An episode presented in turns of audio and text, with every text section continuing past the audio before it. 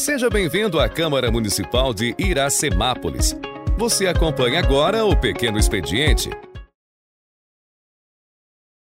Boa noite aos senhores vereadores, funcionários, ouvintes da Rádio Sucesso 106.3, internauta e alguém que nos ouve por algum meio de comunicação. Declaro, em nome da pátria, com a graça de Deus, aberta a 13ª reunião ordinária do ano de 2023. Peço ao primeiro sec secretário, senhor Jean Ferreira, para que proceda a chamada nominal dos senhores vereadores.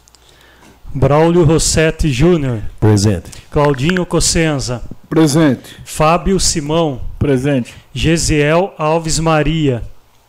Jean Ferreira, presente. Lai da Padaria. Presente. Paiuca da Música. Aqui presente. Ralph Silva. Presente. Valdenito Gonçalves de Almeida. Presente. Vitor Michel. Presente. William Ricardo Mantes. Presente.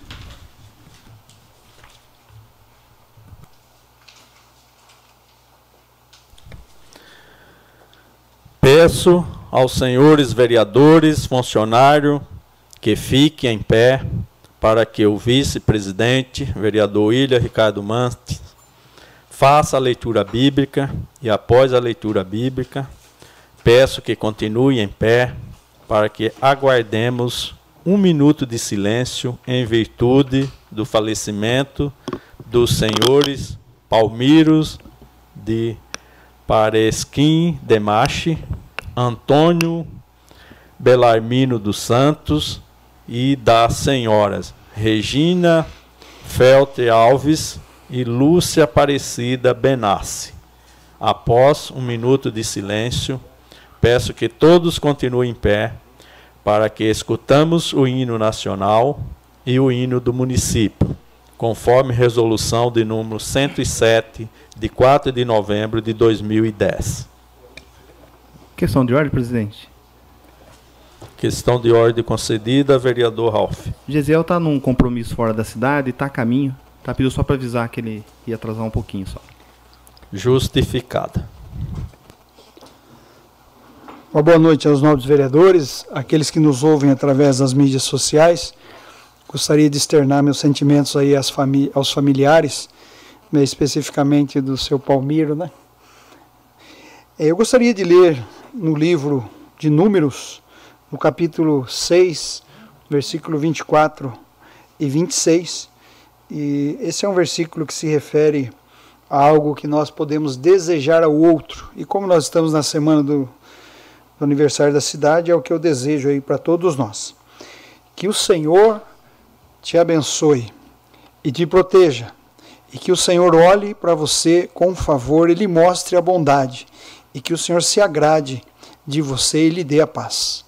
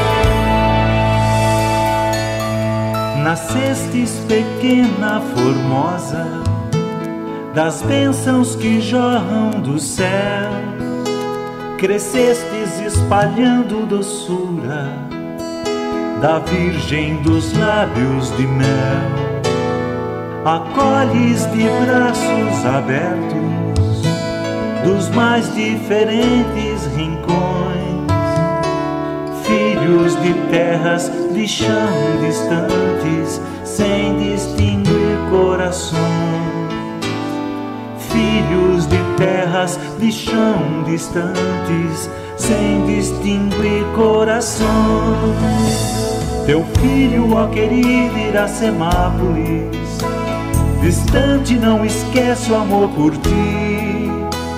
Teu nome faz lembrar nossas raízes nascido como Tupi-Guarani. Iracemápolis, berço de vida, de sorriso juvenil. Meu braço amigo, essa princesa do sudeste do Brasil. Correntes de irmãos imigrantes fizeram de ti berço seu semearam na terra semente, a tua grandeza cresceu. Tua gente de braços tão fortes, jamais se deixou esmorecer. Raios de luzes, de esperança, teu sol pra sempre há de ter. Raios de luzes, de esperança, teu sol pra sempre há de ter.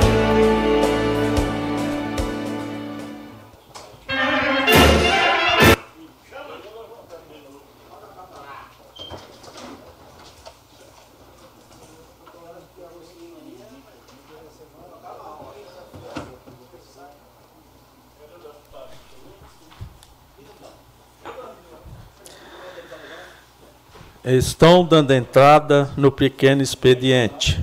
Uma ata. Ata da 12ª reunião ordinária da sessão legislativa do ano de 2023 da Câmara Municipal de Iracemápolis, realizada no dia 25 de abril de 2023. Um projeto de lei. Projeto de Lei número 27, de 28 de abril de 2023, dispõe sobre a abertura de crédito suplementar adicional e da outras providências correlatas. Autoria Poder Executivo Municipal, prefeita Nelita Michel. Dois requerimentos. Requerimento de urgência número 60, de 27 de abril de 2023 Requeiro, nos termos regimentais e após aprovação do plenário, que seja incluída na pauta da ordem do dia da sessão camarária de hoje, dia 4 de maio de 2023, em discussão única, a moção número 12 de 2023, de pesar e de condolências aos familiares e amigos do senhor Palmiro Demarque, de autoria de toda a vereança. Presidente Valdenito Gonçalves de Almeida. Requerimento de urgência número 61, de 4 de maio de 2023. Requeiro, nos termos regimentais e após aprovação do plenário, que seja incluída na pauta da 13ª reunião ordinária, sessão camarária, que será realizada no dia de hoje, 4 de maio de 2023, em discussão única do proje projeto de lei número 27 de 28 de abril de 2023, que dispõe sobre a abertura de crédito suplementar adicional e da outras providências correlata, de autoria do Poder Executivo Municipal Nelita Michel.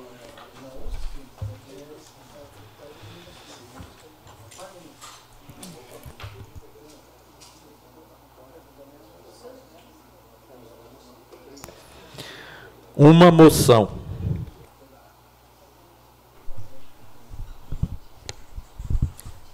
Moção número 12, de 26 de abril de 2023, de pesar e de condolência aos familiares e amigos do senhor Palmiro Demarque, autoria toda a vereança. Questão de ordem, presidente. Questão de ordem concedida, Só vereador. registrar a presença do vereador Gesiel Alves Maria.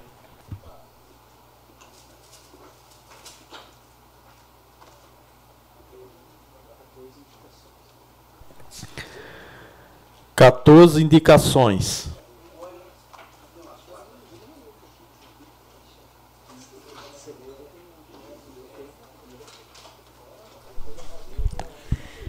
Indicação número 243, autoria vereador Vitor Michel. Indico a poder indico a chefe do Poder Executivo junto ao órgão competente que realize estudos com o intuito de realizar compra de geladeira para a biblioteca municipal.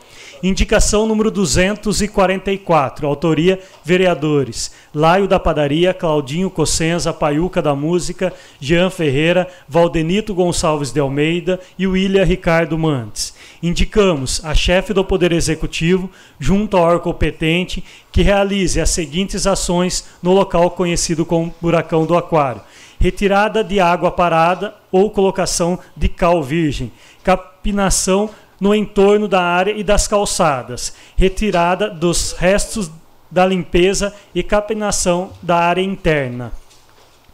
Indicação número 245. Autoria vereadores: Laio da Padaria, Claudinho Cossenza, Paiuca da Música, Jean Ferreira, Valdenito Gonçalves de Almeida e William Ricardo Mantes. Indicamos ao, a chefe do Poder Executivo junto ao órgão competente que que se realize limpeza e capinação da área verde, localizada em torno dos bairros residencial das Acácias e Nisa Calice.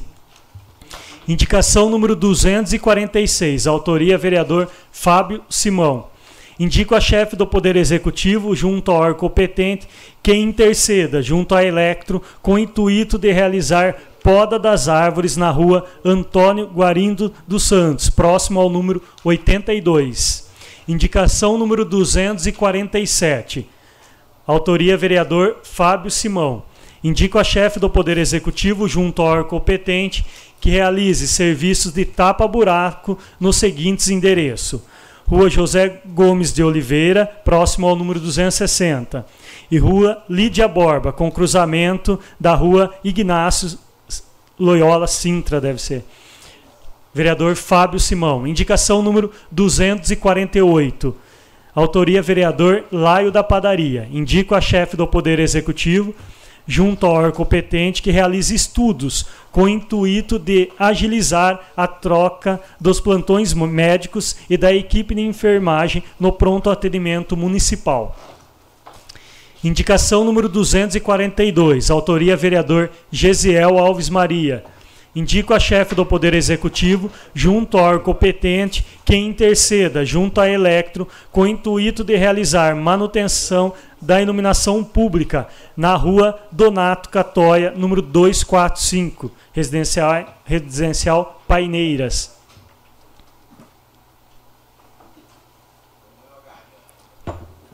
Indicação número 250, autoria vereador Claudinho Cossenza.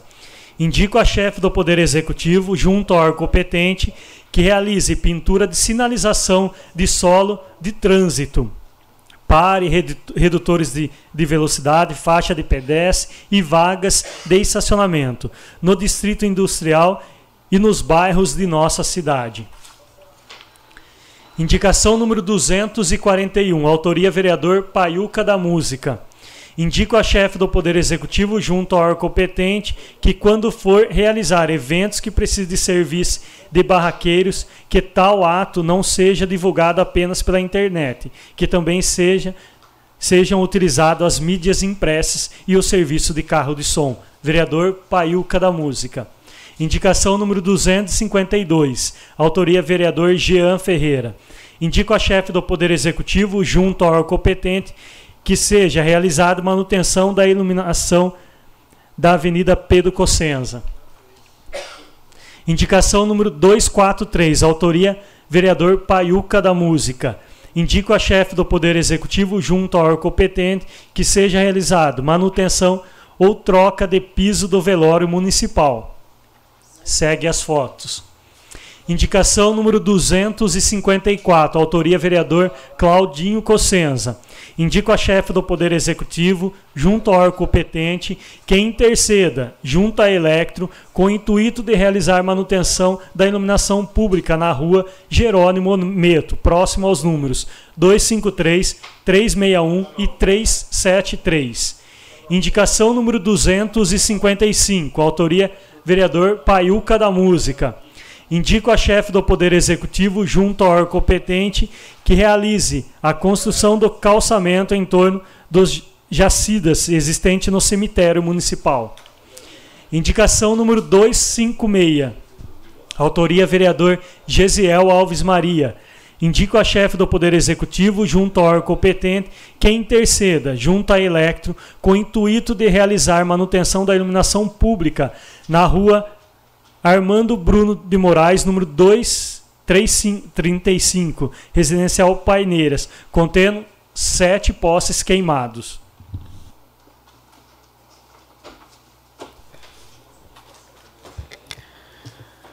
Coloco em discussão a ata da 11ª reunião ordinária realizada em 19 de abril de 2023. Sentados aprovam. Em pé rejeitam. Aprovado por todos presentes.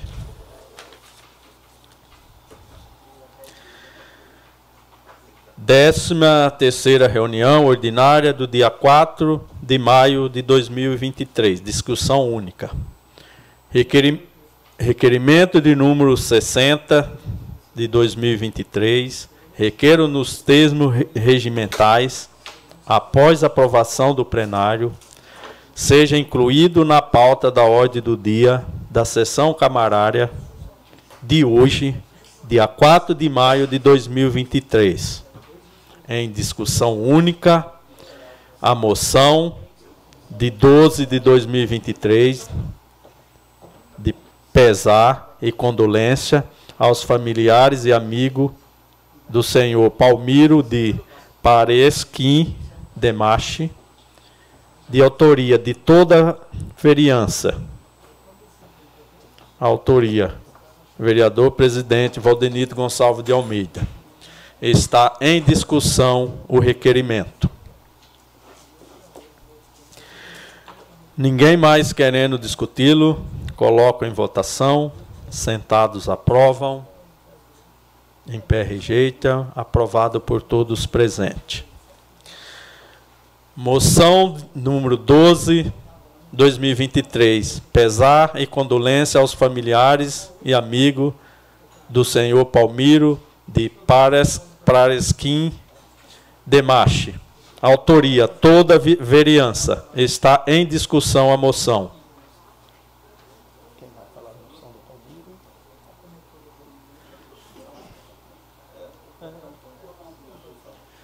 É, toda a vereança, quem gostaria de se manifestar primeiramente?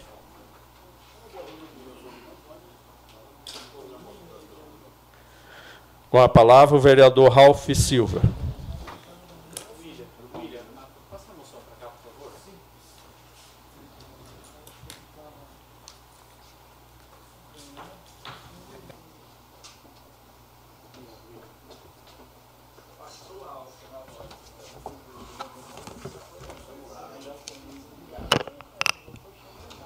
Boa noite, presidente, membros da mesa, demais pares. É, essa moção de pesar, é, pela ocasião da, do falecimento do Palmiro, né, senhor Palmiro de Parece que Demarque, é, assinado por toda a vereança, né. Palmiro,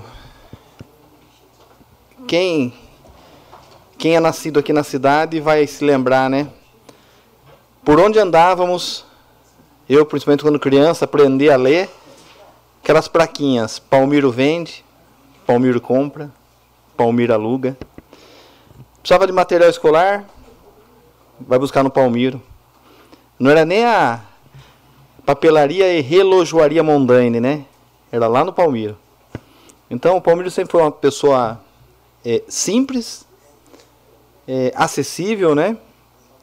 De uma participação fundamental na construção política do nosso município.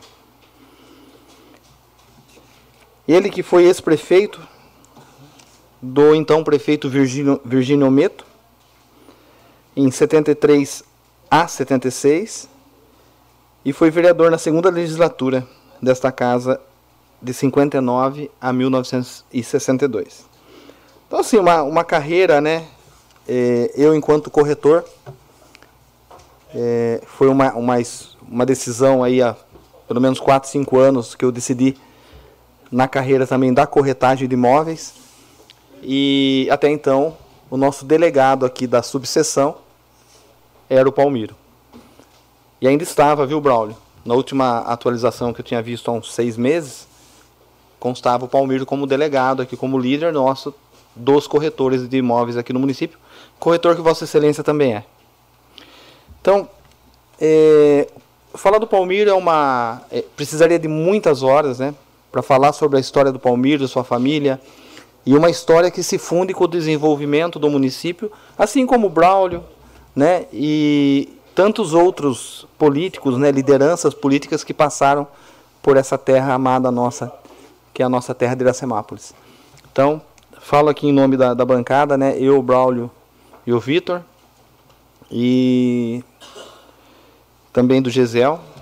E acredito que os demais também vão aí tecer alguns, alguns comentários. E peço, né? Acho que nem precisa pedir, né? Quando se trata de Palmiro, né? Eu acho que todos aí estão sentindo é, e estão prestando aí essa homenagem, essas condolências à família enlutada. Obrigado. Está em discussão a moção de pesar e condolência aos familiares e amigos do senhor Palmiro de Paresquim Demache. Autoria toda a vereança. Com a palavra, o vereador, vice-presidente dessa Casa de Lei, William Ricardo Mantes. Mais uma vez, boa noite a todos. É, já quando nós tivemos conhecimento do, do falecimento do seu Palmiro, né? Foi é, ofertado a nós essa oportunidade de fazer esse, essa moção de condolências né, aos familiares. Seu Palmiro, como foi um parlamentar aqui nessa cidade, né? Também é importante que se faça. E eu quero assim dar um depoimento bem curto a respeito é, do Palmiro como um homem empreendedor né, aqui nesse município. Eu lembro que todas as vezes que lançava-se um loteamento, ele chamava o pastor Humberto, falou, pastor Humberto, quer comprar um terreno aqui? Né? Ele fazia isso. E eu lembro que numa dessas vezes, aonde a gente acabou adquirindo é, um terreno lá no, no, no Jardim Alcides Modernês, depois até meu pai comprou um terreno da sua pessoa, né, Braulio? Ali, aumentando ali o espaço da igreja. Mas aquele terreno ali foi dessa forma, né, o primeiro, né?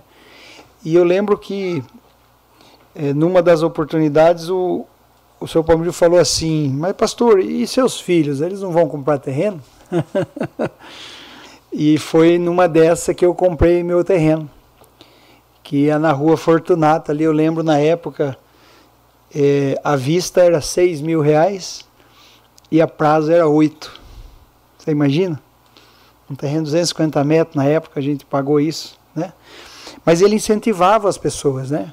Eu lembro que nessa época eu tinha um dinheirinho guardado e eu ia comprar uma moto. Aí meu pai falou assim: não, moto a gente perde, o terreno não. Né? Compra o terreno. Aí eu comprei o terreno e foi dali que saiu a minha casa. Né?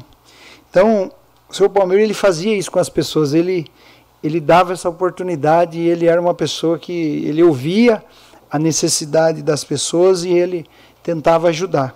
E eu creio que ele, como tantos outros aqui nesse município, também é, viveram uma vida assim. A gente pensa, a gente vê que existe uma, uma leva né, de, de pessoas que elas estão indo embora, né?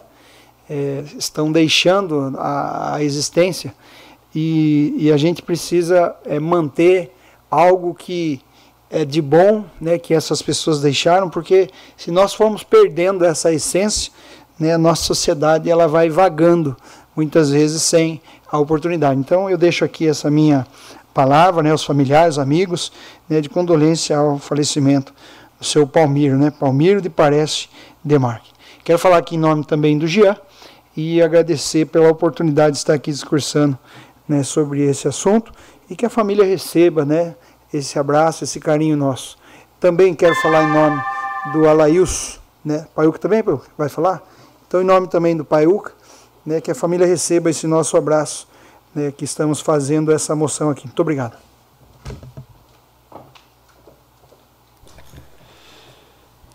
Está em discussão a moção de número 12, 2023, de pesar e condolência aos familiares e amigos do senhor Palmiro de Paresquim Demache. Com a palavra, o vereador Claudinho Com César.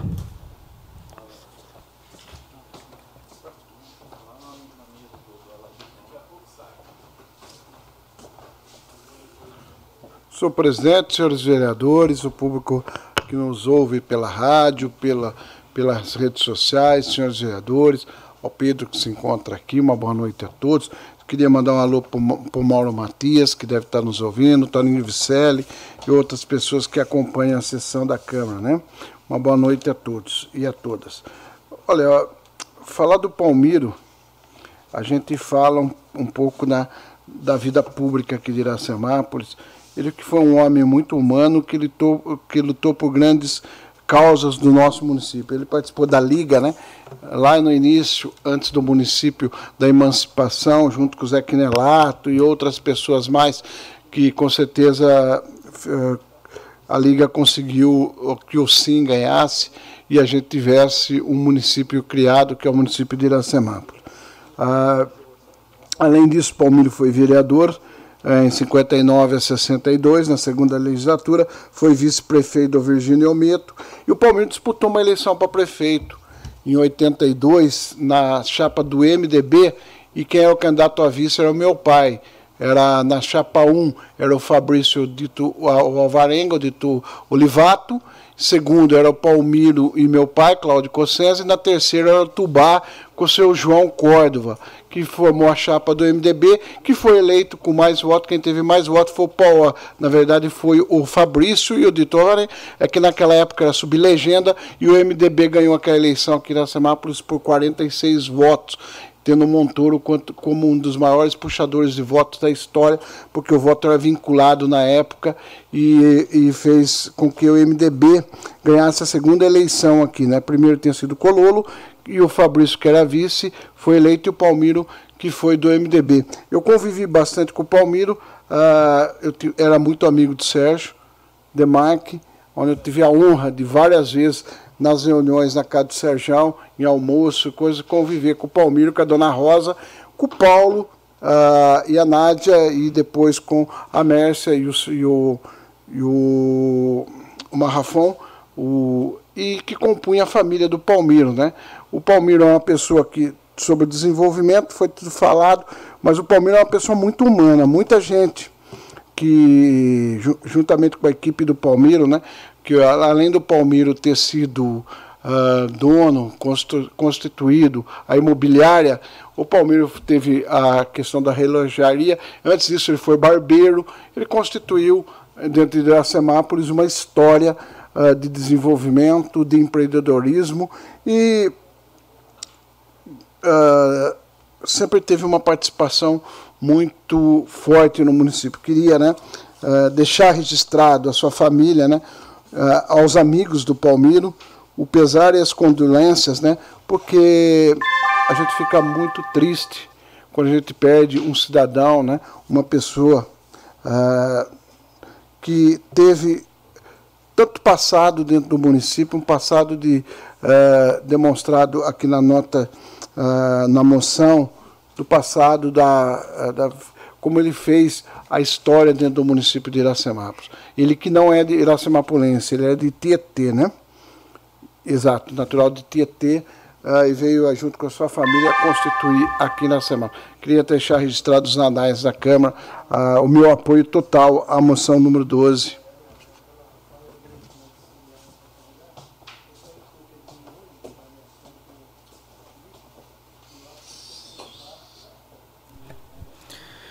Está em discussão a moção de pesar e condolência aos familiares e amigos do senhor Palmiro de Paresquim Demasse. Com a palavra, o vereador Fábio Simão.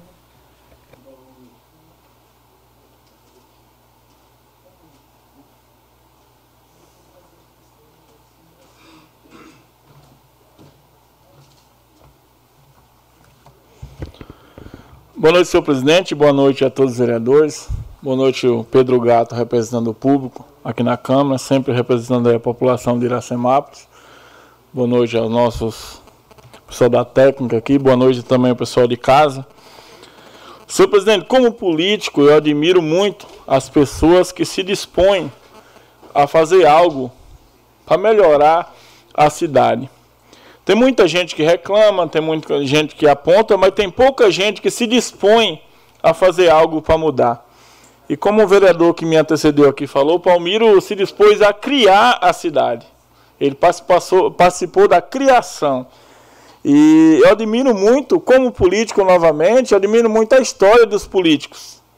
É, principalmente dos políticos bem-sucedidos dos políticos que criaram essa cidade, das personalidades dessa cidade, como todos sabem, eu não sou nascido aqui, eu fui adotado por Iracemápolis, eu moro aqui há só 12 anos, e os senhores conhecem muito mais a história de Iracemápolis do que eu, mas eu admiro, muito, inclusive tenho, Braulio, aquele livro do Zé Zanardo lá em casa, que tem a história de Iracemápolis, ganhei, e eu estudo muito sobre a história de Iracemápolis.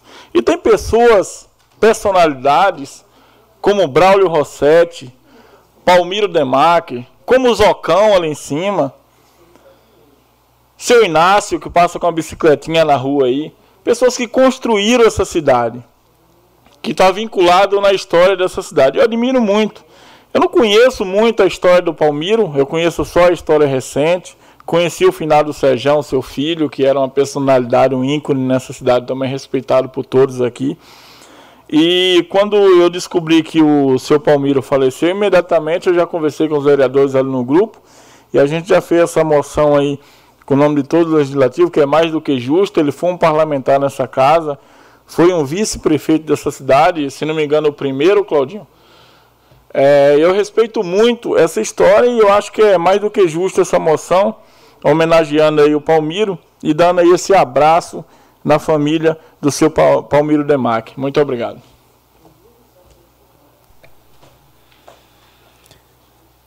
Está em discussão a moção de pesar e condolência aos familiares e amigos do senhor Palmiro Paresquim Demace.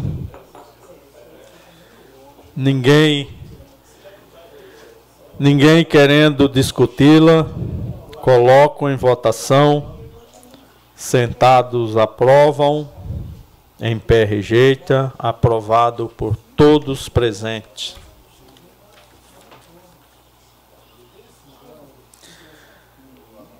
substitutivo de número 1 de 2023 ao projeto de lei de número 43 2022 estabelece parâmetros, princípios e finalidades para a instituição de uma política pública de inclusão de profissionais do serviço social e de psicologia na rede de educação básica do município e da outras providências correlatas.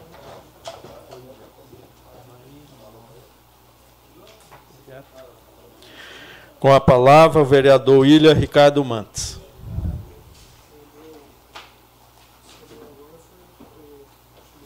É, substitutivo.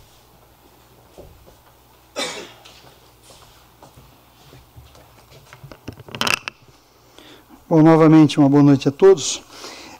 É, eu gostaria de fazer uso aqui da tribuna, falando não só do substitutivo ao projeto 1 de 2023 da Lei 43, mas também falar em relação ao PL número 17, 18 e o PL 19. Por quê? Eu, como presidente da comissão, nós nos reunimos novamente em função daquela última sessão que tiveram esses mesmos projetos para a gente analisar, para que a gente avaliasse os pareceres. E, e, nós entramos no entendimento que os pareceres estão corretos, todos eles. Mas eu até ia trazer algo aqui, é, eu vou fazer, eu, assim, espero que os vereadores entendam essa minha fala. Eu ia trazer duas laranjas e um limão para exemplificar. Porque Aqui nós temos quatro projetos de lei, mas vamos falar só dos três primeiros. Os três primeiros, é, como muitas vezes o doutor Rafael, que é o nosso jurídico, ele fala que o projeto é desnecessário, quando ele tem essa fala, é, ele não diz que o projeto é inconstitucional. Ele diz que o projeto, ele poderia nós é, simplesmente cobrar que o executivo é, cumprisse a lei que já existe. Só que quando você pede para um órgão externo, no caso o IBAN, fazer para nós um parecer, ele manda um parecer é, é, inconstitucional para nós. Mas não porque o projeto é inconstitucional, é porque ele é desnecessário. Então, quando vem esse tipo de projeto né, para nós, eu julgo que esse tipo de, de, de resposta para mim é um limão não é uma laranja. Porque quando você pega, por exemplo, um projeto que é inconstitucional de fato, uma porque pode ser que ele gere gasto, mas isso não é um padrão para que se reprove um projeto. Mas quando é de competência exclusiva né, do. Só, só um minuto, presidente, eu ia até. Deixa eu pegar meu celular que eu preciso ler algo aqui.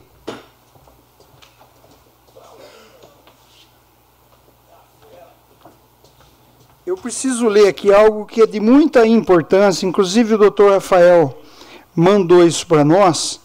É, será que está na comissão, doutor? Está na redação? Fui. Olha, achei aqui, ó. Existe uma, uma é uma súmula vinculante, doutor? É uma tese suprema, é um acórdão 917. Eu gostaria que os vereadores. Prest... Essa é a tese do Supremo, 917. 917. Eu gostaria que os vereadores é, tomassem só atenção aqui para a gente entender o que, que é um, um parecer de um projeto que nós não podemos fazer. Não usurpa a competência privativa do chefe do Poder Executivo a lei que, embora crie despesa para a administração, não trata de sua estrutura ou da atribuição de seus órgãos, nem de regime jurídico dos servidores públicos. Ou seja, qualquer lei que trate de estrutura, que trate de atribuição e que trate de regime jurídico de servidores públicos, ela não deve passar por essa casa. Aí sim os pareceres, tanto do nosso jurídico como de qualquer um outro, ele vem pela inconstitucionalidade, porque não é a nossa função. É igual o STF querer legislar a respeito de internet. Eles não podem fazer isso. Só que é a ameaça que nós estamos vendo aí que eles vão fazer que se, se, a, se os deputados não fizerem. Mas não pode fazer isso. Então, assim, se nós fizermos uma lei que, fi, que fere esse, isso que eu estou lendo agora, ela se torna alvo de uma DIN. A prefeita ganha a DIN e ela não, não executa a lei. Então, nós precisamos tomar muito cuidado com isso, porque quando muitas vezes o doutor fala assim, ah, tem sim um parecer do IBAN é, negativo. Mas por que ele foi negativo? Se ele veio como desnecessário, eu, eu divido esse parecer.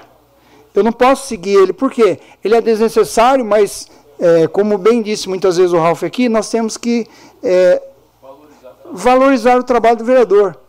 Já passou diversas leis aqui dessa forma, porque nós queremos que se aplique a regra da lei. Agora, se nós engessarmos e de repente, não, não vamos fazer mais nada, nesse sentido, aí eu creio que o vereador, assim, para a gente ficar cobrando algumas ações, né, é importante que a gente tenha isso em mente. Inclusive, eu vou até postar isso no grupo dos, dos vereadores, para que os vereadores se atentem a isso que está escrito nesse acordo, porque antigamente a gente pensava assim, e era fato isso, ah, o projeto gera custo, não pode. Vários projetos meus não passaram dessa forma, mas não era só por isso. E aí a gente vem entendendo e cada vez mais, então houve sim é algo que nós é, muitas vezes não nos atentamos, né? inclusive até pedir perdão para o doutor Rafael, porque ele se esforça muito em trazer para nós a constitucionalidade dos projetos, só que muitas vezes a forma que vem nós temos que analisar. Porque vou dar um exemplo, vamos supor que a gente aprove hoje esses projetos que estão aqui, qualquer ADIM que a prefeita entre contra, ela não ganha. Agora, se nós fazermos um projeto que de fato seja inconstitucional, mas nós levamos no peito, derruba o parecer e vota, ela entra com uma DIN lá, ela derruba o projeto. Então, a gente precisa fazer na forma da lei. Então, eu venho fazer essa defesa. Eu creio que tanto o substitutivo, o 17 e o 18, eles estão aptos, inclusive o 19, para serem votados hoje nessa casa. Está em discussão substitutivo do projeto de lei de número 43, que estabelece parâmetros, princípios com finalidade para instituir uma política pública de inclusão de profissional de serviços, sociólogos, psicólogos na rede de educação básica do município e da outras providências. Com a palavra o vereador Ralph Silva. Desculpa, presidente, ter passado na frente da câmera aí. É, é um projeto o qual a gente vem discutindo já há alguns meses, né? É, e eu volto a bater da importância né, da visão da gestão na Elite Chicão em pensar né, nessa disponibilidade de psicólogo na rede municipal. E tanto é a prova da ante antecedência dela, né, da, da gestão Nelita, da com o Chicão através da Vilceia na, na educação, é que foi feito um concurso público no ano passado e esse ano foram convocados né, é, quatro psicólogos para atuarem na escola. Uma das dúvidas que eu levantei na última sessão era a questão é, da atribuição, de se criar atribuição nova para o psicólogo. E aí é bom, né, doutor Rafael, nas várias conversas e, e, o entendimento e falando com a Vilceia também, falando com o pessoal do RH da prefeitura, a gente é, entendeu que a proposta do vereador Valdenito ele não vai interferir na estrutura administrativa, na questão das atribuições, uma vez que a própria lei fala, né, na, o próprio descritivo do cargo de psicólogo, ele fala que além das atribuições ali, as demais atribuições determinadas pela chefia superior, né, imediata, no caso a secretária de Educação, e tendo uma legislação complementar, uma legislação que venha acrescentar eh, nas atribuições com foco num resultado, ela está redondinha. É, e o, vi, o vereador William já explicou de forma bem didática né, é, a questão do processo legislativo que nós temos que ter como norte. E a gente chega aí na conclusão que dentro da, dos apontamentos, das necessidades de algumas é, alterações, quando o vereador Gisel sugeriu lá atrás, é, foi atendido, né, vereador Gisel? E é, não há, eu acho que não há mais razão para segurarmos esse projeto aqui na casa.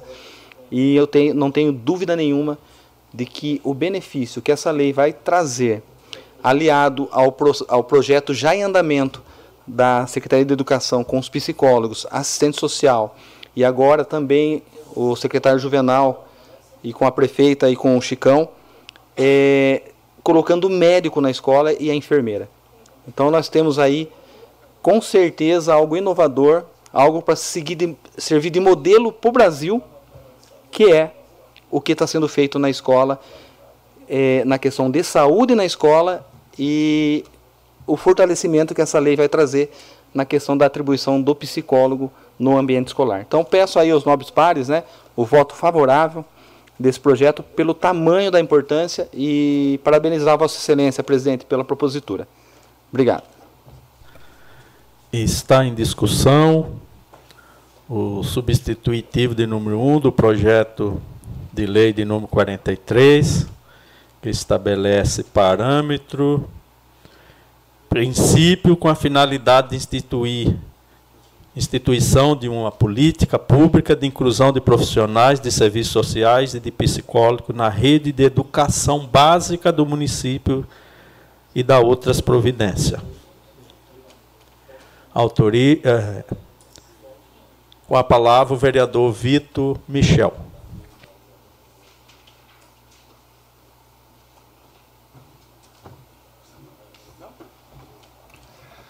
Boa noite a todos, boa noite ao público aqui presente. Na reunião passada, eu fui um dos vereadores que ficou em dúvida sobre esse projeto e acabei fazendo bastante questionamentos sobre ele. E eu sou um defensor do direito da criança aqui da nossa cidade e do mundo inteiro. Eu acho que com os altos índices que nós temos na cidade de tentativa de suicídio entre jovens e crianças, aqui esse projeto ele não é só importante, ele é necessário. Eu acho que é um projeto que vai ajudar a salvar vidas, independente né, de, de religião, independente de opinião. É um projeto que vai estar ligado diretamente à vida das nossas crianças. Então não tem como a gente votar contra esse projeto, porque a gente tem que pensar em salvar vidas.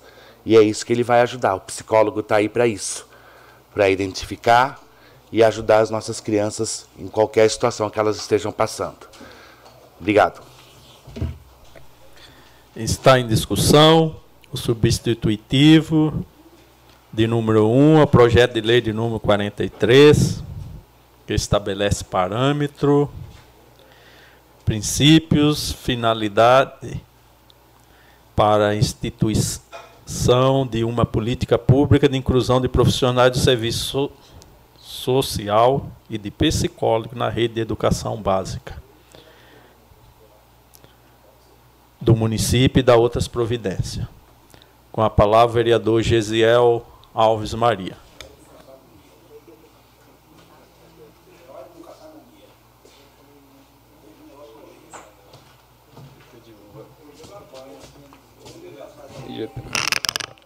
Cumprimentar a todos com uma boa noite, todos os novos vereadores, o público presente, Pedro Gato, uma boa noite. Boa noite a todos que estão nos assistindo. Um dia diferente aí, uma quinta-feira. É, falar um pouquinho do projeto, um projeto que foi bem discutido, já deu entrada na casa, já saiu, já foi retirado. É, tive um posicionamento bem, bem forte concernente a esse projeto. É, esse projeto aqui, não tenho o que falar da, da redação dele, a redação está perfeita, está com as alterações é, corretas, está da maneira correta. E hoje eu vou fazer uma coisa diferente, uma coisa que a gente é, deve fazer. É você pensar no projeto como o que está escrito no projeto, no enredo do projeto, e não apenas é, na questão de autorização do IBAN, de parecer do IBAN, de parecer da, da questão do, do nosso, nosso jurídico. Não vou entrar em pauta nisso. Eu acredito que é assim que tem que ser, certo? É, o parecer do IBAN é contra e, diferente de alguns vereadores aqui, eu sempre me posicionei é, em todos os projetos em favor do enredo e do conteúdo do projeto. E então, olhando o parecer do projeto, olhando a redação do projeto, eu vou apoiar o projeto desse neste dia. Espero que da mesma maneira se faça com os outros projetos que eu vou colocar em, nesta casa, certo? Porque é, tá com uma uma um parecer contra do IBAN. E agora eu acredito que a população, depois de duas sessões aí que a gente brigou, conversou, discutiu, isso é democracia? Eu acho que deu para entender que é importante que se tenha um. Não pode se ter dois pesos para a mesma. para duas moedas iguais. Então, eu acredito que a população vai estar mais atenta, a gente vai estar expondo um pouquinho mais para a população quando acontecer. Então eu acredito que aqui é um, eu vou depositar um voto aqui e é da maneira que tem que ser. Mas também vai estar dando entrada na casa outros projetos. Espero que o IBAN não dê parecer inconstitucional, mas se der, eu acredito que a gente vai ter um parâmetro para seguir a partir de, desta data. Então não tem por que não aprovar também quando o IBAN nos deu o parecer inconstitucional. Correto? Eu acho que deu para a gente entender. É, tem meu voto, tem meu apoio, até porque é um ótimo projeto, um projeto abençoado. A gente é, foi feitas as alterações que a gente pediu, né, que a gente já havia solicitado, concernentes à sexualização das nossas crianças. Essas pautas aí a gente não vai discutir agora, mas eu acredito que se abre uma, uma nova, um novo ponto e a partir de agora os parâmetros e a, os embasamentos jurídicos eu acredito que tem que ser na mesma proporção. É, então é isso. Eu acredito que a gente tem um marco nessa Câmara que hoje alguns vereadores eu acredito que já falaram nessa tribuna que não votariam por um parecer inconstitucional. Se aprovarem esse projeto, estarão votando. Então isso nos mostra é, como que vai ser baseado a partir de agora essa Câmara Municipal. Mas o, a pauta, a redação é perfeita e eu apoio totalmente esse projeto. Perfeito? Uma boa noite a todos, que Deus abençoe a cada um. Está em discussão substituto número 1 do projeto de lei de número 43.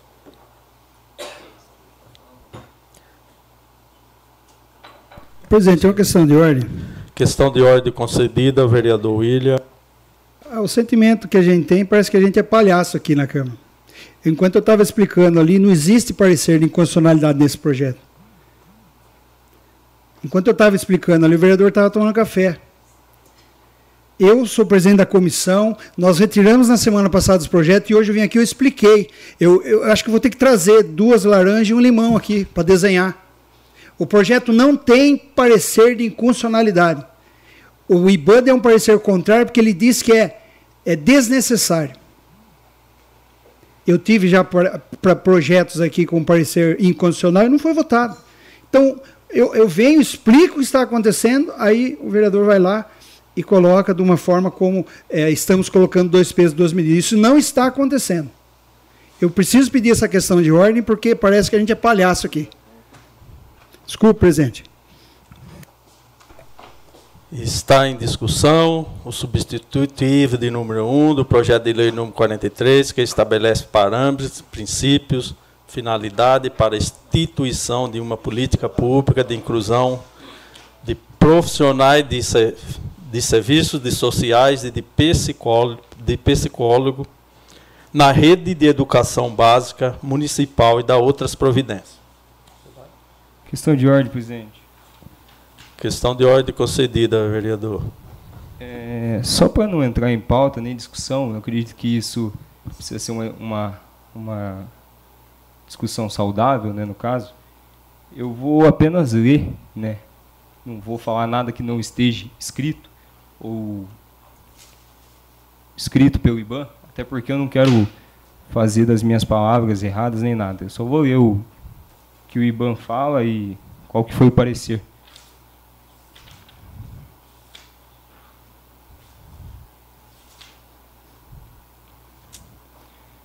Submetido exame.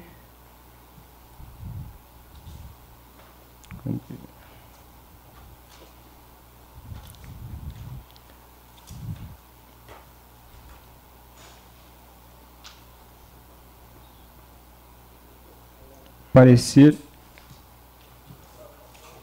contrário ao projeto. Porque além de desnecessário, já existe uma uma lei que estabelece uma, na Constituição.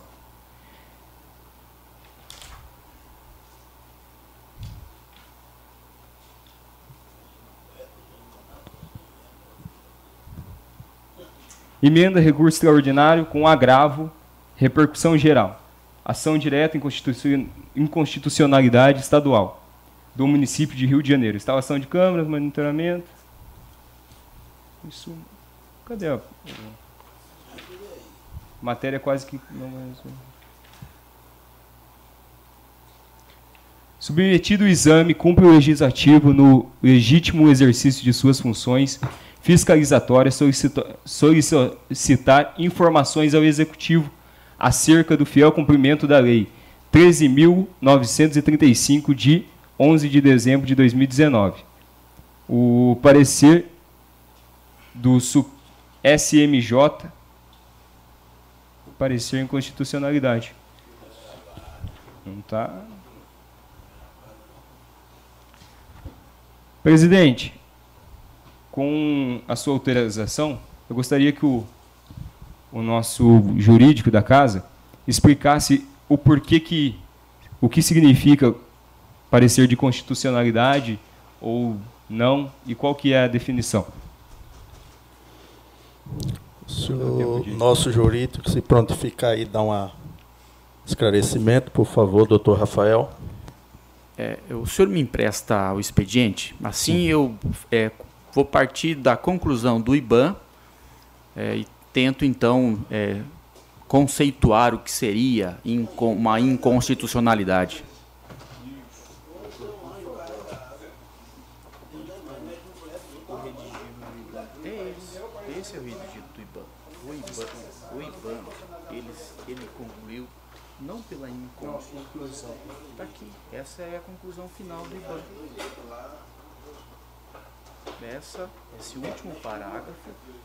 é a conclusão da análise jurídica do Instituto IBAN contra esse PL.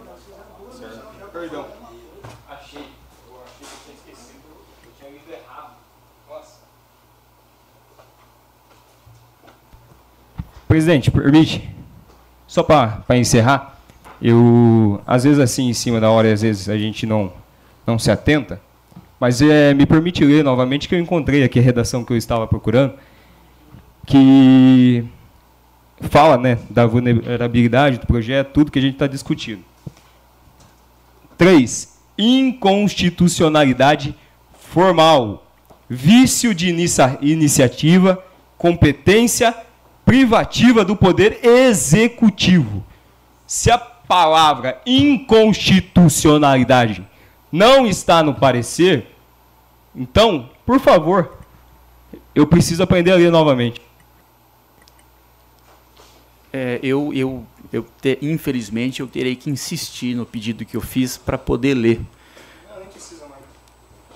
Por favor, presidente, questão de ordem, por favor, gostaria que lesse. Questão, questão de ordem concedido, William.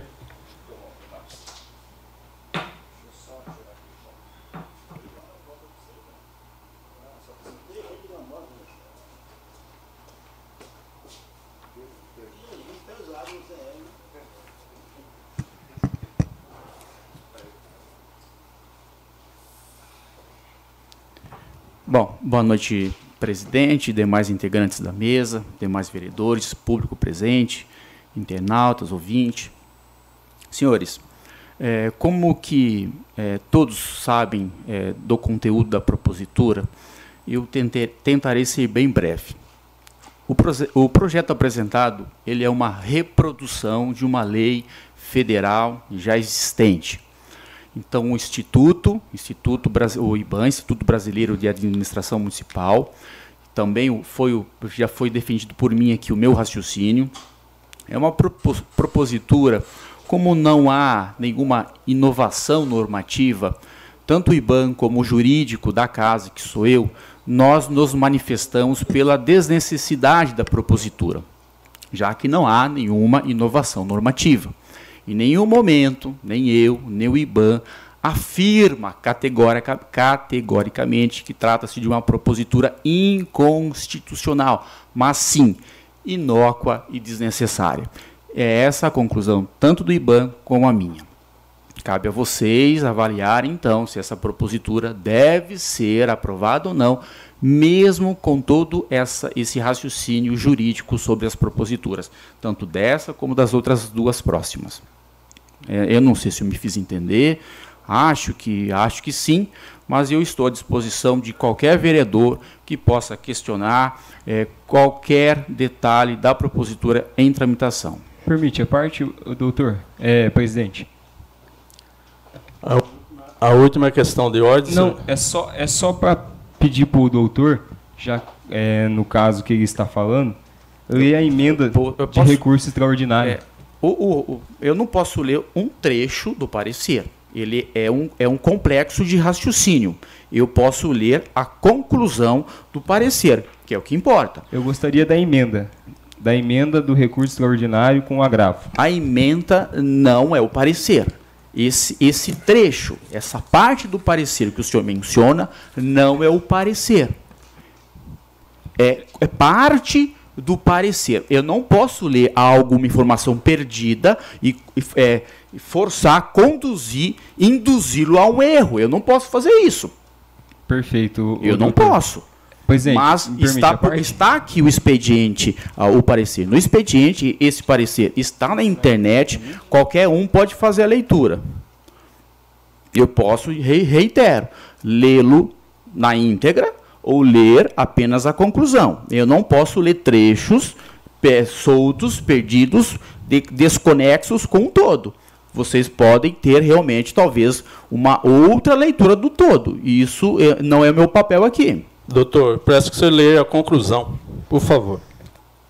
Em suma, a atividade legislativa, no caso, se revela inócua e desnecessária, o que impede o regular prosseguimento da propositura submetida a exame cumpre ao Legislativo Municipal, no legítimo exercício de suas funções fiscalizatórias, solicitar informações ao Executivo Municipal acerca do fiel cumprimento da Lei Federal 13.935, de 11 de dezembro de 2019. É o parecer sobre análise, cabe, cabe aos senhores avaliar, senhores.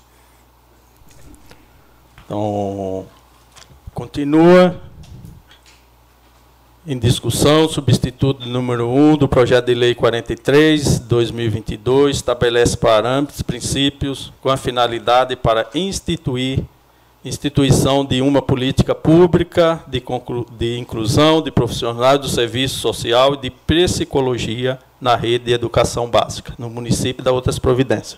Com a palavra, vereador Cláudio César.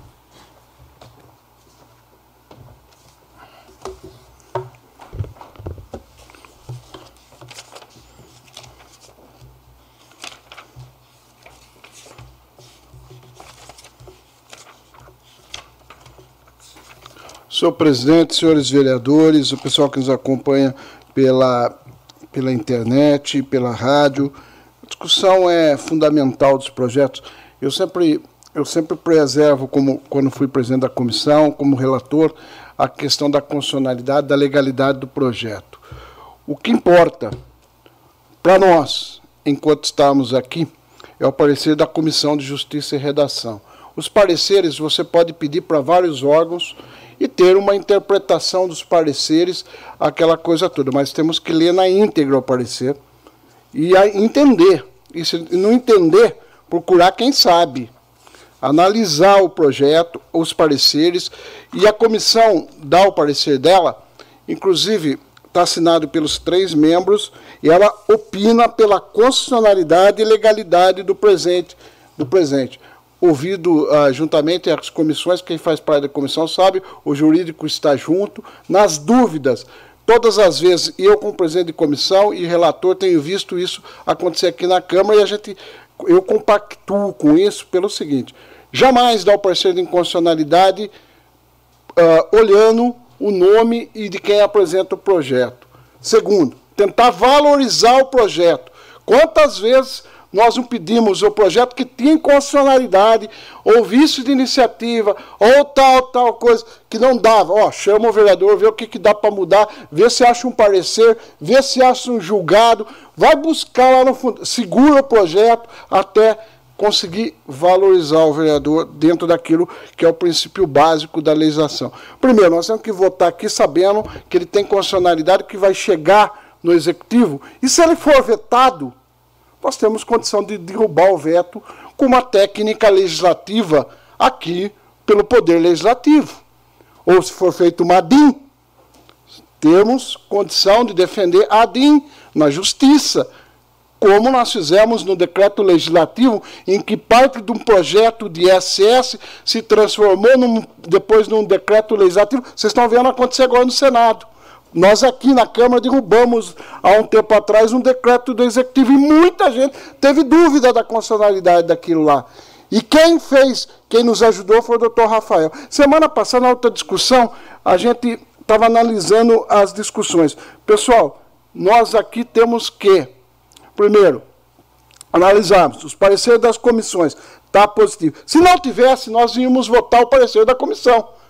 Se ela tivesse dado pela inconstitucionalidade, nós estaríamos discutindo a inconstitucionalidade.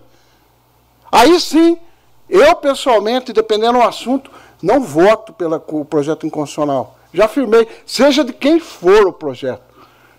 Dentro da questão, porque não dá para o projeto, de, eh, nós votarmos um projeto que vai jogar no, no, colo do executivo e ela às vezes vai ter que eh, vetar e voltar e nós temos que derrubar o veto. Até porque, dependendo da matéria, fica muito feio para o Poder Legislativo. Agora, dependendo do assunto, uh, aí tem que ser uma discussão mais profunda e tendo matéria a gente tenta salvar, às vezes, as, as ideias. Cada caso é um caso que no Poder Legislativo tem, tem, tem quem já participou Uh, às vezes até conta de prefeito, né? Tem gente que fala, ó, se vir pela aprovação, eu aprovo. Se vir pela rejeição, eu sou contra. Vou manter aquilo com o tribunal. De repente, o que, que vem nas contas? Você tem que derrubar o parecer do tribunal. Até porque ninguém, ninguém sabe 100% do que a, acontece no município. Muitas vezes nós temos que reverter aqui. Eu já votei contra a rejeitada para derrubar, e derrubamos aqui no plenário, conseguimos dois terços na época disso ah, são técnicas legislativas, mas com respeito ao plenário. Nunca tentando pôr no vereador o posicionamento dele da forma que foi falado aqui por um vereador. Até porque cada um, e nós, somos livres, os 11, para votar esse projeto hoje. Quem quiser votar contra, vota contra. Isso é fundamental na democracia. Quem é a favor, vota a favor. Mas, por favor, pessoal, vamos ler os pareceres, vamos analisar profundamente as comissões. Tem, tem, tem membro das duas bancadas fazem parte das comissões. Tem dúvida? Converse. Não confia no membro da, no, nos membros da, da, da nossa bancada, dos independentes? Ah, mas tem do governo. Se não confia também no do governo, procura o departamento jurídico da Câmara. E se não confia também, pega o projeto, leva para outro advogado, mas traz parecer por escrito. Traz por que está errado aqui. Aí sim. Aí nós vamos, vamos, vamos analisar profundamente e discutir tecnicamente, que o doutor Rafael fez. O doutor Rafael está correto. Como você vai ler um trecho de um parecer, onde que ele fala, sem ler o todo do parecer? já é um parecer. Parecer não é nada que é real, hein, gente? Tem cada parecer por aí que é, é parecer. Sabe que você encontra parecer de todos os jeitos. É por isso que é importante se aprofundar, estudar. Se tiver dúvida, vai de atrás. Vai de atrás do profissional. O Rafael sempre está à disposição aqui na Câmara. Atende todos os vereadores. E uma coisa que tem, Rafael, Vossa Excelência, sempre tentando valorizar o trabalho do vereador. Eu sou testemunha disso, porque várias vezes na comissão nós pedimos e Vossa, Vossa Senhoria sempre foi buscar para nós parecer para tentarmos deixarmos os projetos de todos os vereadores, não só dessa legislatura, como foi da outra, da outra, e aí vai. Por isso, a independência. Eu, pessoalmente, vou votar a favor do projeto, depois tem mais dois projetos, vem na mesma linha, na mesma situação desse projeto, que são a questão não da da inconstitucionalidade ou da constitucionalidade, quem lê o parecer vai entender. Vai entender. E se não entender, procura entender. E outro, se não der para entender, quem tem maioria na Câmara vota. Quem não tem, vota contra. E aí o que acontece? É o voto que decide. É por isso que existe o voto na Câmara. E é por isso que Normalmente é número ímpar para não empatar. E se empatar, o presidente desempata. É isso que faz a democracia. E é isso que é bonito na democracia. Porque hora você ganha e tem hora que você perde. E se for no caso, nós vamos votar hoje é pela maioria. Eu peço para a bancada nossa hoje, vou até falar em nome do nosso líder hoje, que é o Jean, nossa bancada vai votar esses projetos hoje. Nós vamos votar. E agora é no voto que nós vamos votar isso aqui. Está em discussão substitutivo, substitutivo do projeto de lei 43, que estabelece parâmetros, princípios sociais e de psicologia da rede de educação básica do município e da outras providências. Com a palavra o vereador Jean Carlos Ferreira. Boa noite, nobres vereadores, público aqui presente, funcionários, quem nos ouve através da 106.3 e os internautas. Eu começo primeiramente pedindo desculpa na última sessão. Eu acho que a forma que foi conduzido aqui, até a forma que me explanei, é, acho que a população não merece de fato da forma que foi conduzido. Gostaria aqui de, de agradecer ao advogado Dr. Rafael que na última reunião que tivemos a comissão explicou brilhantemente cada detalhe, praticamente deu uma aula para a gente. Eu acho que a gente vem aprendendo, eu particularmente reconheço que às vezes há falhas, mas venho aprendendo constantemente. Estou aberto sempre ao diálogo, à compreensão e aprender. Eu acho que é assim que a gente deve conduzir. Entendi o porquê o IBAN dá como inconstitucional, não é apenas por não, não precisar de fato dessa lei, basicamente nesse sentido que ele é desnecessário. Eu gostaria aqui de, de falar, eu acho que o Gisel presenciou também, nobre vereador, logo que assumi como presidente dessa casa, tinha sido votada uma lei aqui onde deixava as academias abertas e também as igrejas, acho que só as igrejas no início, né? É, o qual o parecer era inconstitucional, foi aprovado aqui na Câmara também, é, porém não foi sancionado na época pela prefeita Nelita, o qual eu assinei, sancionei a lei aqui com o presidente. Acho que a gente tem que analisar caso a caso, nunca verificando é, realmente quem é o autor do, do projeto, da lei, enfim, é assim que a gente tem que atuar. E por isso eu peço realmente à nossa bancada que, que dê esse voto nesse projeto importante, que é psicólogo para as crianças, enfim, acho que é, é, realmente a gente precisa nesse momento. Já permite a parte? Permito, sim. No caso da, do projeto das igrejas, existia de fato uma inconstitucionalidade. A comissão deu pela inconstitucionalidade, só que nós subimos o parecer para votar a derrubada ou não da inconstitucionalidade. Esse projeto e o seguinte, o seguinte, o projeto é, 43 ou 17, 18, eles são a mesma coisa. Não tem parecer de inconstitucionalidade. Tem, tem um parecer que diz que ele é desnecessário. Por isso que o parecer do IBAN é contrário. E quando vem dessa forma para nós, se nós é, usarmos esse entendimento, nós vamos salvar muitos projetos aqui. É por isso que eu estou brigando. Não existe dois pesos, duas medidas. Se existisse, de fato, a gente estaria cerceando os vereadores, e não é isso que acontece. Nós estamos dando legal uma coisa que alguém achou desnecessário. Nós não estamos dando legal uma coisa que alguém achou inconstitucional. Não é isso. Então, agradeço a sua fala. E o projeto das igrejas foi. Você perguntou quando. Foi 2020. Acho dezembro de 2020. Aí passou o ano, é, o, é, o, Fábio, o Fábio não sancionou, aí veio para cá para que o presidente fizesse sanção. E pode ter a certeza, olha, nós derrubamos um parecer de inconstitucionalidade. Em muitas cidades por aí, é, o Ministério Público derrubou e o nosso está em pé até hoje.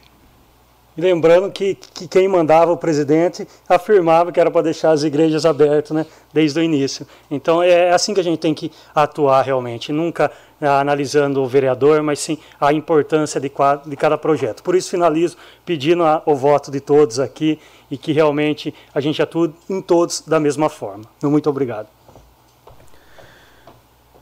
Está em discussão substitutivo de número 1 ao projeto de lei de número 43 de 2022, que estabelece parâmetros, princípios, finalidade para instituição de uma política pública de inclusão de profissionais de serviços sociais e de psicólogos na rede de educação básica do município.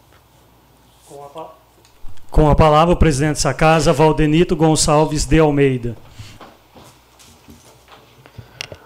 Boa noite, nobres pares público aqui presente, o Pedro, que nos ouve pela Rádio Sucesso, internauta.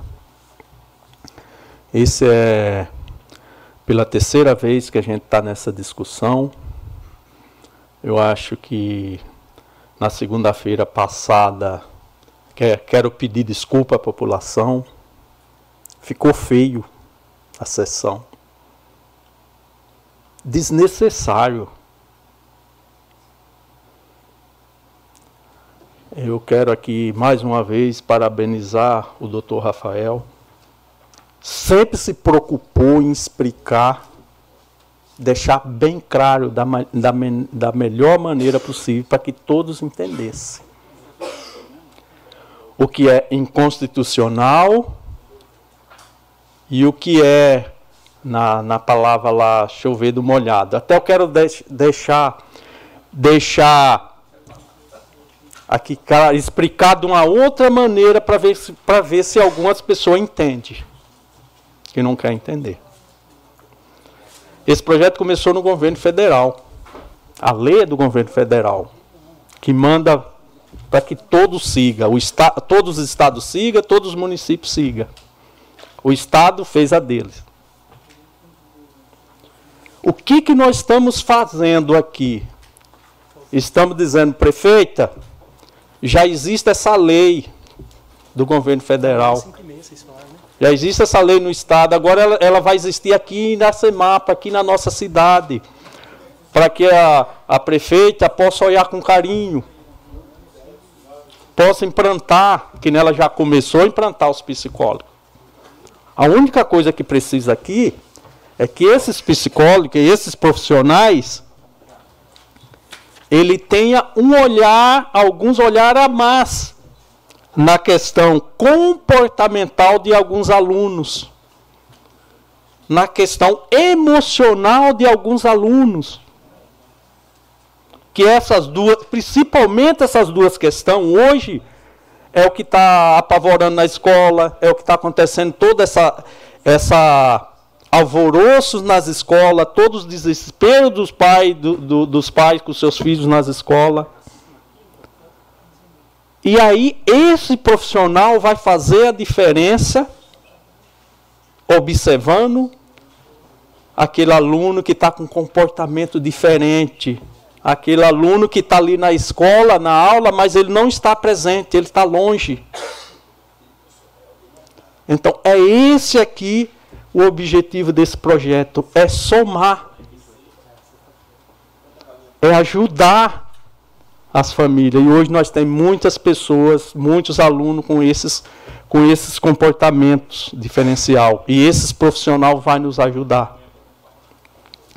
Então aqui não tem nada inconstitucional. Nós, nós só está dizendo para o executivo que já existe no federal, no estadual, que agora nós quer aqui na nossa cidade. Nós estamos aprovando porque nós achamos importante, porque as crianças da nossa cidade merecem ser observadas, para que eles não peguem esses descaminhos. Nada, não tem nada de inconstitucional que nem tentaram atrelar o projeto. Nada.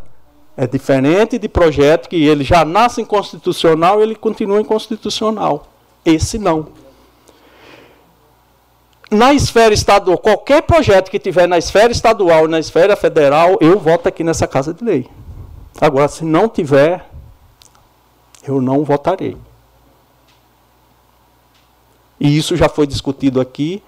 E hoje, depois daquela sessão segunda-feira vergonhosa, quero dizer para vocês, o doutor ficou muito decepcionado, porque ele está falando com pessoas, com pessoas que têm responsabilidade, e o que parecia que aqui nós estávamos com brincadeira, nós estávamos com desrespeito. Essa casa de lei não merece isso. Essa casa de lei é maior do que todos nós. Então eu peço que quem tiver entendido, quem tiver compreendido, que vote a favor. Por favor. Meu muito obrigado.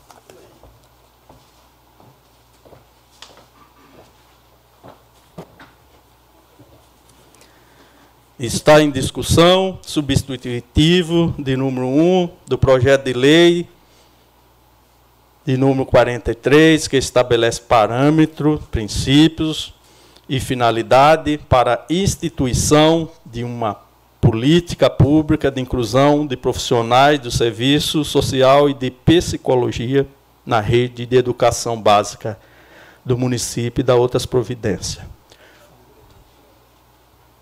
Com a palavra, vereador Fábio Simão.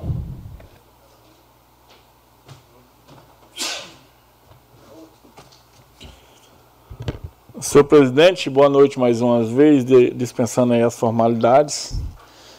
É, foi se discutido tanto sobre esse projeto que o pessoal de casa que acaba escutando acaba fazendo uma confusão na cabeça. Mas voltando lá do início, de quando eu participei junto com o vereador Gesiel, com a petição de tirar alguns itens desse projeto, parabenizar o autor do projeto, o vereador Valdenito de Almeida, o presidente dessa casa, pela sensibilidade, pelo projeto excelente e por ter entendido e retirado aqueles itens e colocado um índice ratificando a importância do pedido da retirada. É, parabenizar. Eu também achei que a sessão passada foi um pouco desnecessária, uma palavra que a gente usou aqui, mas foi desnecessária ao ouvido da população. Os projetos em seguida que foi tirado, referente a esse projeto, eu achei assim muito desnecessário tirar aqueles projetos, que era importante também. E gostaria, Valdemir, de parabenizar mais uma vez pela autoria do projeto, do jeito que está agora, está excelente. Tem aí umas contradições referente a constitucional, não constitucional, mas já é uma lei federal é um projeto que, se a gente dizer assim, não vamos votar aqui porque é inconstitucional, e a lei federal que já é aprovada, já tem exercício. Tem outra. Os psicólogos já estão na escola. A gente está dando um aval a mais aqui ao Poder Executivo para estar tá atuando. O psicólogo está na escola. É um momento que a gente precisa ter essa sensibilidade é uma coisa que a gente está aprovando na lei aqui, mas a necessidade já está na escola, já tem uma crise aí que, graças a Deus, a gente vai vencer essa fase, como pandemia, como diversas outras crises, por exemplo, que a gente já venceu, a gente vai vencer essa também, mas a gente aqui, como legislador, tem a obrigação de aprovar leis. O vereador Fábio, uma parte, pois não, Vereador. Eu queria aí até parabenizar a sua observação e parabenizar a todos os vereadores aqui. Porque cabe a nós, qualquer projeto de lei, adequar a nossa cidade. E aqueles dois parágrafos lá que foi retirado, artigo que foram retirados, para nós não interessa aqui na nossa cidade. A nossa realidade é outra. Lá é a nível federal. E nós estamos fazendo aqui a nível municipal. Então, todos que observaram, for pedir, e o objetivo não é passar o projeto na é passar o melhor para o nosso município. E foi isso que foi feito a pedido dos nobres vereadores. Obrigado pela parte. Imagina, finalizando, senhor, senhor presidente, então, no meu entendimento, Todos estão de parabéns. O senhor por ter proposto o projeto, o vereador Gesiel, que senta ali no meu lado, que percebeu ali aqueles parágrafos e a gente discutiu, o senhor novamente por ter entendido, retirado o projeto, porque como o senhor falou aqui, não é a vaidade do vereador, é a necessidade da população. Foi usado um termo aqui na sessão passada é, que eu achei muito, muito ruim, muito feio. Ah, a gente tem que valorizar o vereador. A gente não está aqui para valorizar o vereador, a gente está aqui para é entender as necessidades da população e está aprovando esses projetos de lei para o Poder Executivo poder executar essas leis para facilitar a vida do nosso povo. Então, senhor presidente, parabéns pelo projeto. É, na minha, minha bancada, somente eu, é a bancada de, de um único vereador. Eu vou apoiar o seu projeto e projetos como esses, com certeza, terá meu apoio. Muito obrigado. Está em discussão substituto de número 1 de 2023, o projeto de lei 43 estabelece parâmetros, princípios e finalidade para a instituição de uma política pública de inclusão de profissionais de serviços sociais de psicologia na rede de educação básica do município e da outras providências. Coloco Ninguém mais querendo discuti-lo, coloco em votação. Sentados aprovam. Em pé rejeita. Aprovado por todos presentes.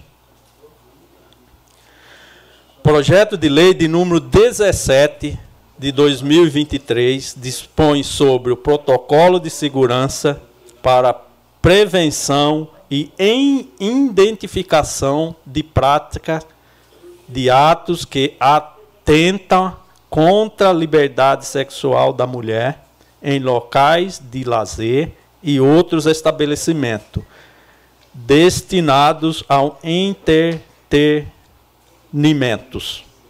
Autoria: vereador Ralph Silva. Está em discussão o projeto.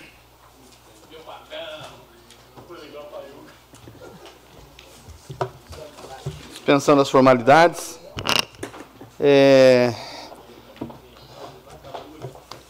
O mínimo que a gente faz aqui nessa casa, enquanto parlamentar, é exercer a função que ela é inerente né, a um vereador. Fiscalizar, legislar, né, ser o elo mais próximo da população com o poder público. E é isso que eu tenho feito, é isso que eu vou seguir fazendo. Jamais vou propor algum projeto de lei que possa me beneficiar, seja com um intuito eleitoreiro, seja com seja qual for é, o interesse que não seja republicano. Nós vemos uma escalada de violência contra a mulher, nós vemos um, é,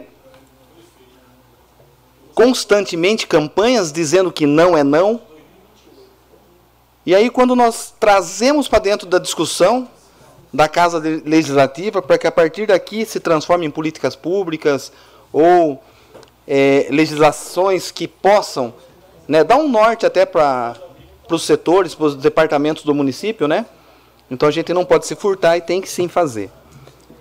É, essa ideia desse projeto, ela surgiu é, na Espanha, e como falei na última sessão, a prisão do Daniel Alves se deu, se deu porque naquela boate é, já existia esse tipo de protocolo e o que acabou uh, identificando o delito dele. Até então, ele está tá correndo para provar o contrário, mas de abuso sexual.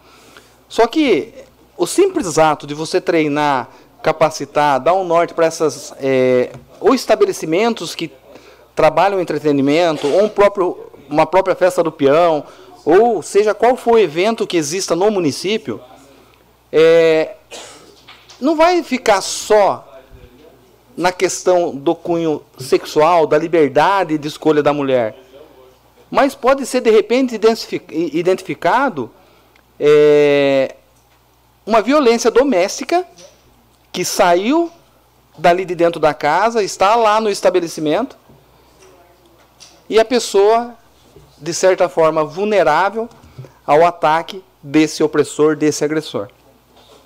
Então, a ideia, o pivô central da ideia desse projeto de lei, ela ser mais uma ferramenta dentro daquelas que nós já temos né, buscado, tem se discutido em reuniões do CONSEG, é, em redes né, de discussão aí com o Conselho Tutelar, é, Secretaria de Saúde, Educação e também o Social.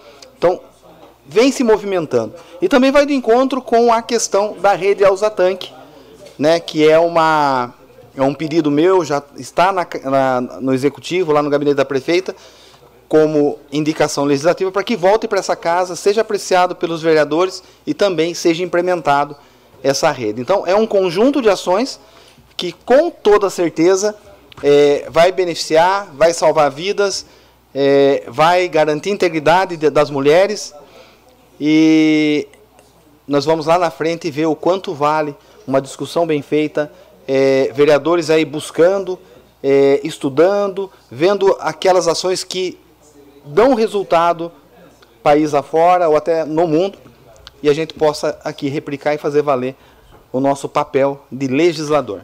Então peço a vossas excelências o voto favorável, né? É, julgo importante quanto os demais projetos estão nessa pauta no dia de hoje. Obrigado. Está em discussão o projeto de lei de número 17 dispõe sobre protocolo de segurança para prevenção e identificação de prática de atos que atente contra a liberdade sexual da mulher em locais de lazer e outros estabelecimentos destinados a entretenimentos. Com a palavra, o vereador Fábio Simão.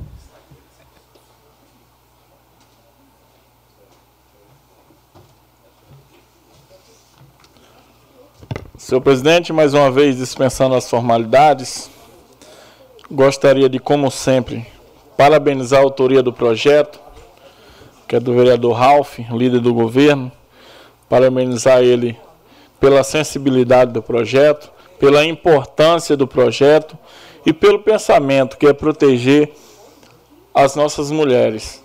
A Câmara Municipal de Iracemápolis está mostrando mais uma vez que não concorda nem um pouco com todo tipo de ato que venha ferir a integridade física, moral das nossas mulheres, das nossas filhas, das nossas esposas, das nossas amigas, das nossas mães, em geral, das nossas mulheres.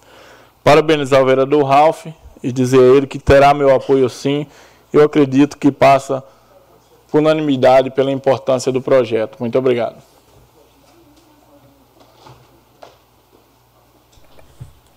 Está em discussão o projeto de lei de número 17, 2023. Alguém vai. Alfa, Paulinho. Projeto de lei. Ninguém mais querendo discuti-lo, coloco em votação. Sentados aprovam. Em pé rejeito, aprovado por todos presentes. Projeto de lei de número 18 de 2023 institui a semana de conscientização e prevenção sobre os males causados pelo uso intenso de celular, tablets, computadores por bebês e crianças. Está, o projeto está em discussão. Com a palavra o vereador Cláudio Cossesa.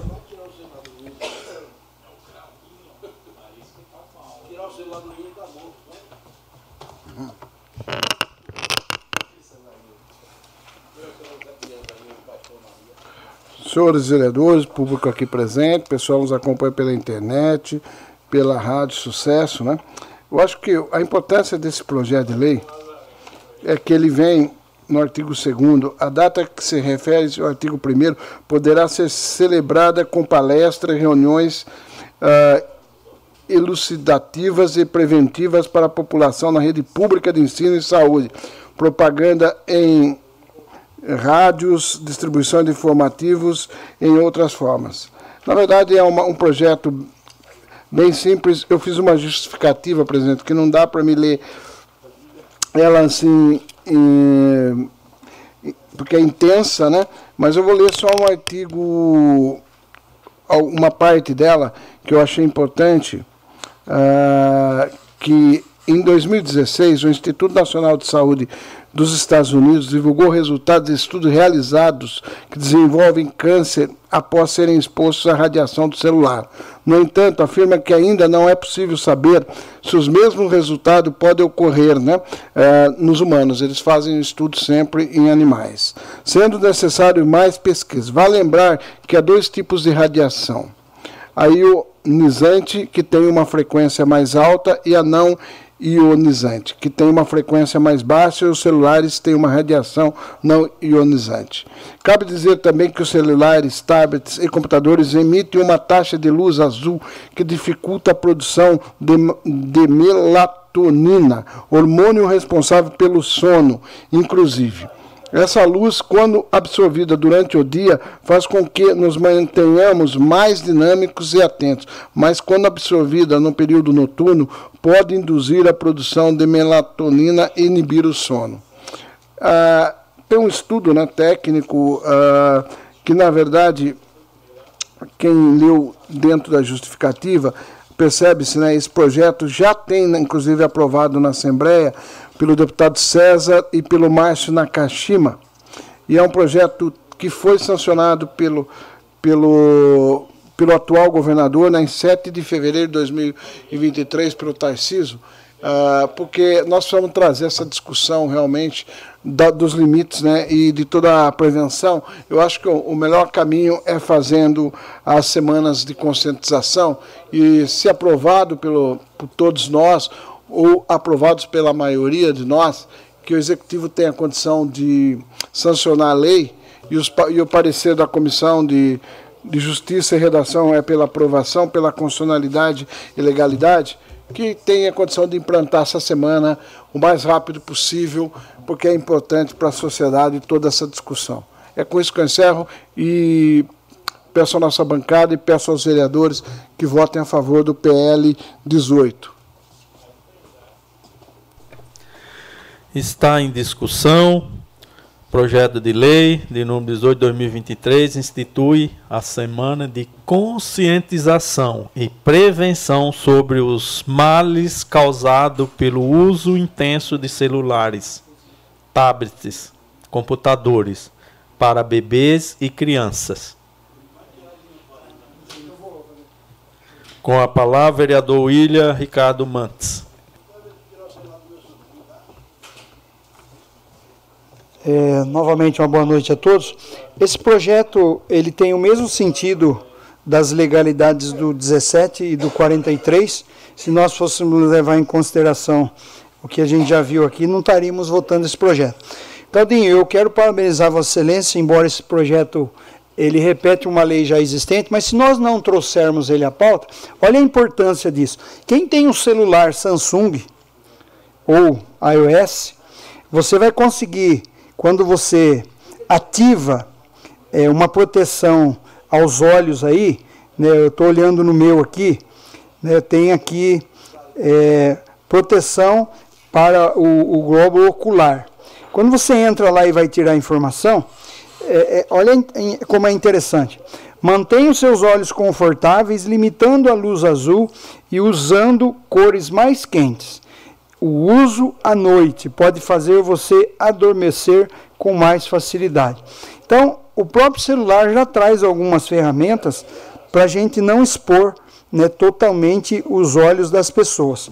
Mas esse projeto especificamente, ele trata a respeito dos males causados né, pelo uso intenso de celulares, tablets e computador por crianças e bebês. E, e eu tenho falado, a gente tem um cuidado muito grande na igreja e nós temos falado com relação a isso. Eu digo que, embora há pesquisas hoje já relacionando alguns males, mas ninguém sabe de fato o que vai acontecer com as nossas crianças. Porque eu vou dar um exemplo: eu fui ter celular é, com 17 e 18 anos. Né? Eu fui ter computador com 14 anos. Hoje as crianças, a minha filha primeiro, ela, ela com, com 4 anos de idade, ela imprimiu sozinha uma folha para pintar na internet. E a minha filha hoje, de 7 anos, eu acredito que a idade foi com muito menos, que ela conseguiu já fazer alguma coisa. E, e digo mais, é, ela conseguiu identificar o seguinte, por exemplo, se ela entra no YouTube, mas ela não sabe escrever o que ela quer, mas ela sabe que esse microfoninho aqui traz para ela o que ela perguntar. Olha que interessante. Isso fica uma coisa sem fim. Você dá um, um celular na mão de uma criança, ela, ela é capaz de passar o dia inteiro lá, olhando o celular. E vai tirar da mão da criança para ver. Não tem aquela expressão assim, igual tirar doce da mão da criança? Eu acho que tirar um celular é pior. Hoje é. Se você for na, deixar uma criança 20, 30 minutos no celular, você vai lá e você tira, hoje é pior. Às vezes ela não chora pelo doce, mas ela esperneia pelo celular. Aí você fala assim, nossa, mas ali é um lugar de tanta informação, é verdade, mas ela não é capaz de conseguir filtrar. Nós somos. O adulto é. E faça. E, e, seja curioso, você aí na sua casa, no Google aí, é, escreva assim a exposição que você mesmo tem no seu celular. O meu aqui ele me mostra, todo fim de mês ele mostra quanto tempo eu fiquei logado nas coisas. Isso é importante para nós. Agora imagina, se nós não tivermos o cuidado de cuidarmos de nós mesmos, imagine das crianças. Comece a pesquisar quando o celular está sendo carregado. Né? Eu tenho o costume de carregar o celular no quarto, mas isso não é bom, eu já li sobre isso. Só que como a gente tem tantas funções e eu deixo o celular ligado, então muitas vezes a gente tem que receber uma ligação à noite, tem que atender. Então se ele estiver num lugar distante, só que assim, a gente vai ter que mudar isso. Porque hoje ainda a gente não sabe, mas daqui um pouco a gente vai ter estatística de como isso vai estar se comportando, a gente vai ser obrigado a fazer essas coisas, essas recomendações. Então, eu quero agradecer aí a, a, a intenção do Claudinho de trazer esse projeto e que, de fato, a gente produza materiais para entregar nas escolas e, e que as, as crianças entendam que pode usar, mas com, é, como diz o Sanderberg, né, com temperança. Está em discussão projeto de lei de, de, número 18, que institui Semana de Conscientização e Prevenção sobre os males causados pelo uso intenso de celulares, tablets, computadores para bebê e criança. Com a palavra, vereador Ralph Silva. Dispensando as formalidades, é, como bem falado aqui, Hoje, tirar um celular de uma criança é a mesma coisa de tirar a droga de um adicto. Tem criança que fica violenta quando tira a, cela, a, a tela da mão. E infelizmente isso acontece. Eu posso falar porque eu sou pai, tenho uma, uma menina de 5 anos, em um de, determinado momento, aquela prática, né? Deixa o celular, entrete um pouco.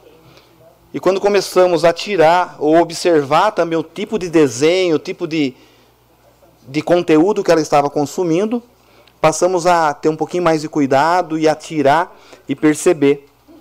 Mas graças a Deus a gente tirou no começo. E a conscientização, ela tem que ter como objetivo principal os pais.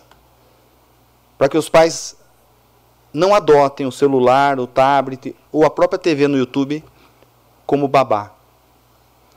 Que observem os conteúdos.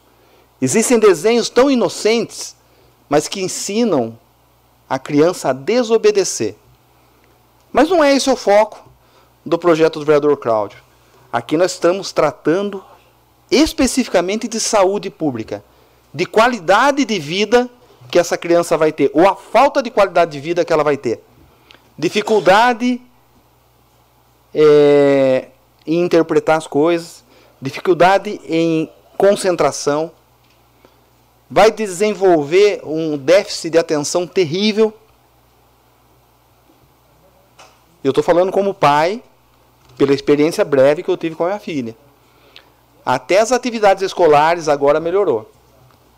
Melhora a concentração, melhora a questão cognitiva. Uh, e sem contar outros males, né? Oftalmológicos que a criança pode adquirir, neurológicos, ortopédicos. Nós estamos suscetíveis a esses problemas. Nós vivemos numa, numa, numa sociedade hoje de cabeça baixa olhando a tela. Problemas no pescoço, na vértebras, né? Então, sim, parabéns, vereador Cláudio, pela iniciativa. É um projeto muito importante.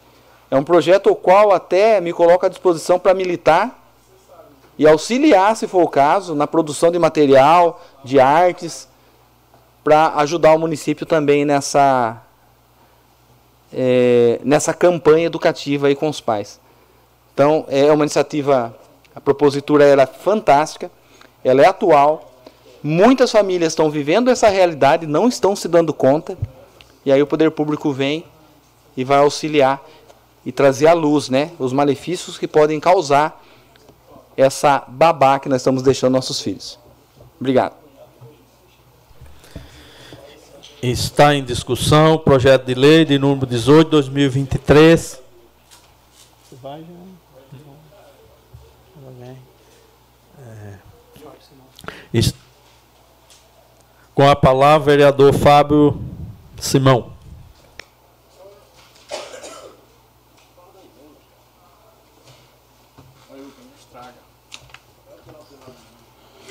Dispensando, dispensando as formalidades, senhor presidente, eu gostaria mais uma vez, na mesma, na mesma linha, parabenizar o autor do projeto, que é o vereador Cláudio Consenza Filho.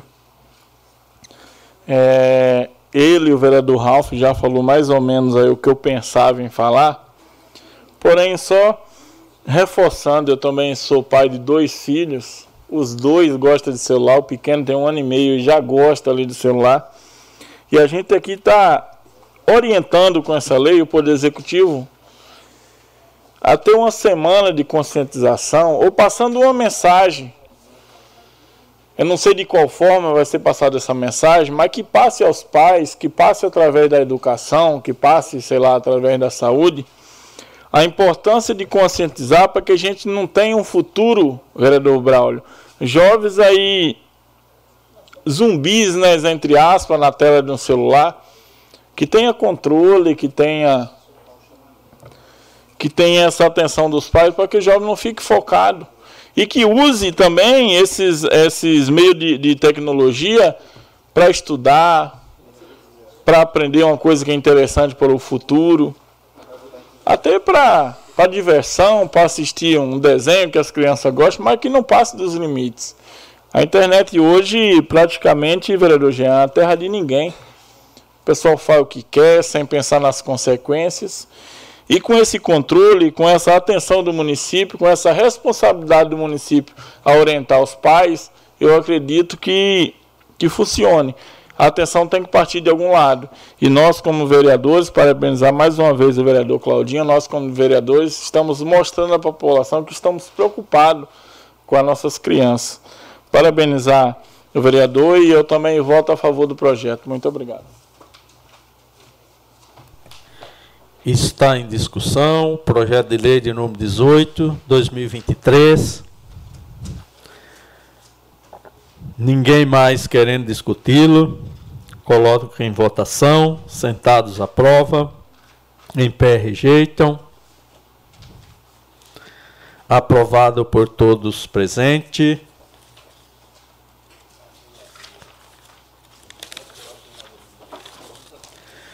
Projeto de lei de número 19, 2023, institui o selo Reconstruindo Vidas, a ser conferido às empresas que aderem às ações de auxílio e reconstrução de moradias retiradas de famílias residenciais em área de risco, que esteja em situação de vulnerabilidade social. Autoria: vereador William Ricardo Mante. Está em discussão.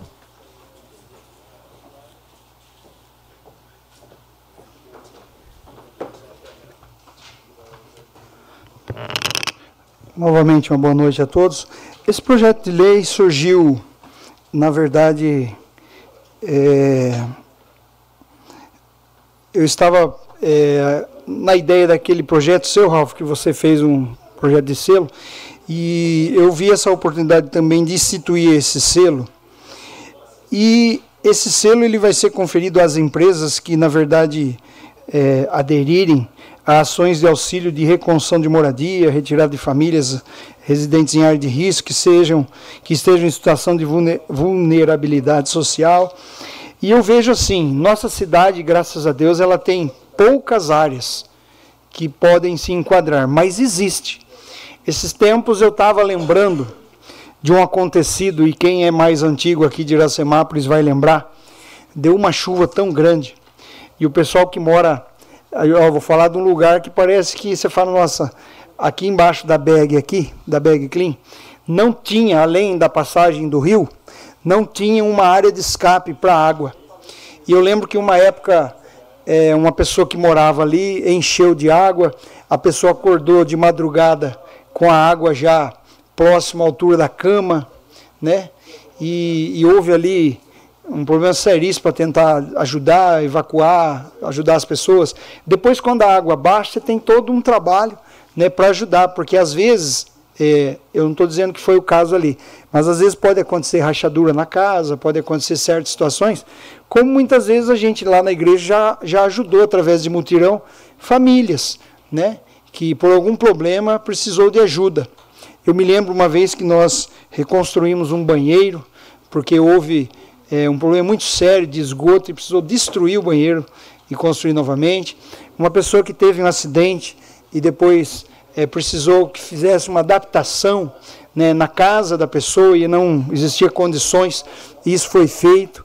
Né? Então, que isso de fato possa existir e a empresa que se dedicar a essa causa, ela possa ser premiada com esse selo, né? porque isso é muito importante. Isso, muitas vezes, quando nós é, passamos isso para a população, o empresário, né, a pessoa que é, é, sensível a essas causas, ela pode estar ajudando. Então, eu vi esse projeto, é, gostei do projeto, trouxe para esta casa, peço o voto de Vossa Excelência para que a gente possa é, colocar esse projeto em votação e também em uso, né, porque há pessoas que nem quando tem aqui, ó, auxílio à reconstrução de moradias. Há pessoas que muitas vezes elas perdem seus familiares, acabam ficando sozinhas e elas acabam morando em residências que elas se tornam difíceis para a pessoa reconstruir alguma coisa ou é, reformar alguma coisa. Então, quando há uma empresa que se sensibiliza e ajuda, nessa essa empresa ela pode ser é, considerada aí apta a receber esse selo reconstruindo vidas. Então eu peço votos dos novos vereadores para essa propositura. Muito obrigado.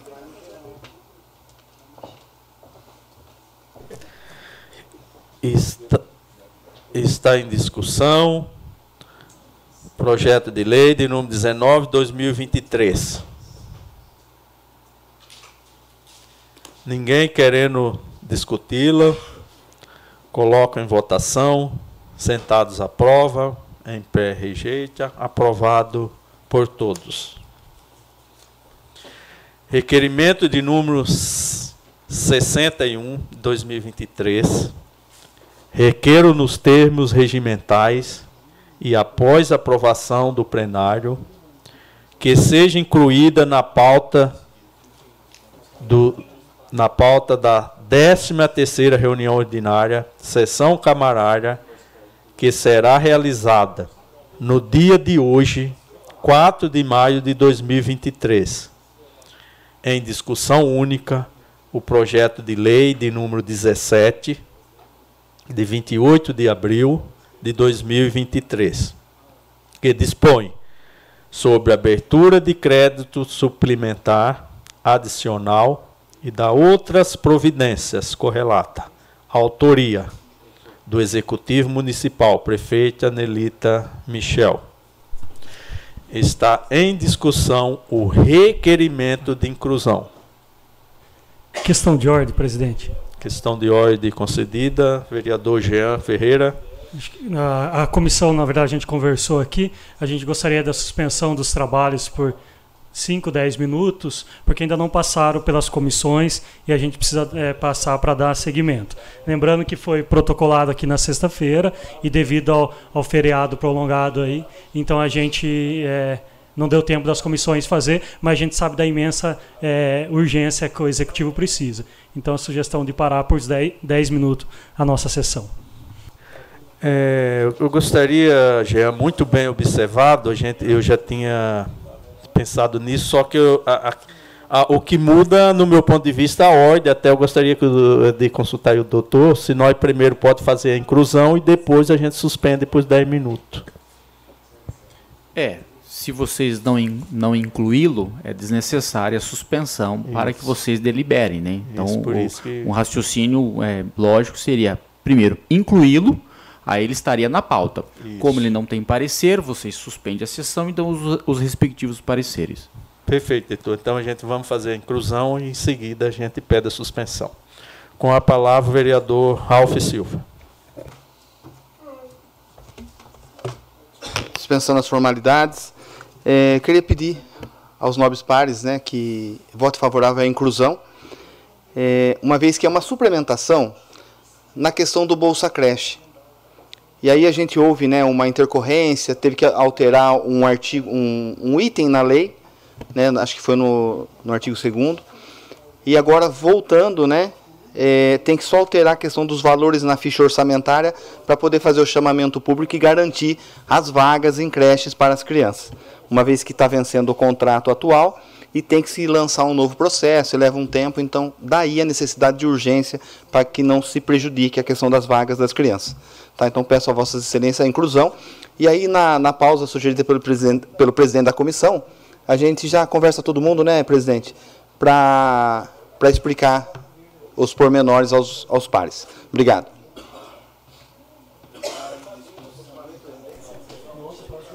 Está em discussão o requerimento de número 61, 2023, de inclusão na pauta do PL número 27 de abril de 2023, que dispõe sobre abertura de crédito suplementar adicional da outras previdência. Coloco o requerimento em discussão, ninguém mais em votação, sentados aprovam, em pé rejeita, aprovado por todos presentes.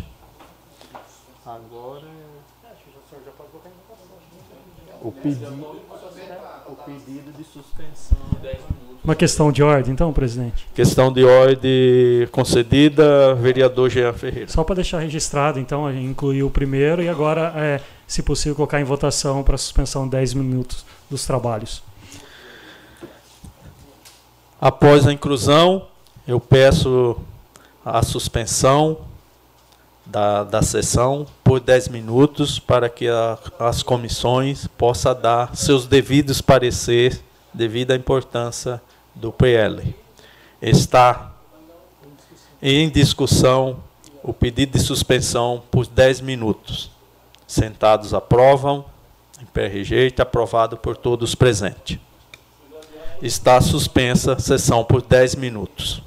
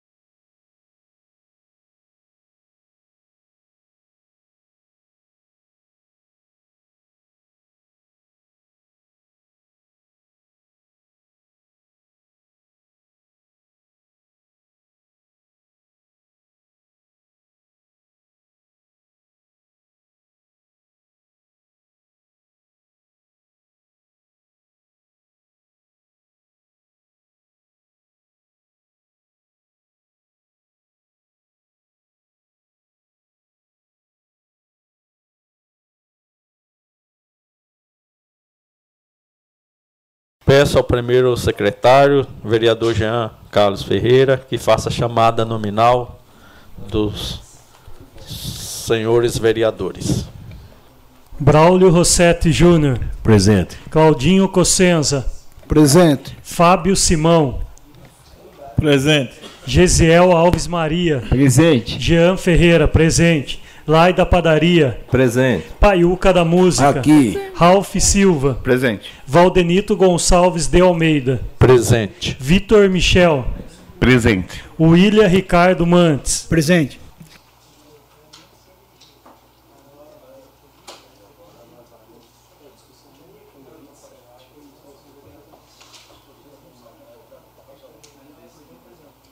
Está em discussão projeto de lei de número 27 de 2023. Dispõe sobre abertura de crédito suplementar adicional e da outras providências correlata. Executivo Municipal. Algum vereador? Com a palavra, vereador Cláudio Cossesa.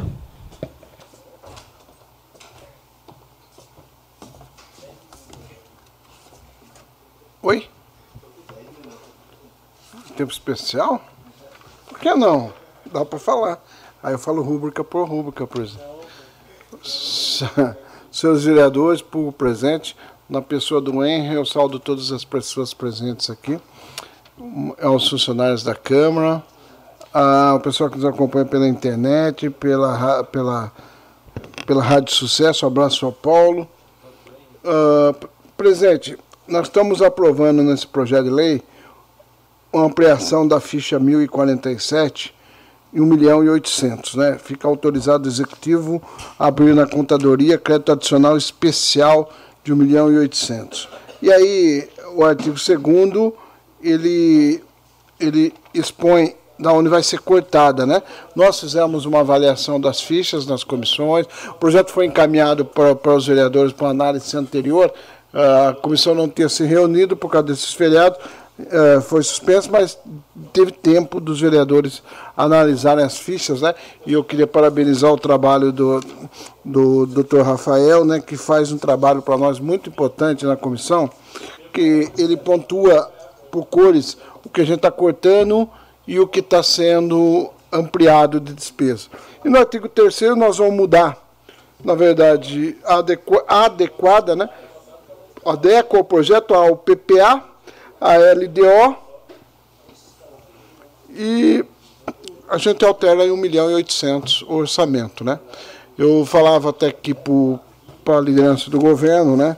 Eu queria deixar essa observação, que a ficha 1047, que é a ficha que nós estamos ampliando para atender essa demanda importante, é uma demanda que agrega né, as vagas ah, que nos auxiliam, inclusive um TAC, que temos com o Ministério Público, que acredito que esteja em vigor ainda. Na verdade, ela já tem ah, um saldo, dotação é de 2 milhões e 400, né? Ah, já está empenhado 2 milhões e 300. Ah, aí a gente, eu até depois a liderança do governo vai ver para a gente o saldo que vai ficar desse contrato, porque esse contrato já está assinado. A- Hoje está empenhado 2 milhões e 300. Quanto gastou nele? Só vai saber depois que fizer o chamamento, tiver contratado a nova, que é com essa autorização, porque vai, nós temos um saldo de 55, mais 1 milhão e 800, então nós vamos ter 1 milhão e 855 de saldo na dotação, vai se fazer a licitação, chamamento, né? Aí a gente vai saber o novo contrato, quanto ficou, se vai e automaticamente vai cancelar o outro contrato. Quanto ficou de saldo? É importante a gente saber, porque é importante a gente saber quanto que vai se gastar no ano todo com essa parte da educação, que é importante, como a gente falou, que adiciona em torno de 250 vagas, entre elas ah, quase 40 para as crianças ah, especiais, e é muito importante aí para que a gente ah, atenda, né? Na verdade são 250 vagas no Pro Educação Básica, na idade de 4 entre 4 meses e 3 anos, 11 meses e 29 dias, para o exercício de 23, nós estamos votando, tá, pessoal? Então é por isso que com essas considerações, Gostaria de pedir o voto de todos os vereadores. Né, aí é importante a gente a, dar essa transferência de recursos que ora autorizamos, mas é importante depois a gente saber o resultado do chamamento e saber quanto que voltou na dotação 1047, só para se é que vai voltar, porque também depende do valor da, do resultado do chamamento, né? Como vai ser, como não vai ser, mas para dar mais transparência para a administração, isso é importante. Está em discussão o projeto de lei de número 27/2023, dispõe sobre abertura de crédito suplementar adicional e da outras providências correlatas. Executivo Municipal. Com a palavra, vereador Ralph Silva. Dispensando as formalidades. Presidente, muito obrigado, viu, presidente, por é, pautar aí, né? É, entrou de forma é, com urgência, né? Um pedido de urgência na na entrada da pauta. E agradecer também as comissões. Presidente Jean, da Comissão de Justiça e Redação, vereador Cláudio, Finanças e Orçamento. E, você, e o senhor, viu, doutor Rafael, pela forma que é, nos auxilia né, na questão da, da parte documental, das explicações, e principalmente nos mandando a, a parte do orçamento com as rúbricas, o que anula, o que é, aumenta, né? E isso é muito importante, porque é, é, difícil a gente dominar todos os assuntos, principalmente quando se trata de, de, vereadores de primeiro mandato. E a gente vai aprendendo e aprende muito com Vossa Excelência. Tá? Então, é, reforçar aqui né, a gratidão à mesa diretora, a gratidão às, às comissões, né, que sempre prontamente é, se coloca à disposição para reunir. Quando a gente não tem tempo hábil, a gente faz aqui essa é, essa suspensão rápida, só para ajustar né, os, os detalhes aqui, mas a forma que o senhor manda para a gente aqui os projetos, sempre muito bem é, explicadinhos, e quem ganha né, é sempre a população, as crianças que precisam da vaga. E aí, viu, vereador Cláudio, eu faço questão também de ficar é, acompanhando de perto e depois a gente solicita é, o retorno aí do quanto foi estornado no contrato que está findando, né? E o quanto será comprometido. Porque com certeza deve de, de repente sobrar um valor que ele pode ser é, fruto de, de anulação para suplementar uma outra necessidade aí. Tá? Então peço aí o voto favorável aos nobres pares. Obrigado. Está em discussão o projeto de lei de número 17, 2023, que dispõe de abertura sobre abertura de crédito suplementar adicional e da outras providências correlatas. Autoria Executivo Municipal. Com a palavra, vereador William Ricardo Mantes. Novamente, uma boa noite a todos. Esse projeto de lei, é, ele trata é, única e exclusivamente aí das vagas em creche e é uma preocupação que a prefeita ela tem e nós também é pelo fato também de muitas pessoas às vezes virem cobrar essas vagas, né? Mas o importante é que essa casa de leis, já que o doutor nos informou a respeito da entrada do projeto e ele já nos entregou, como bem disse aqui o vereador Ralph, bem mastigado para nós, já colocando grifado ali as fichas que iam sair e, a, e aqui adentrar. E nós, assim, temos muita facilidade em dar os pareceres quando vêm esses projetos de crédito suplementar, porque é, já há nessa casa essa facilidade. E agradeço também o presidente por ter colocado esse projeto, porque embora hoje é uma quinta-feira, é, nós temos a sexta-feira amanhã, provavelmente o doutor já vai fazer é, os, as assinaturas aqui para ser enviado amanhã. Então já adianta né, o expediente aí para a prefeitura, já e dando sequência nisso. Então, quero agradecer a agilidade de todos e também é, dos vereadores por é, essa parada técnica que a gente faz aqui para fazer as assinaturas, porque é o momento de nós perguntarmos, como não houve tempo hábil para as comissões se reunirem e nós tirarmos a dúvida, então a gente tira agora, em virtude do projeto ter entrado né, né, fora do período que nós tínhamos para poder fazer essa análise. Então agradeço, também peço o voto para que a gente aprove esse projeto hoje. Muito obrigado. Está em discussão o projeto de lei de número 17, 2023, dispõe sobre abertura de crédito suplementar adicional e da outras providências correlata. Autoria Executivo Municipal. Com a palavra, o presidente dessa casa, Valdenito Gonçalves de Almeida. Dispensando aí as formalidades, uma boa noite aqui o Henry, né? Está trabalhando, nos auxiliando aqui, representando o público. É, o Ralph, o William, o Claudinho, todos já falaram a minha fala, né? É, eu queria agradecer aqui as comissões, porque esse projeto de lei ele chegou aqui na casa sexta-feira, era quatro, se eu não me engano, quatro e vinte, quatro e meia. Então não tinha mais tempo para nada. O Silvio me ligou, deu, ah, Silvio, na segunda eu vou sentar com o doutor e a gente, vamos ver, se possível a gente vota. Aí o projeto ficou na minha mesa. Hoje eu cheguei, levei lá para o doutor. Quero parabenizar o doutor. O doutor, ah, chegou tal hora, deixa para a semana que vem. O doutor, não, vamos. Fez o que tinha que fazer. Tá tudo certo, conversamos e graças a Deus andou. Agora só isso não é, só isso não é só isso para que o projeto, para que a votação aconteça. Aí precisa da boa vontade das comissões e da boa vontade de todos nós. Eu acredito que o intuito de todos nós aqui é fazer o melhor para a nossa cidade. Nossa cidade tem que andar. É isso o nosso trabalho aqui. Então aqui nós vamos fazer, nós estamos fazendo a nossa parte. Se Deus quiser, a gente não faz nada para nós, como vereador, como munícipe, como a população. Tudo é em prol de fazer o melhor para a população. E é esse o objetivo dessa casa de lei de todos nós. Então, quero agradecer a cada um, que todos nós, cada um fazendo a nossa parte, graças a Deus as coisas estão andando e vai andar. Então, peço votos favoráveis para que assim o executivo, a partir de amanhã, já faça a parte dele e tudo comece a andar normal na nossa cidade.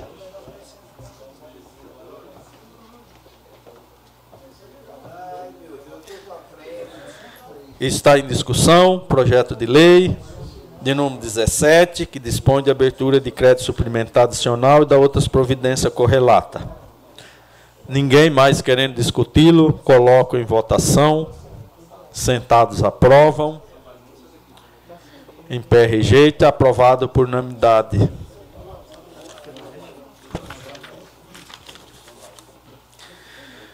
Encerrada a matéria que cabia de liberação do plenário, do início ao grande expediente, convidando os senhores vereadores para versar sobre os assuntos de suas conveniências. Com a palavra, o vereador William Ricardo Mantes. Questão de ordem, presidente. Questão de ordem concedida, vereador Braulio. Eu gostaria de, de pedir a compreensão de todos, de Vossa Excelência, dos nobres vereadores também. Deus está podendo sair mais cedo hoje, um pouquinho. Estou com um probleminha de saúde na família aí. Então eu gostaria da, da compreensão de todos, tá ok? Obrigado, senhor presidente. Tudo certo, vereador Braulio. Novamente, uma boa noite a todos. É, começando então a palavra livre de hoje. É, quero parabenizar novamente o município pelo pelo mês de aniversário. Essa semana foi uma semana que nós tivemos os, os feriados, né, juntando com o feriado do trabalho. Um feriado que nós passamos aí comemorando o dia do trabalho, depois o dia 3 é o dia do município. E agradecer também à prefeitura pela programação que foi feita, que está sendo feita. Né, esse mês tem ainda a programação acontecendo. E falar um pouquinho da, da festa que aconteceu aqui na praça, uma festa que englobou aí as entidades, englobou aí a, a, as empresas que se propuseram a estar também na praça com barracas e prestigiando aí né, o comércio do município. E quero também agradecer a Deus pela oportunidade de estar como vereador nesse, nesse aniversário, né, pelo terceiro mandato. E eu sei que é uma, uma função muito árdua que nós temos. E, e hoje, né, na data de hoje, é, muitas vezes a gente pensa assim, ah, o trabalho né, do vereador. Hoje eu saí 8 horas da manhã de casa, não almocei, não jantei. De todo o trabalho que nós tivemos, eu fui numa reunião do consórcio PCJ e gostaria aqui de, de, de, de dar essa notícia né, a todos os vereadores aqui. Hoje teve a eleição do Conselho Fiscal e hoje eu participei de uma eleição voto a voto, tendo que pedir voto. E tinha 23 cidades ali representadas e eu concorri ao cargo de secretário do Conselho Fiscal, né, porque tem o presidente, primeiro segundo é, vice-presidente e primeiro segundo secretário. Eu concorri como primeiro ou segundo secretário, ali a ordem não importava, porque a, a, os dois têm a mesma função. É, na verdade, eles não substituem um outro, eles se somam. E é engraçado que eu passei por uma eleição bem tranquila. Né? Tinha eu, é, o representante de Capivari e o representante de Amparo. E Amparo era uma, era uma mulher. E foi a única mulher que tinha se candidatado naquelas cinco vagas.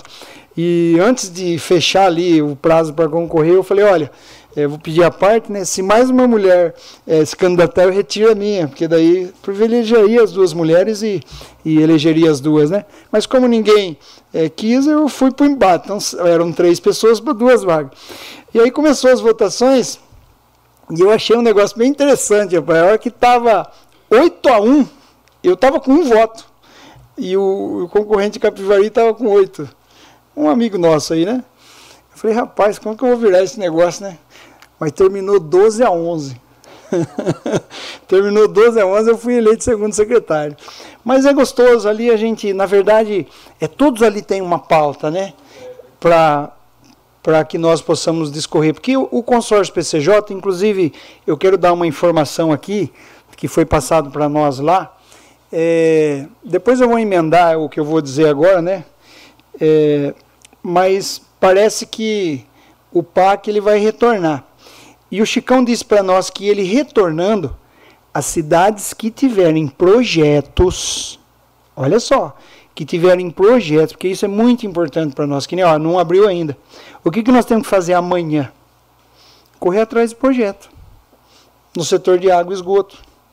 Se tiver projeto, o Chicão falou assim, ó, na época lá atrás, a área do PCJ conseguiu mais de 600 milhões de reais em dinheiro pra, que tinha projeto, conseguiu recurso.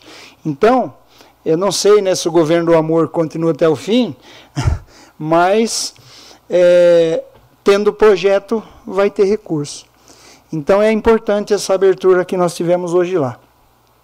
E outras coisas também, porque o, consórcio ele veio mudando ao longo aí depois da pandemia, teve algumas mudanças assim que vão é, beneficiar os municípios, até na participação. Então isso, é, com ao longo do tempo, eu quero trazer isso para o nosso município, porque como representante, né, eu fui representante interlocutor das nossas bacias aqui e continuo sendo, inclusive agora eles emendaram a nossa bacia, porque assim, eles propuseram uma mudança, é, por exemplo, aonde desemboca a nossa microbacia? Em Piracicaba. Então, colocou eu com a vereadora de Piracicaba, que hoje está lá representando Piracicaba, nós vamos ter que conversar né? E, e, pedir coisas juntos, isso é importante, porque o que beneficia nós também beneficia indiretamente Piracicaba. Né? Quando nós afinamos aqui o nosso tratamento de esgoto, beneficia o tratamento de esgoto de Piracicaba. Por quê? Eles pegam água do rio Piracicaba. Então foi um, algo muito importante hoje essa participação eu estive lá, é, acabou muito mais do meio-dia, mas eu não almocei, porque eu tinha coisas para fazer, né? eu fiz casamento, tinha é, cartório para ir, tinha tantas coisas para re realizar, porque eu não sou só vereador, né? Mas eu estou aqui, olha, está tendo culto na igreja, aliás, já acabou o culto na igreja, mas hoje eu não fui na igreja, vim para a reunião da sessão da Câmara, né? A gente colocou pessoas lá é, que, que fazem, então a gente tem esse compromisso. E eu quero, sim, agradecer a Deus por essa oportunidade, porque nós temos feito um trabalho né, sério, um trabalho que é voltado ao desenvolvimento, e essa cidade ela tem tudo. Nessa semana mesmo, na, no, no, feriado de manhã, nós estivemos no hasteamento da bandeira e, e pela oportunidade que me foi dada, é, eu falei um pouquinho ali do que nós estamos vivendo.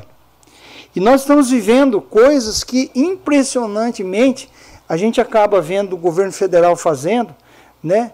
É que não é possível ver essas coisas. Eu acho que acabou a eleição, tem que governar para o país, para as pessoas, né? Tá uma caça bruxa, a caça às, às bruxas aí que é impressionante, né? Pessoas que roubaram bilhões, não é milhões, é bilhões. Elas estão aí em cargos públicos.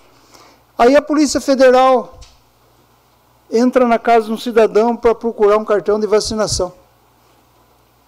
Olha a inversão de valores.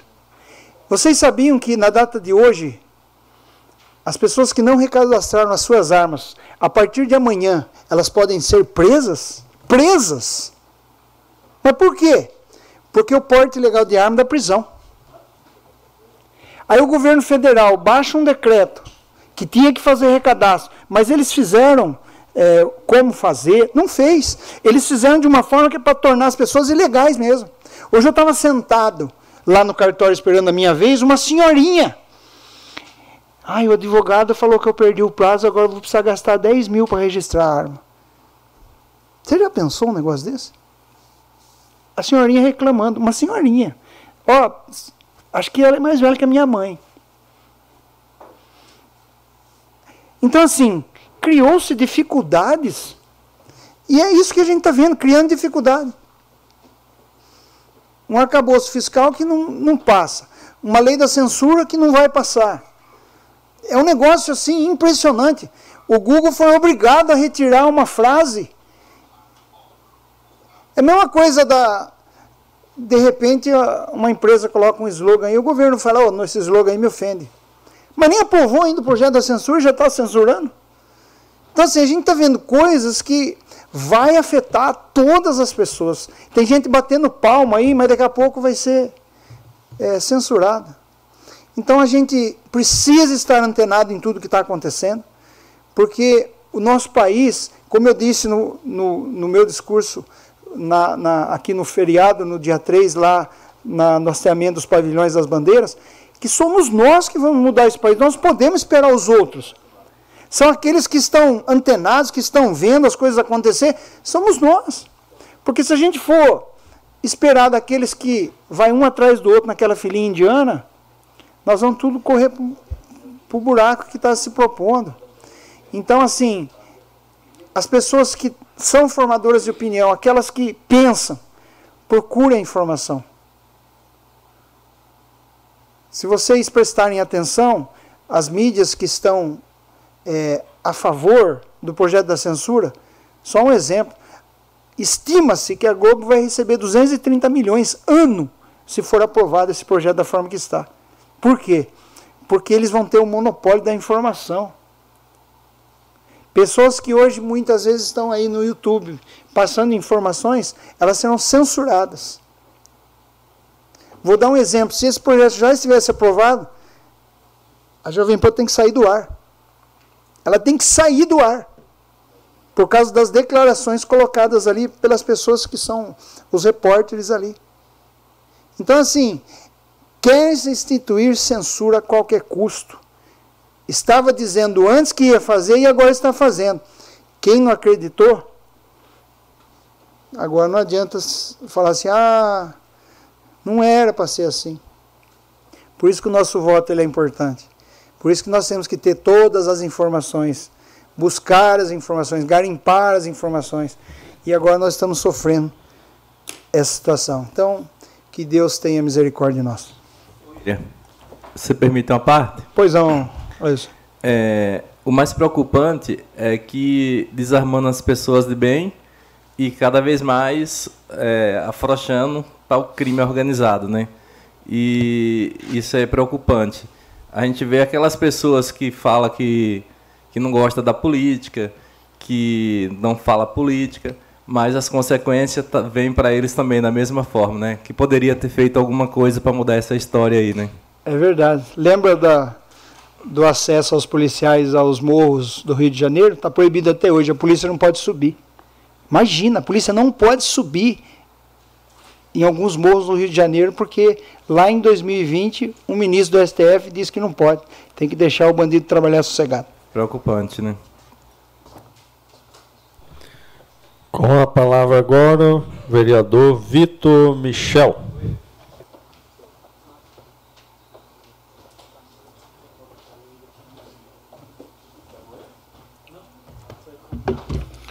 Boa noite a todos mais uma vez. Boa noite ao Henry, que chegou antes de eu, depois que eu falei pela primeira vez boa noite. Boa noite a quem nos acompanha pelas redes sociais e através da rádio. É, eu vou começar minha fala hoje fazendo uma indicação para a nossa prefeita. A rua Antônio Ferreira de Franco, no bairro Luiz Ometo, ela está sendo usada, vamos dizer assim, pelos motoristas que passam por lá em velocidades altíssimas. É, essa, essa ontem, aliás, um cachorro foi atropelado naquela rua por uma moto e por pouco não pega a criança que estava junto com o cachorro. Então a mãe dessa criança me ligou hoje falando que eles estão passando por momentos difíceis lá por causa dessa velocidade. Então eu gostaria de fazer uma indicação para que se faça, sei lá, se faixa elevada, qualquer coisa que reduza essa velocidade naquele naquele bairro. A gente sabe como que é o Luiz Ometo, né? Ele é uma ladeira. Então, as pessoas às vezes abusam mesmo para descer ali, descem com tudo, né? Vereador, Sim. Só para colaborar nessa questão, hoje também uma pessoa me consultou, é, deve ser a mesma, com o mesmo assunto de Vossa Excelência. Eu aconselhei a, a- fazer um abaixo É, eu, falei isso também. Sabe por quê, vereador? Porque, na verdade, o que acontece? Quando você pede numa rua, exemplo, Luiz Ometo, você vai fazer no meio, a hora de- da prefeitura fazer a. Se for fazer uma lombada, é, na, na frente da casa de quem? Começa um questionamento horrível para a administração. Então eu pedi para o pessoal, traz, faz uma vacinada, encaminha para o vereador, o vereador faz indicação, ou protocola na própria prefeitura o pedido, entendeu? Só Uhum. para esclarecer. Né, eu, eu também conversei com a pessoa, eu falei que seria ideal ela fazer isso, isso, também. É. E então, mesmo assim, eu faço a indicação e daí esse abaixo vem junto para a gente poder firmar isso. E eu não podia deixar de parabenizar a nossa prefeitura pelo espetáculo que nós tivemos nesse feriado do aniversário da cidade. Eu também não posso deixar de parabenizar a população da nossa cidade, porque foi um evento com muita gente, mas muita gente mesmo, e não saiu uma briga. Não saiu uma briga. E uma coisa que me chamou a atenção, eu estava lá no palco e a gente viu de verdade que ainda tem gente boa nesse mundo. Pessoas achando iPhone e indo levar para devolver pro dono. Pessoas achando celular e indo levar para devolver. Falando, ó, achei o celular e tal. E isso me encheu de orgulho. Porque eu falei, meu, gente boa da nossa cidade. Né? Então, eu também gostaria de parabenizar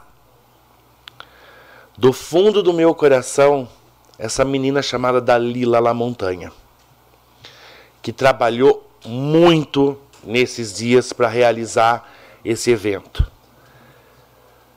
Que trabalho que essa menina está desenvolvendo na cultura e que desenvolveu até agora. Gostaria de parabenizar a Dalila e falar aqui mais uma vez que ela me enche de orgulho, porque eu conheço essa menina desde que ela nasceu e eu tenho muito orgulho da mulher que ela se tornou. E mais uma vez, parabéns Iracemápolis pelos 69 anos, que festa linda que nós tivemos. E hoje foi entregue os materiais escolares para as crianças e os uniformes também nas escolas, né? Isso também me enche de orgulho de estar participando disso nesse momento. Do mais, gente, é só agradecer, agradecer, agradecer tanta coisa boa que está acontecendo nessa cidade, tanta coisa boa que ainda vai acontecer. Tenham todos um bom final de semana, que Deus abençoe a cada um. Agora com a palavra o presidente da Câmara, Valdenito Gonçalves de Almeida. Ah, dispensando aí as formalidades, queria começar minha palavra de hoje, né? Parabenizando a todos iracemapolenses, a todos que trabalhou, que vive, que mora aqui, que ajudou a construir, que constrói, que faz parte dessa cidade. Graças a Deus, é uma cidade que ainda é boa para se morar, ainda é boa para se viver. Nós temos alguns probleminha, temos, mas ainda é uma boa cidade, pelo menos eu considero. Queria começar aqui hoje falando até da, da rua Antônio Ferreira Franco, né? Daquela situação, daquele buraco que estava lá. Eu comentei aqui, até a gente filmou lá, mostrou aqui, que quando viesse as novas massas, que fosse feito lá, porque realmente, né? Fazia muito tempo que estava com aquele buraco lá na rua. Talvez o que o Vitor acabou de fazer aqui, acabou de falar, devido a isso. Porque, na verdade, o buraco era tão grande que, de um lado a outro, que os, todo mundo que morava lá tinha, já sabia do buraco, vinha devagar. Agora arrumou, ficou bom de andar, o cara desce correndo. Já é descida ali na rua Ferreira Franca. Então foi feito o serviço lá. Realmente fazia bastante tempo, né?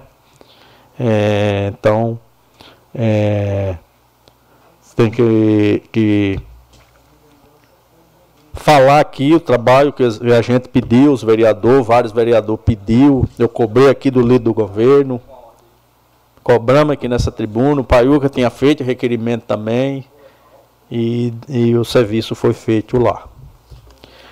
Agora eu quero também aqui agora, né, até o líder do governo já me falou que partir da manhã vai trabalhar no buracão do aquário. Que realmente ali o buracão do aquário precisa fazer um trabalho diferenciado. Fazer para deixar aquilo lá é, bonito. E o primeiro passo que eu li do governo é, a gente até já falou antes, tem que esgotar aquela água abrir aquela valeta para que toda aquela água podre que está chegando lá, porque assim, quando chove é a água da chuva, aí mistura, diminui. Agora, quando parou de chover, toda a água que se lava a calçada, é sabão, é detergente, tudo que vai nas galerias fica parada ali.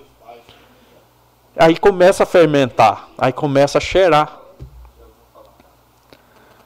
Eu já percebi no domingo passado que eu fui lá na, na igreja adventista do sétimo dia. O cheiro estava lá. Eu percebi ali. O cheiro já está. Para onde o vento chega. É, se você podia passar ali do lado, se estava ventando para o lado do Campo Verde, você não ia sentir, mas para algum lado o cheiro estava indo. E é aquilo que a gente tinha pedido. Hoje a única coisa para amenizar é o cal virgem. Aí até o executivo mandaram jogar o Calvige lá hoje, né? É a primeira ação, jogar Calvige para diminuir o cheiro daquele lugar. E queria pedir, né, Ralf, você que é líder do governo, a, a zeladoria, ela roça a avenida, onde ela roça, ela cata todos a, a grama, os matos e leva lá no ecoponto. E lá no, no buracão do aquário, for, roçou lá a primeira roçagem que deu ali no barranco e deixou tudo mato lá. E ali que, que precisa? Tirar tudo aquele mato, arrancar aquela ramagem para ela não crescer mais na grama.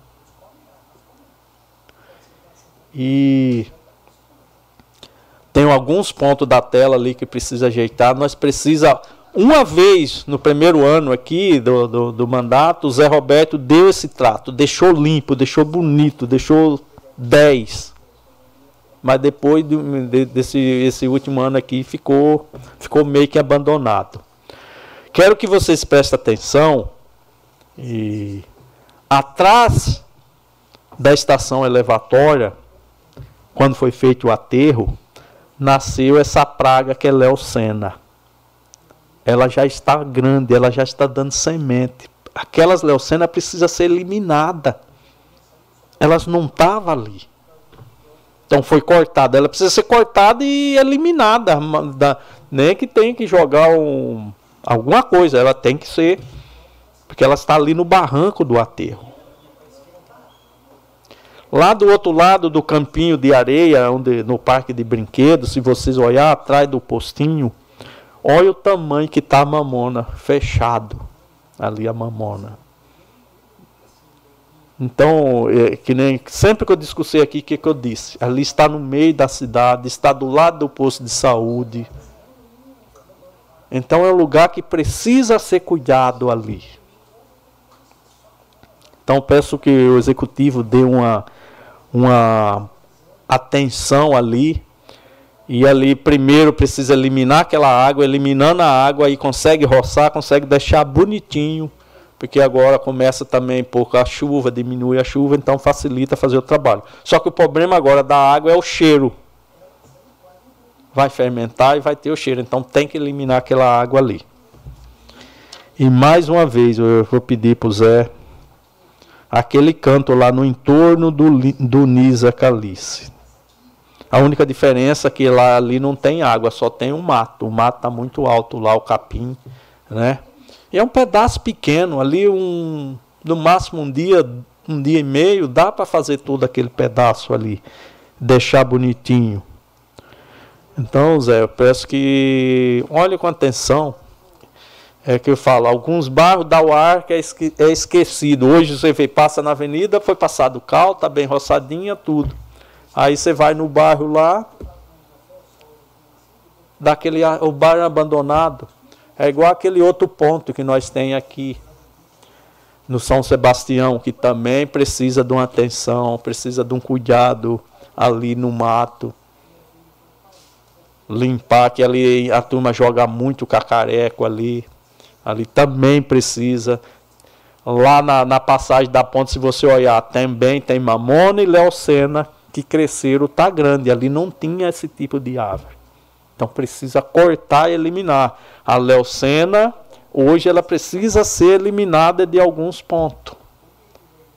Senão ela vira uma praga e você não, não pega mais. Então, esses lugares que eu estou falando aí, Zé, aqui na pessoa do líder do governo, executivo, realmente precisa. Eu não estou falando porque a pessoa pode passar lá e verificar e ver o que eu estou falando. Realmente precisa de uma atenção especial esses pontos aí. É... Um outro ponto também lá no Luiz Ometo, até foi roçado com o trator ali na, na calçada, e ali vai precisar da, daquele senhorzinho para arrancar aquele capim da, da, da grama, aquele capim que nasceu na guia. Naquele pedaço ali, que é o pedaço que as crianças andam para ir na escola.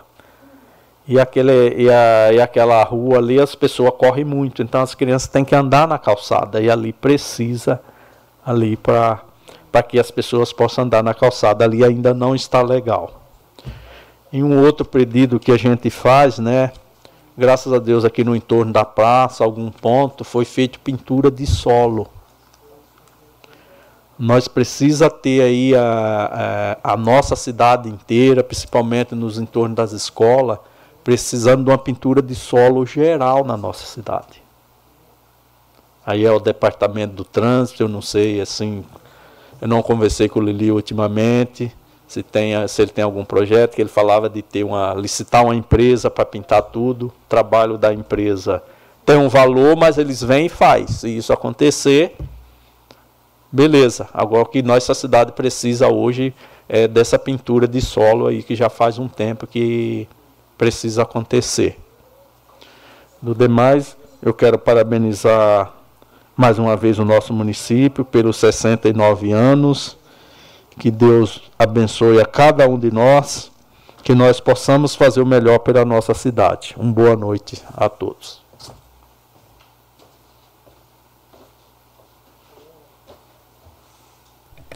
Com a palavra agora o vereador Ralph Silva.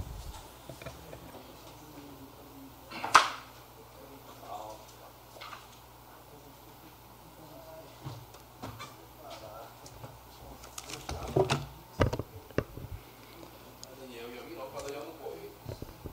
dispensando as formalidades, é, gostaria de agradecer o José Roberto Zanelato, né, dos Serviços Urbanos, pela ação realizada hoje ali no Buracão da Aquários. É, segundo ele, seria aproximadamente aí 50 sacos de cal para poder amenizar e neutralizar ali o mau cheiro, aquela água que se acumula lá é, há décadas, né? Houve uma movimentação de terra, o que, o que eu acho que está dificultando um pouco mais essa questão da limpeza. Mas aí, a gente conversando com o Valdenito, né? É, fazendo uma boa roçagem, uma boa limpeza, a remoção dos resíduos ameniza bastante. É, sei que o Poder Executivo está aí correndo com um projeto, é, tem uma fila de projetos lá, mas um dos projetos é a urbanização daquele espaço com o piscinão e depois do piscinão poder utilizar em cima da estrutura é, para recreação, para atividades físicas. É um projeto ousado, é, vai necessitar muito de recurso federal e estadual, mas eu acredito que a gente vai, é, pelo menos, dar o start, né, do que aquele bairro merece de cuidado, de atenção, e não tenho dúvida disso. Enquanto vereador, é, também estou à disposição, junto aos nossos deputados e ao governo do Estado e federal, na busca do recurso para concretizar essa ideia. É, hoje foi lançado oficialmente o projeto Cultura 10 na, nas escolas. Estive acompanhando a prefeita é, para auxiliá-la, né? E eu pude ver o quão bom é esse projeto, que ele vai trabalhar o, a, o conteúdo ensinado na sala de aula e ele vai é, dar sequência com os alunos numa plataforma digital onde eles vão poder replicar o seu conhecimento, fazer o simulado, responder questionários, gerar um conteúdo pro, cultural para o município e, em cima disso, eles vão. É, os alunos que mais pontuarem com acerto durante o mês vão receber prêmios. Tablets, celulares, entre outros, é, outras premiações. Então, isso estimula né, não só os profissionais, os professores, como os alunos, os pais a se envolverem e com toda certeza vai enriquecer não só o aluno de forma cultural, mas também aí a, a cidade, né, no todo. Sobre os trabalhos de zeladoria que nós temos acompanhado, a pintura das guias eh, na avenida, na praça, centro de lazer, eh, falando com o Zé Roberto, esse serviço vai ser agora de forma contínua, obviamente na velocidade na, e na capacidade que o município tem, mas não vai ser só para a ocasião do aniversário da cidade. Eles vêm se estruturando, se organizando, né, trabalhando aí um cronograma, ajustando o cronograma da, da equipe. E a ideia do Zé é manter esse serviço. Daqui a pouco vai ser realizado ali na Baixada da Rodoviária, depois lá na Baixada da Praça Bortolo Poloni e dando sequência para todos os bairros. Isso é muito importante. Estão fazendo o possível, né, dentro da equipe que tem. E a cidade aí aos poucos vai ficando bonita, vai ficando limpa, a população fazendo sua parte, arrancando o matinho da guia lá na calçada de casa, mantendo a frente varrida e a cidade limpa não é aquela que mais se varre, é aquela que menos se suja. Então, cada um fazendo sua parte, entendendo que a zeladoria ela começa a partir da nossa calçada, nós vamos em breve ter uma das cidades mais limpas do país. Sobre a sinalização né, da cidade, gostaria de fazer um requerimento. Aqui acho que já são dois ou três vereadores que questionaram a questão de sinalização de solo eu também estenderia para a necessidade de uma sinalização mais adequada é, de placas, né, que é a sinalização vertical. Então, quero fazer um requerimento, se há lá no, no, no executivo algo em andamento, né, e qual é o estágio que se encontra. Então, se há, quero saber em qual estágio se encontra, onde está parado. Então, por favor, é um requerimento verbal, peço à secretaria que providencie. Sobre as festividades, né? Parabéns aí a, a Dalila, toda a equipe envolvida, uh, também né, o executivo. Primeiro, pela qualidade da, das atrações que foram escolhidas e foram disponibilizadas para a população. É, segundo, pela estrutura né, que foi disponibilizada, com banheiros químicos, dando mais conforto, é, já prevendo né, a, a, quantidade de pessoas. É, parabéns para a população que esteve presente em massa, aproveitando o presente que é para ela, que uma festividade ela não é para a prefeita, não é para a equipe de cultura, mas ela é feita para a população, porque uma cidade se faz com a população. Então, eu acredito que foi um presente à altura né, do que a população merece. E também, parabéns pela iniciativa de abrir os espaços da Praça de Alimentação para as entidades e aquelas pessoas que são empreendedoras e que viram no jornal impresso e que viram nos canais da prefeitura e entenderam e foram lá, se inscreveram e proporcionaram aí uma, um leque né, de, de oportunidades de escolha, né, de cardápio, de variedade, é, ali para se alimentar durante o evento. É, o Gesiel não está aqui, mas eu também queria destacar, é, observador que sou, eu vi ele ali com os jovens da igreja, fazendo um trabalho paralelo ali, né, nas festividades, de evangelismo, de levar a palavra de Deus, de levar um conforto, de falar com os jovens, e isso é muito importante. Eu vi ele ali reunido, é, orando com alguns jovens que estavam ali se divertindo, conversando. Isso é importante, né? É, essa juventude engajada em levar uma palavra de, de ânimo, de conforto e de fé para as outras pessoas. Ah, queria aqui também externar, né?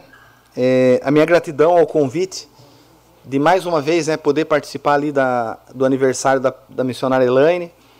É, e pedir né, que o vereador Gesiel, depois falo pessoalmente com ele, é, que ele externe é, a, minha, a minha gratidão, a gratidão da minha família, pela forma que nós sempre fomos e somos recebidos ali na comunidade da Madureira.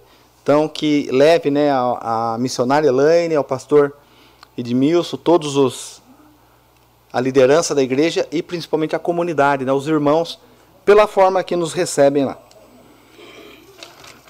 E no mais, é, agradecer né, a prefeita Nelita, toda a equipe né, da, da gestão Nelita Chicão, que sempre que eu tenho alguma ou indicação, ou alguma crítica que a população nos traz, ou algum pedido, é, de ter né, essa abertura de poder falar com cada um, de estar tá visitando os setores, é, eu sempre vou em todos os setores, em todos os lugares, sempre buscando ser né, aquele porta-voz atuante da população junto ao poder público.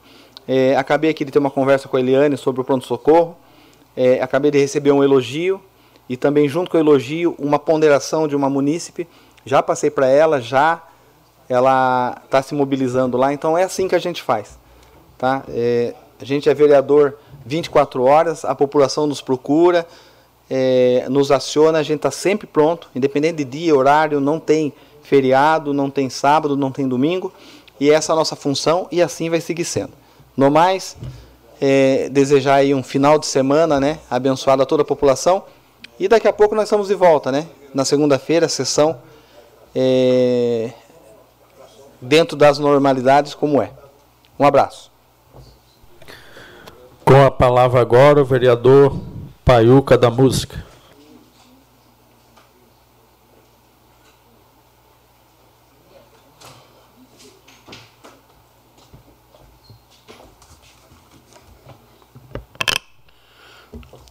Boa noite à mesa, por presente, internauta, Rádio Sucesso.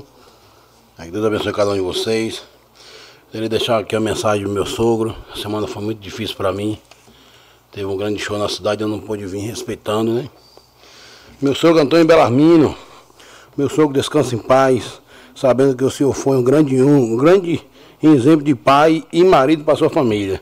E obrigado por fazer parte dessa família, só tenho a agradecer a Deus. Difícil. Difícil. Meu, meu, meu, meus irmãos, meus colegas que me trouxeram para cá, GG Veloso, Rony Hermes, essa galera aí tocaram na praça no aniversário da cidade. Foi um dos melhores shows, né? GG Veloso. E eu não pude estar presente porque, né? Que ânimo tem, ao invés de um ente querido. né, e, e parabéns, GG, pelo show que vocês fizeram aí, um dos melhores shows. Né? E eu gostaria de, de- de também aqui aproveitar com Dona Dalila, né, o próximo aí que, que convidar o povo. Que chame o povo local para tocar de tarde, alguma coisa tipo assim. Né, Cirilo, Edvaldo Santana, Boy do Forró, Ed Lima, o que fez a festa nordestina lá na, na, na Praça da Bíblia. O Dange Leandro, que é prata da casa, com certeza esses meninos no palco aí seria o maior show que, que eu. Eu não tive a oportunidade de ver esses dois abençoados tocando ainda, assim com a banda grande, com a banda que eles selecionam os melhores. Ainda tem um sonho ainda e tem um sonho de colocar percussão, viu? No dia que vocês tocarem e me chamar, onde não chove, não levo chuva na hora, porque o groove, o groove é de verdade. Samba, samba E tocou o Samba Bagunça, parabéns, o show de vocês foram bem, fumaça também, os filhos de fumaça, o Caixa Samba de Tom. Então, quando tiver um evento desse nível, convidar a todos, né? Ah, Mas parabéns, eu gostei, selecionou o GG. Fiquei muito triste pela paga também, a paga não foi de, de, de, de- pelo show que ele fez aí. Injusto, injusto, tenho certeza que qualquer coisa pode até fazer uma festa beneficente, ele cantar em prol fundo social, para que venha levantar essa área aí e dar uma, uma, uma, uma- remuneração, porque o menino, o menino foi show. Eu tô. é, Chega em tala, porque a gente prata da casa não, não somos valorizados. Eu queria fazer parte, eu queria estar lá para me falar, falar do como foi show, mas só os vídeos e a rede social estourou. Eu queria estar junto, eu vi a energia dos vereadores, todo mundo pulando, e eu vendo na, na câmera lenta todo mundo, eu falei como eu queria estar lá, mas respeito a família, a minha família, num momento muito difícil, então, e eu presenciei todo o momento do meu sogro sem reação de estar em cima de um palco. Mas parabéns, parabéns às bandas que, que vieram aí. Ano passado a banda regaçou, foi uma das melhores, o, Xande Pilar, esse ano Fundo de Quintal. Parabéns ao coração da senhora Dalila, ou sei lá quem, quem ajuda ela a procurar essas bandas raiz top. Tá de parabéns, Deus abençoe, viu? E vou até citar uma, uma, uma, uma, uma festa, na festa, próxima festa nordestina, alguma coisa tipo assim, que dê um valor pro meu povo nordestino, trazer um chão de aviões, um Natan, um Raquel dos teclados, um Raquel dos teclados, que dê uma valorizada ao meu povo, que onde fundo de quintal, banda top, mas não, não, não ganha meu coração não. Eu não tenho meu coração a, a, pro fundo de quintal, porque é raiz, né, velho? Só meu pai mesmo que, né? Demônio da garoa, assim. Mas vamos trazer um safa- safadão, não. Safadão é muito caro. Esquece safadão. Chão de aviões, que é para todos, todos os públicos, né? Eu gostaria de, até de pedir aqui a permissão do, do presidente da casa, Valdenito, para convidar aqui nosso deputado Alex Madureira para dar o título de cidadão iracemapulense. Ver um dia aí que, que fica. facilita a vinda dele aí. E os outros títulos que tem preso na casa, que está seguro na casa também, entendeu? É, um dia ele fazer um convite para esse povo aí. Gostaria também de agradecer a equipe que hoje esteve lá no Buracão do Aquário, lá que o odor tá demais. Eu com- o Alailson acabei de chegar da festa, o povo abordou a gente né, no caminho e eh, eles queriam que a gente descesse até lá embaixo para ver. o povo é, é benção, é benção. Aí hoje já jogaram cal, deu, aí eu acho que deu uma amenizada porque jogaram cal cedo, eu não sei qual, qual a temperatura que tá lá. Mas obrigado, eu e esse abençoado, às 23 horas e uma rapinha, tivemos que fazer um vídeo aí, postar na rede social e marcar toda a vereança. Né? Aí hoje, graças a Deus, porque eu falo, falo, aquele menino Alaís fala, fala e entra por aqui, sai por cá, misericórdia. Foi que Deus abençoou essa criatividade desse celular aqui, ó. Filmando, marcando toda a vereança. Obrigado à vereança aí de AZ. E obrigado aos órgãos competentes aí. Seu Zé de Roberto com Mauro, teve lá uma equipe pesada, defesa civil e tudo mais, né? Tá vendo? Quem não chora não mama. Graças a Deus. E hoje, parabéns, nossa PM, nosso, eu não sei, eu não- eu esqueci o nome do sargento Nardote, né? O sargento Nardote abordou os, os, os inquilinos abençoados que fica próximo àquele mercado, é erradíssimo aquele povo ficar lá. Eles ali já, já tá um habitat que eles estão achando que eles é dono do lugar, aquele povo lá. Parabéns, sargento, Deus te abençoe. Agora nós vereadores devemos fazer o dever de casa, procurar os órgãos competentes que pode ajudar aqueles abençoados ali. Entendeu? Que ele se, se, se ah, usa o lugar, se sentiu bem ali, porque o povo fica dando moedinha, eles se acharam dono do lugar e, né? E a população vem ajudando eles, acho que ali é bom para eles. Então nós vereadores aqui, fazer o dever de casa, acionar o CRAS, o CAPS, todos os órgãos competentes que podem ajudar a pessoa, da, daqueles abençoados, que não tem, não tem nada perdido não. Eles chegam em casa, agonia. Chega em outro lugar, agonia. Então ali eles se sentem em casa. E parabéns o, a, a Rocan que veio no local e abordou cada um deles ali. Mas eu estou pedindo aqui a atenção de toda a vereança para nós dar um apoio àquele povo, que, que, não tem nada perdido não. E eu vou usar esse poder que Deus me deu para botar em prática. É CRAS, é CAPES, é os psicólogos que aqui todo dia a gente briga. Vamos dar um, um, um apoio especial àqueles meninos ali, que é o filho da Ana Maria. Quando eu vi aquele menino com a mão na cabeça, me deu uma perda no coração. então a gente tem que ajudar em tempo, tem, temos tempo de ajudar. É... E sobre um buracão lá, um esgoto que estava próximo a. O bombeiro, obrigado, valeu, líder do governo aí pelo apoio, esteve no local. É, Ralf, parabéns, Ralf. É, esteve no local tapando aquele esgoto, o esgoto não rodou, infeliz, lá próximo ao bombeiro. E valeu, seu Mauro, né? Deu aquela atenção. O esgoto estava no maior dor. Graças a Deus, tapou. Tá um fedor da olha. ah, pois. Viu, eu, eu uma, uma, uma, espinha lá no fundo do, do, do, do pronto-socorro. Gostaria de saber qual é a afinidade dela. Está toda desbagaçada, parece que capotou. Eu gostaria de saber, tipo assim, eu dou uma, uma, uma, um apoio ao condutor, quem estava conduzindo ela, deve estar machucada a pessoa. Se precisar da minha pessoa aí, Paiuca, o Carlos Eduardo e tal, para ajudar, estaria às ordens. Só que ah, o carro é nosso, da prefeitura, eu não sei como ela se machucou daquele jeito. Mas eu estou preocupado quem está conduzindo ela, se machucou alguma coisa. Se precisar de mim, estarei às ordens aí, viu? E parabéns, Iracemar, por seus 69 anos de emancipação política, né? Hum, na, nessa gestão minha, só benção, só benção, só benção, só tenho a agradecer a Deus. É, já falei dos cantores aqui. E vão dar uma valorizada, GG. Esse menino vai em depressão. vai entrar em depressão. O show dele foi mais top na rede social, tá dando não sei quantas mil pessoas. Eu tenho certeza que dá pra a gente chamar ele aí e fazer uma festa beneficente para esse fundo social, para dar uma levantada para aquele menino que sofre ali, o, esqueci o nome do abençoado, né? Vem ajudando a população, Deus te abençoe. E aproveitar, GG Veloso tá estourado. Tipo fazer uma festa da a entrada a entrada para ver o show do, do, do, abençoado, um quilo de alimento não perecível, né? Menos sal, levar qualquer coisa menos sal. Então, aproveitar. E aí aproveitar né, nessa benção, nessa, nessa gratificação que deram a ele aí, dá até uma melhorada. Ele vai entrar em depressão. Quando ele souber o preço dos outros aí, ele. Deus te abençoe, GG. Quem te ora te guarda, não dorme, meu irmão. Trabalha, sempre trabalha. Trabalha, sempre trabalha. Teu pai sempre te falou. Independente do trabalho. Mas eu estou com o coração cheio d'água aqui, porque. Não vou nem falar o que, que, que, que é. Deixa pra lá. Entrega a Deus, entrega a Deus. É. Próximo bombeiro. Obrigado, Daniel, pelo trabalho lá, não foi fácil. E graças a Deus que eu passei lá todo todo executado com sucesso. E sobre o bairro lá, o povo pedindo água para trabalhar. Nesse feriadão aí, o povo passou sem trabalhar nas suas casas, que não tinha água.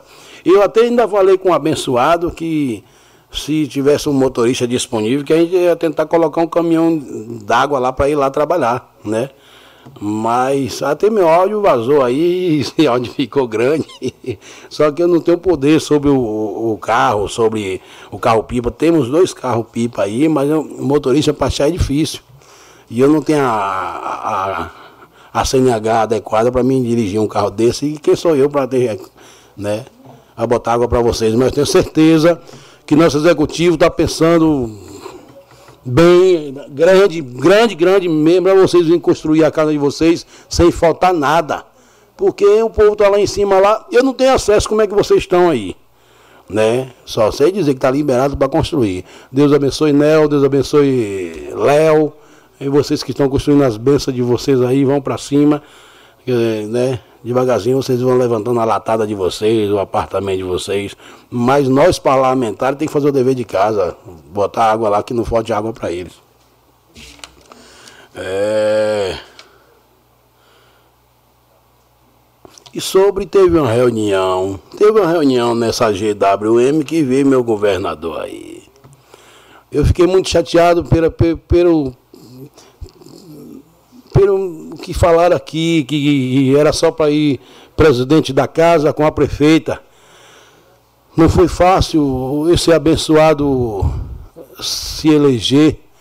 Eu fui Rodrigo Garcia eh, Rodrigo Garcia pediu para que nós, que, que apoiou a pessoa dele, desse apoio a esse abençoado Tarcísio. Como eu queria estar perto dele para mim, né? Para me agradecer as bênçãos que Deus vem acontecendo na minha vida.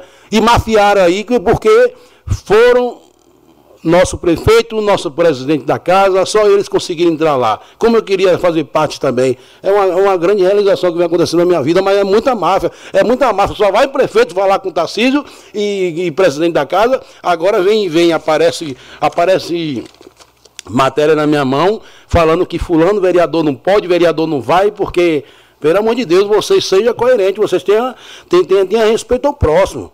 Entendeu? Se morrer um, vai morrer todo mundo abraçado aqui, porque eu, eu não sou baú. E aí, ó, eu queria estar lá, junto com o governador, agradecer as bênçãos que vem acontecendo nessa cidade. Mas mafiaram, mafiaram, só o Valdenito e a prefeita foi. Permite e, a parte? Por favor. Eu acho estranha essa palavra mafiar, porque, primeiro, acho que quem fez o, o, o convite foi a empresa. Sim, mas não, não destacou é, mas a fulano, impressão, ciclano que vai. impressão que o presidente, então, não quis que nós fôssemos. Entendeu? É, Eu não sei, nós eu fomos- sei que eu estou defendendo tivemos- minha parte. Faz tivemos- por ti que Deus ajudará. Nós tivemos o privilégio, mim. nós tivemos o privilégio da empresa. Eles nos levaram lá, só os vereadores, nos deix, deixou a gente dirigir o carro. Que é privilégio maior que esse? Eu acho que foi porque fomos com- vi- com o vestido, assim, o vestido boia fria, por isso que o cara não convidou nada. Não é Não, possível. tem nada a ver Não é disso, não. possível. Eu tava de. eu tava de É para deixar, é pra deixar claro. Paiuca, que quem não nos convidou. Eu estava adaptado. E eu também não fui convidado para o evento que estava o governador. Mas no convite não tinha destacando o nome de presidente, nome de vereador, não. Chamou a todos. A, a, a, a vinda do, do, do, do Tarcísio aí, Eu do nosso o governador, convite. e a vinda do, do Geraldo foi- o convite foi igual. Eu não recebi Só o convite. destacou as datas, uma 25, outra 27. É, eu não recebi só con- peço que vocês tenham a coerência, respeito pelo próximo. Então, presidente, eu gostaria de, de, de, de Vossa Excelência responder. Corta o microfone dele, que a fala é minha. Se eu recebi fala é minha, convite. pode cortar esse microfone dele aí. É. Ah, então para de falar bo- bobagem aí, vereador. Não estou falando bobagem, não. Eu só estou pedindo que me respeite, que a gestão minha eu- eu não, não é da, da sua altura de- de- desse eh, todo intelectual desse jeito. Então eu falo que o povo quer escutar lá fora, eu falo o coração de cada um lá fora. E peço que me respeite, que a gestão minha aqui eu, eu vou, vou mostrar a humildade e o respeito sempre pelo povo. Seja coerente. É, o respeito tem partido de Vossa Excelência. Também está falando mafiano, mafiano, está acusando o presidente da Câmara de não ter nos convidado. O, o microfone está na mão dele, se defenda, se defenda. Eu não, eu não, eu não citei nome. Eu, eu falei que convidou a pessoa dele e convidou a prefeita e nós. É. A gestão é nossa, entendeu? Então eu peço que me respeitem. Eu, Carlos Eduardo, me respeitem. Obrigado.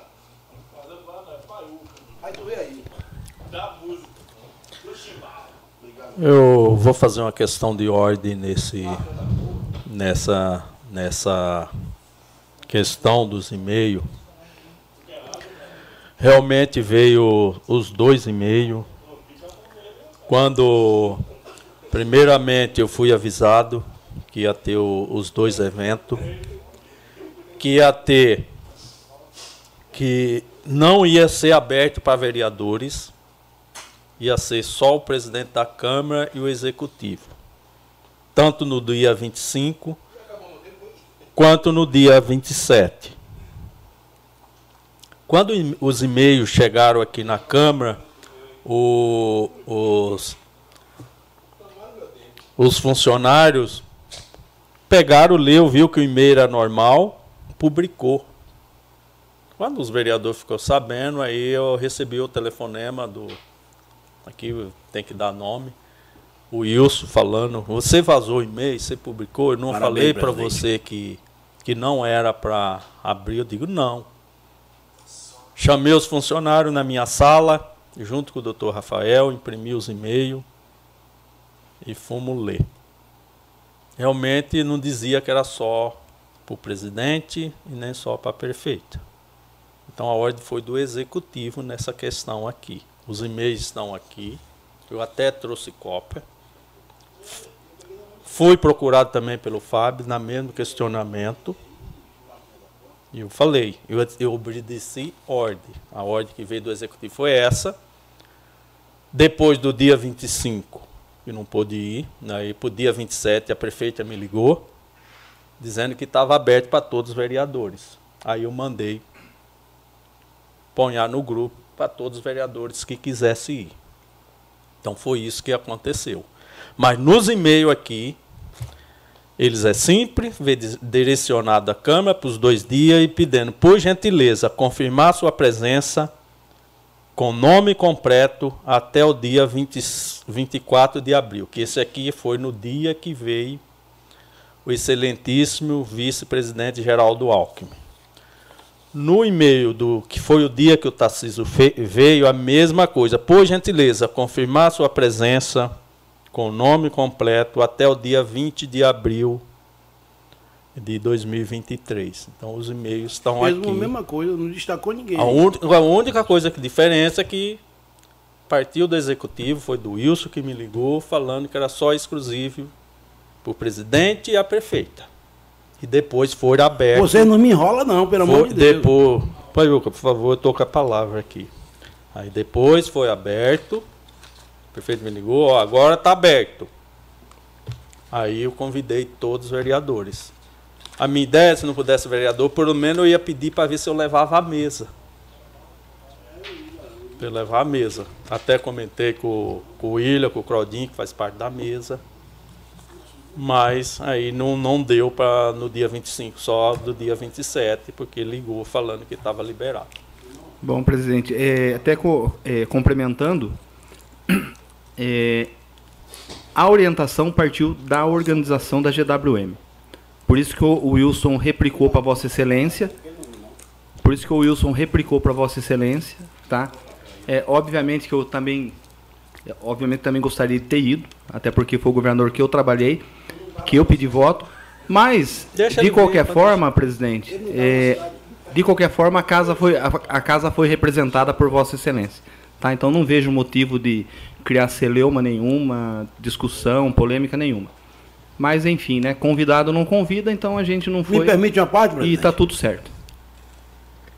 Pa- Parte concedida, O vereador. vereador Ralph não estava na cidade, ele estava em São Paulo compromisso com a agenda dele aí. Por isso que. Eu não sei, eu sei que o senhor não estava na cidade, por isso que queimou nós tudo aqui, ninguém foi. Questão de ordem, senhor presidente. Questão de ordem concedida, vereador Fábio. Senhor presidente, para ser sincero e coerente, eu fiquei muito indignado com o assunto. Eu pedi à secretaria da Câmara para ter acesso ao convite. Imediatamente eles falaram que precisava da autorização do senhor, porque tinha, o senhor tinha recebido uma ligação e tinha algo para me falar. É, fui lá no, no seu gabinete, lá na sala da presidência, conversei com o senhor. O senhor me expôs tudo o que aconteceu, me mostrou dois convites. tá Os dois convites são iguais, só muda o nome é, da pessoa, ratificando que o, o- o vice-presidente veio é, como presidente da República em exercício. Então foi o presidente da República que visitou a GWM. Com a segurança da Polícia Federal e GSI. Com toda a segurança que o presidente da República tem direito. E o convite foi aberto. E quando veio o governador, que foi só o governador, que não teve esse aparato de segurança todo, esses vereadores não foi. Alguém errou. Ou a GWM não convidar e não convidar essa Câmara de Vereadores, porque a- quando a GWM chegou em Iracemapa, a Câmara de Vereadores foi a primeira a procurar. Todos os vereadores receberam a GWM nessa casa. Então, se a GWM boicotou alguns vereadores, Até retiro a palavra boicotou, porque é a casa deles, eles convidam quem ele quiser, vereador William, para visitar lá. Só que eu acho que essa Câmara merecia um pouco mais de respeito. Ou deles, ou da organização, ou do pós, que foi a prefeitura, o, o, o Wilson Salvino, que ligou para o senhor. Eu realmente eu não sei quem foi. Eu só sei que o convite foi mandado para a secretaria da Câmara, tanto que a secretaria imediatamente, porque a secretaria é para todos os vereadores, imediatamente mandou no grupo. O vereador Claudinho mandou no grupo porque foi enviado um e-mail por e-mail da secretaria. E o presidente não tinha nem ciência disso que a secretaria tinha mandado, porque é automático. Chega lá já manda para conhecimento dos vereadores. Eu achei uma falta de respeito tremenda. Eu não compacto com algumas palavras que o Paiuca falou, é dele, é palavra dele, da boca dele, mas com indignação é a mesma. É a mesma que eu gostaria muito, que eu lutei muito para eleger o meu governador, eu gostaria muito de poder visitá-lo. Muito obrigado, senhor presidente. Uma questão de ordem, presidente. Questão de ordem concedida, vereador Cláudio. Eu só queria. Uh, uh, só queria uh, dar até uma satisfação ao pessoal, que foi muito cobrado durante a semana, porque eu publiquei né, o, a, a, minha foto com o doutor Geraldo Alckmin, vice-presidente. Aliás, no ato estava sendo. Ele era presidente interino. E o questionamento por que eu não fui na visita do governador. Muitas pessoas questionando, inclusive na rua. Eu falei para todo mundo, eu não fui convidado. Essa é uma realidade. Para mim é uma honra. O governador do estado de São Paulo, independentemente, eu não apoiei o Tarcísio no primeiro turno, como, como o Paiuca bem falou, a gente apoiou o Rodrigo Garcia, mas uh, eu tenho a questão da, do respeito institucional. Nós representamos a Câmara Municipal de Iracemápolis. Eu acho que o governador saiu com uma imagem eu não sei o que foi falado para o governador, porque só ter o presidente da Câmara e ter vereadores de, outros, de outro município e nós, os outros dez vereadores, nenhum está presente. É uma coisa assim que eu não sei como que a assessoria do Tarciso, o Tarciso, porque tem muito isso no Palácio, né, né, presidente? A questão de ver as forças políticas, ficar ruim para nós.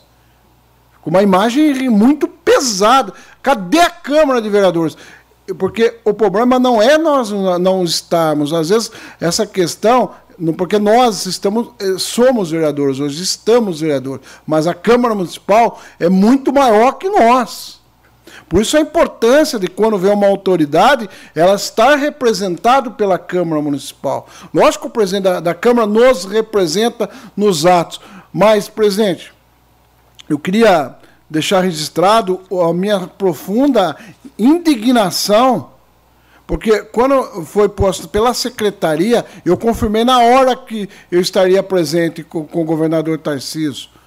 Porque, independentemente eh, de, de eu ter o apoiado no primeiro turno ou não, é uma obrigação minha, enquanto homem público, receber o governador de São Paulo. Aliás, até porque nós vamos precisar muito do governo de São Paulo e a força política é importante mostrarmos para todos, para o presidente da República, para o vice-presidente, para o governador. Amanhã, se o vice-governador vier, se o presidente da Assembleia vier, vai ser uma honra para a Câmara Municipal. Agora, a questão do, do princípio.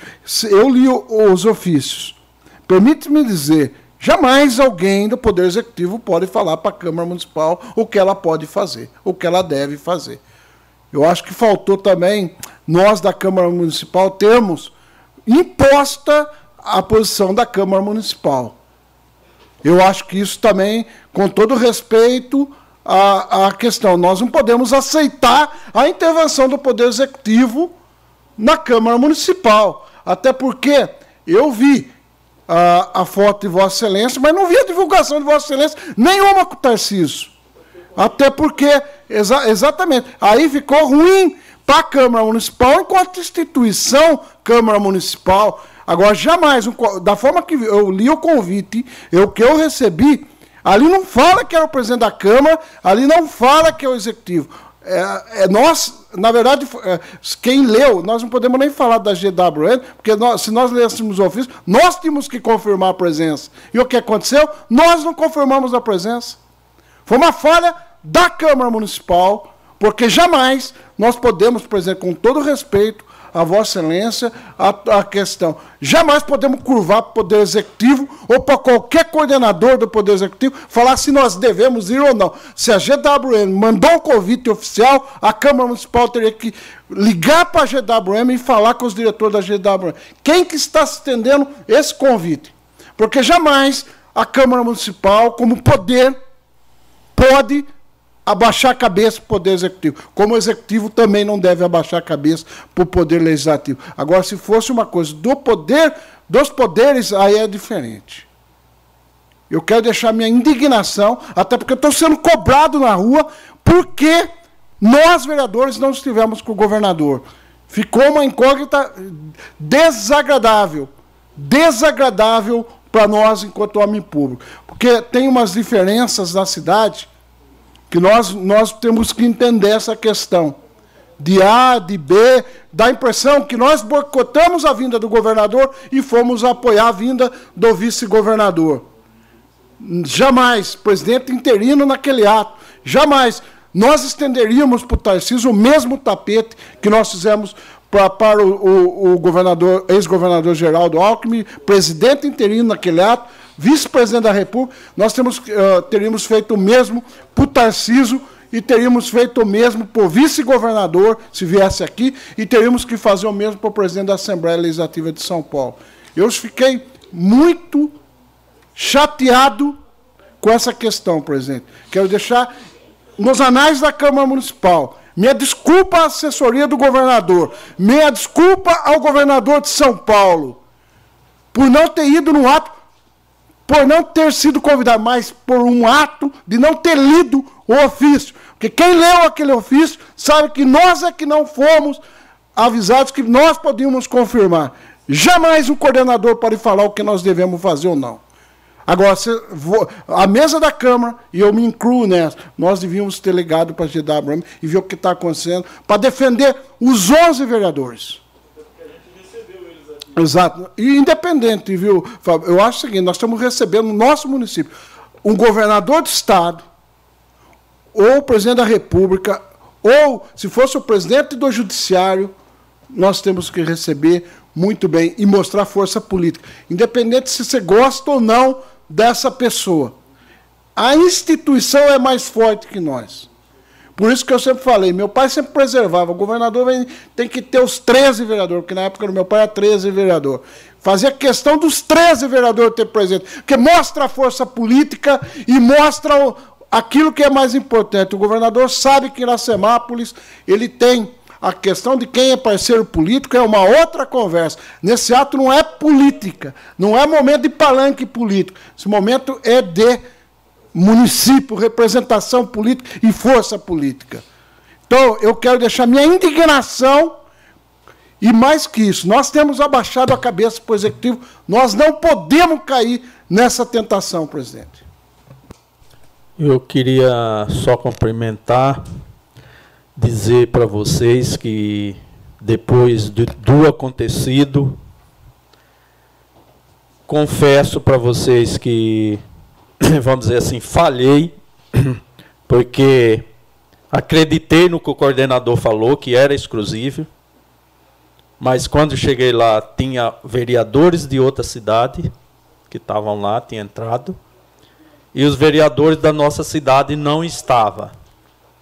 Então, para mim, isso foi muito triste, porque, independente da signa partidária, o governador é de todos nós e a Câmara, um evento na nossa cidade dessa magnitude, a Câmara nossa tinha que estar presente. E aí foi, e ainda, até eu quero aqui pedir desculpa né, para o Fabinho, para a Tainá, porque depois que eu fui eh, eh, alertado eu, pelo coordenador que o evento era, era exclusivo para prefeito e para o presidente, por que, que o convite estava no grupo dos vereadores. E eu pedi para tirar, já tiraram imediatamente.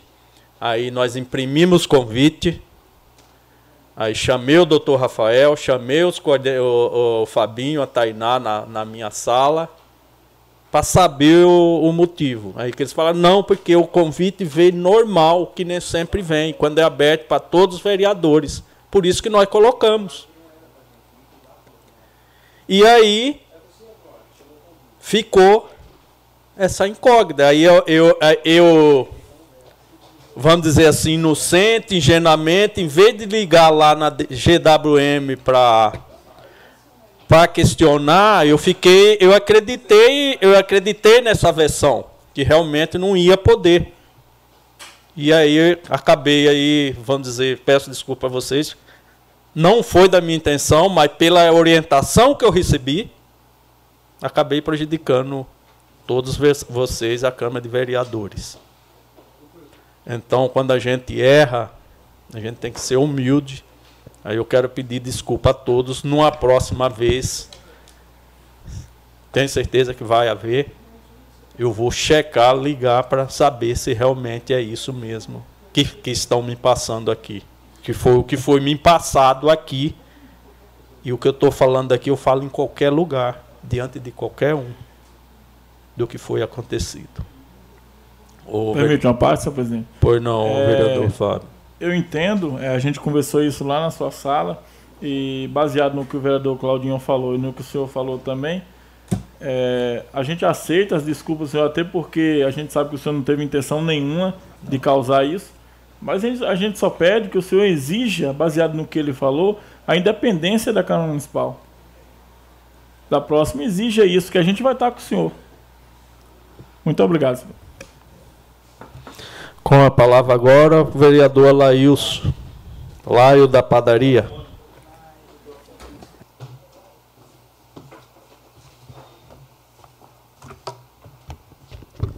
Boa noite à mesa, boa noite, vereadores aqui presentes, público aqui presente, é, o Pedro Gato, o Rogério Bosque.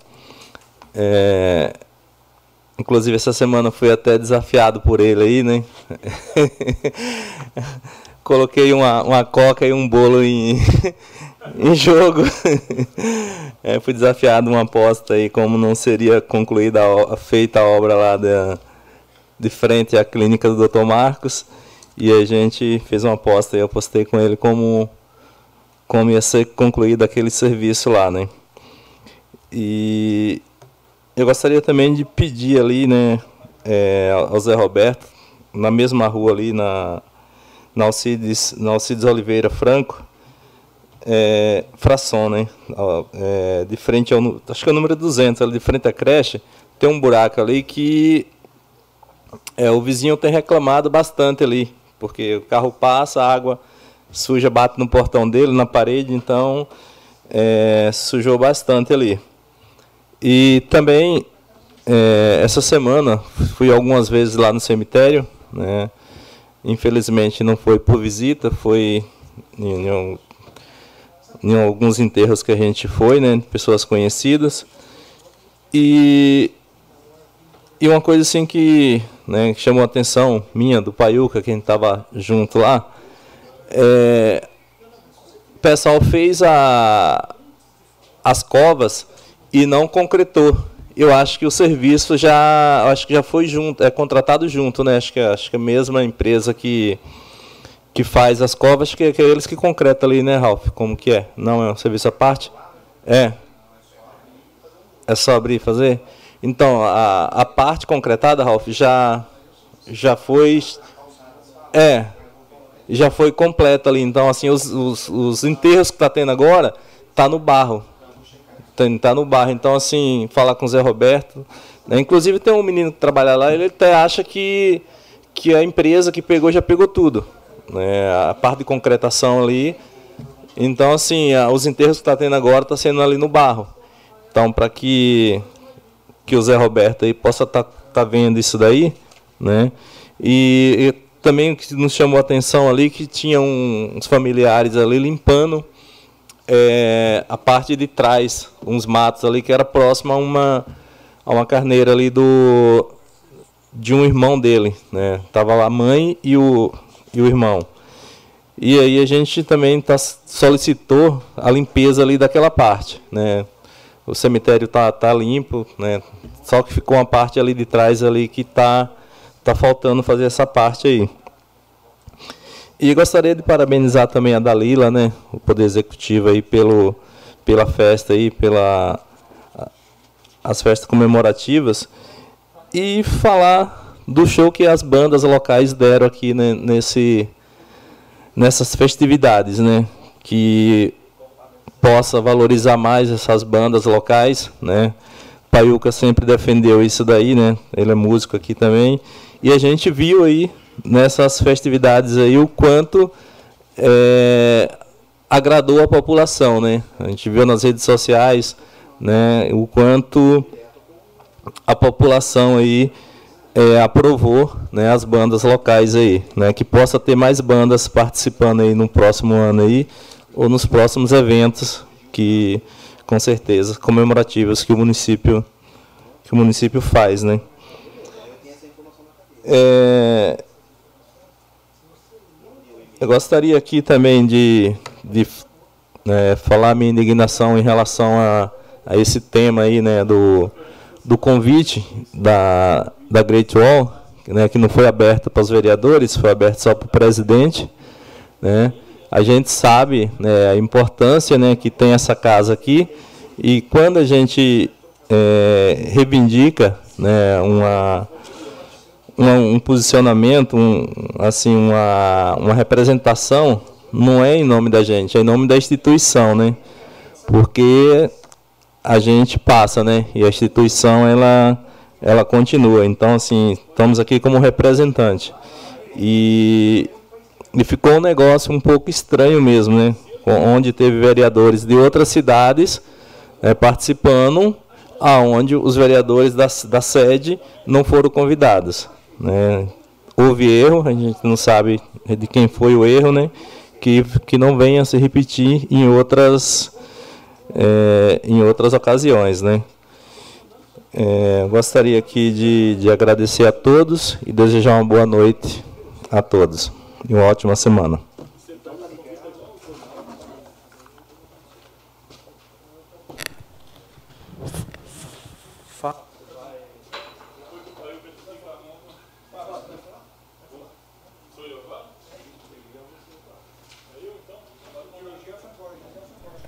Com a palavra, o vereador Fábio Simão.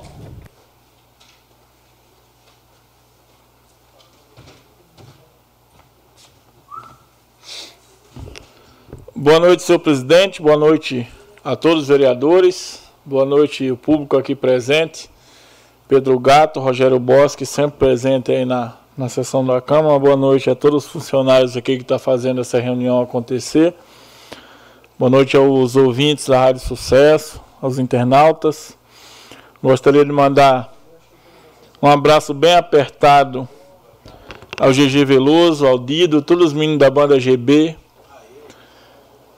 que representou a nossa cidade, Paiuca. O senhor que é músico, o senhor que valoriza os artistas da nossa terra. Eu não fui na festividade do aniversário da cidade por motivo particular, só na, no show do, dos Beatles Cove, que eu dei uma passadinha lá, porque Seria até um crime perder um show dos Beatles aqui em Iracemápolis. Mas o GG Veloso representou a nossa cidade e mostrou de igual para igual como se faz um show, até melhor que os artistas grandes, muito bem remunerados. Parabenizar a Dalila, parabenizar a prefeita Nelita pela sensibilidade, por estar resgatando a alegria do nosso povo. Nosso povo ficou muito feliz com essa festividade. E parabenizar e dizer que, assim, que se precisar do apoio dessa Câmara Municipal vai ter sempre e que tudo que se faz aqui é pelo povo. Como diz o, o Chicão, né? Quem ganha é a população. Já é um ditado bem corriqueiro na cidade. Eu gostaria de mandar um abraço para o GG, para todas, todas as bandas locais que se apresentou, Paiuca, que é representante aqui dos músicos da nossa cidade, Parabéns para os meninos, Paiuca. Leva meu abraço lá aos meninos que são seus conterrâneos, são seus amigos e nossos também, né? Leva o nosso abraço e sempre que eles precisarem da Câmara Municipal, a gente vai estar à disposição. Eles sabem disso, né, Paiuca? Gostaria também é, eu fui procurado, é, Paiuca, para a banda Texas Boys, o Jack Billy, sobre a insatisfação que eles gostariam muito de, de ter tocado também. Eu entendo a indignação dele. Eu, sinceramente, se eu fosse o organizador, eu teria dado um jeitinho para incluir todos. Você me permite uma parte? Pois não. É tipo apro- aproveitar que tá me fortalecendo aí e convidar eles para fazer uma festa beneficente pro Fundo Social. O GG, onde passa, racha a multidão. E se botar um kit de alimento não perecível aí, estoura. Dá uma levantada no, no menino do Fundo Social aqui. Parabéns, valeu, Simão. Sua ideia é boa, Paiuca. É, eu questionei imediatamente a prefeitura, conversei com a própria prefeita, melhor dizendo, que sempre é acessível, sempre que a gente procura a Ralf, ela nos atende ali com o maior carinho. Tive uma reunião agora à tarde com ela no gabinete e foi explicado o seguinte, que o evento, a organização não comportaria todos. Os que não foram convidados no aniversário da cidade do ano passado, foi convidado agora, para poder estar atendendo todo mundo. Inclusive teve o Rock in Ira, que o Texas Boys foi convidado. Então, vai, teve a Semana Nordestina, que outros foram também, e vai equilibrando para poder atender todo mundo. E sinceramente, eu sou um fã do GG Veloso, meu amigo pessoal. Eu não, eu não curto muito o estilo de música dele, mas eu conheço a luta dele de quando ele tenta, Paiuca, é ser reconhecido. E graças a Deus está sendo reconhecido é, é, está sendo aí abençoado.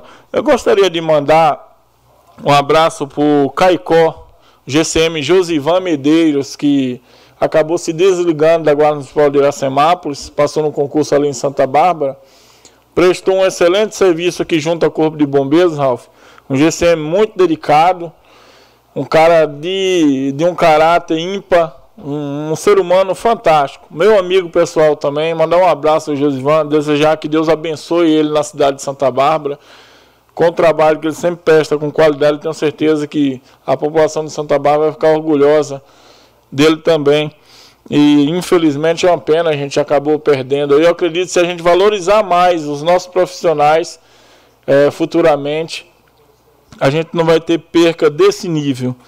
Eu gostaria também eh, de passar para a população, eu questionei hoje referente a parte ali do Aquário, do lado do Honório, do Tampa Buraco, Paiuca, Rua José Gomes de Oliveira, na frente do DAI ali, tem um buraco que está fazendo vergonha, já a gente tem cobrado aqui nessa casa, e o Silvio falou que essa semana, Paiuca, vai estar tá fazendo toda a região do Aquários e Lázaro Honório.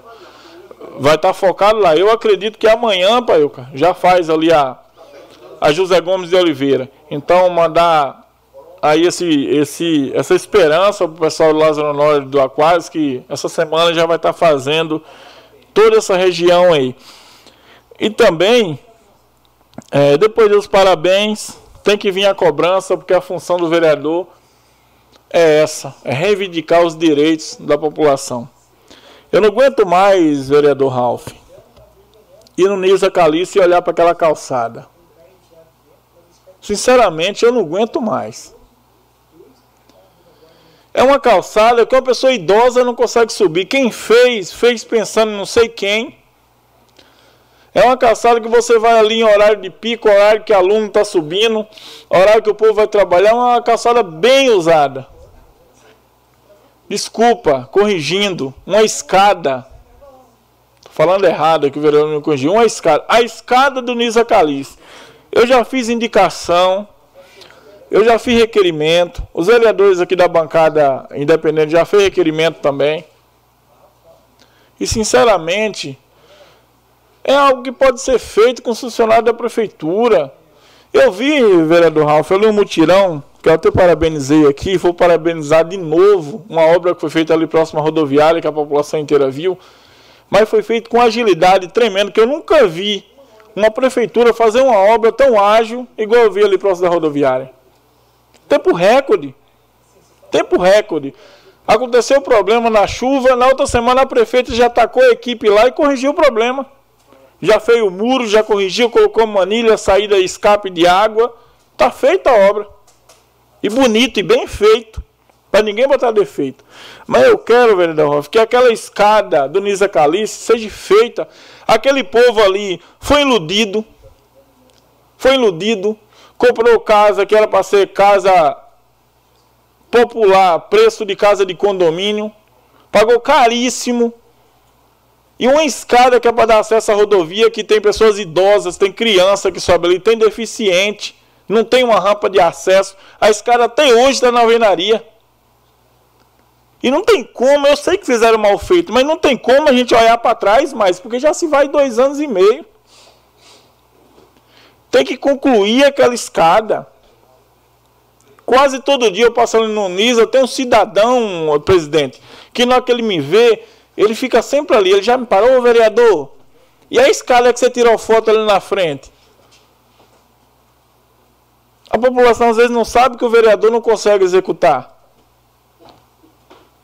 Mas eu pedi carinhosamente, não vou fazer mais ofício, não vou fazer mais requerimento, é, vereador Ralph. Peço que o senhor leve com muito carinho esse pedido, que é na frente de uma comunidade ali carente, o pessoal que precisa desse auxílio. Pode falar, vereador. Permite a parte, Fábio? Pode falar. É, eu gostaria até de formalizar um requerimento com Vossa Excelência, solicitando pelo menos um projeto é, um projeto básico ali de acessibilidade. Não só fazer uma, uma, uma escada adequada, que ela é estreita, ela está totalmente fora de qualquer padrão de engenharia, mas também na parte de cima, no acesso ali do ponto de, de ônibus, de se fazer uma rampa ali também. Acho que o município já está investindo na questão do para contratar uma empresa para mobilidade, que eu acho que vai envolver isso, mas a, a equipe da prefeitura ela tem condição de fazer isso aí para a gente ver quanto custa, de repente correr atrás de recursos. Mas como Vossa Excelência falou, eu acredito que não precisa de muito dinheiro não. Dá para ser feito isso aí. Eu vou propor, propor algo melhor, vereador. Amanhã a gente vai na, na engenharia da prefeitura, a gente discute isso. E porque não adianta mais fazer ofício. Eu já fiz requerimento, eu já fiz indicação. A bancada do, Independente que já fez requerimento. Então amanhã a gente vai na, na engenharia, para o senhor quiser ir também, a gente marca o horário. Obrigado, já ia pedir já. A gente vai junto. Eu vi que o senhor estava animado aí. A gente vai lá e pede. E discute. E outra, dá para fazer. O pessoal do NISA não aguenta mais, gente. É uma escada sem alvenaria, acabar de um idoso subir e se machucar. Vamos atender a nossa comunidade carente. Esse povo precisa tanto. E outra, quando a gente faz algo para esse povo, esse povo é tão grato com aquilo que recebe, porque recebe pouco. Esse empreendimento até hoje não cumpriu as obrigações, todo o povo lá sabe. Tinha muro de arrima, acabou não fazendo. Nem todo mundo recebeu o que era de direito. E a parte nossa a gente fica devendo. Eu, sinceramente, senhor presidente, eu estou me sentindo que eu estou devendo. Toda vez que eu vou lá, eu sou cobrado. Eu não tenho que cortar a volta e desviar de uma coisa que não é minha obrigação. A minha obrigação estou fazendo aqui, cobrar. Peço carinhosamente à minha prefeita Nelita que ela pense, que ela repense e que faça de verdade, que faça com acessibilidade e que faça com dignidade, que o Nisa Calice pede socorro. Não tem acesso para a Avenida Pedro Consenza. Que Deus abençoe a todos. Muito obrigado. Com a palavra agora o vereador Claudio Claudinho Cossesa.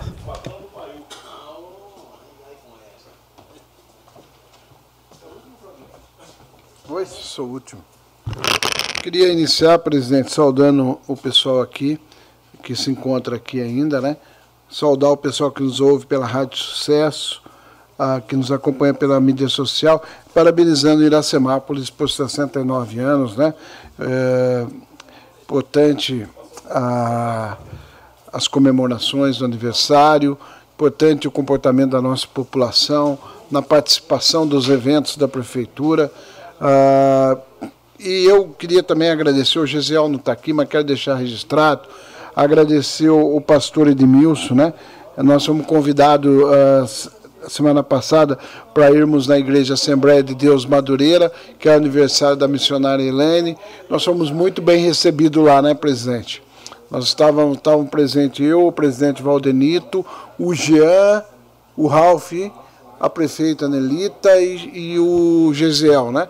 que é da igreja. Fomos muito bem recebidos lá. Queria deixar os nossos agradecimentos, meu nome, à Igreja da Assembleia de Deus Madureira, né? Desejar a missionária Helene, que foi vereadora, presidente dessa casa, que Deus ilumine o caminho dela, né? E comemore muito mais aniversário. Ah, eu queria propor, presidente, presidente Valdenito, queria propor a Vossa Excelência uma nota de esclarecimento oficial da Câmara Municipal que fosse assinado pelos 11 vereadores, encaminhado ao governador Tarciso de Freitas, do não comparecimento nosso na vinda dele ao município de Iracemápolis. Queria que Vossa Excelência sentasse com o nosso jurídico, elaborasse uma, uma, uma nota de esclarecimento e fosse protocolado ou pessoalmente por Vossa Excelência. A gente vai se encontrar muito possivelmente com o governador agora em Ribeirão Preto, ou no Palácio dos Bandeirantes. Eu, eu tenho o caminho do Júnior Dourado, tem o pessoal que pode entregar. Eu acho importante a gente justificar para o governador o porquê os vereadores não estiveram presentes. Eu acho que isso é importante, porque a política é um. É uma, é, é, não sei se vocês já viram, né? Mas quando você vai falar com o secretário de Estado, deputado, governador, eles já sabem todo mundo quem é na cidade, o que é, o que deixa de ser. Chega lá e sabe quanto voto teve na cidade, quem apoia, quem não apoia, aquela coisa, quem vai, quem não vai. E, fica, e ficou muito, eu na minha, na minha concepção, Paiuca, ficou muito ruim para nós. Eu fui, eu fui cobrado por várias pessoas na, na rua o porquê eu só postei a ida do governador Geraldo Alckmin à, à GWM. E eu tive que explicar, inclusive, no próprio Facebook. Por quê? Porque a foto de não ter o Tarciso. Eu tive que explicar porque não fui convidado. E fora, na rua. Em todos os locais onde eu fui, eu andei esse- nesse feriado, o pessoal, mas Claudinho, o que aconteceu? Que eu não vi nenhum vereador com o governador. Eu falo, ó, quem foi representar os vereadores foi o presidente da Câmara, o Valdenito. Foi, mas o resto dos vereadores não foram convidados.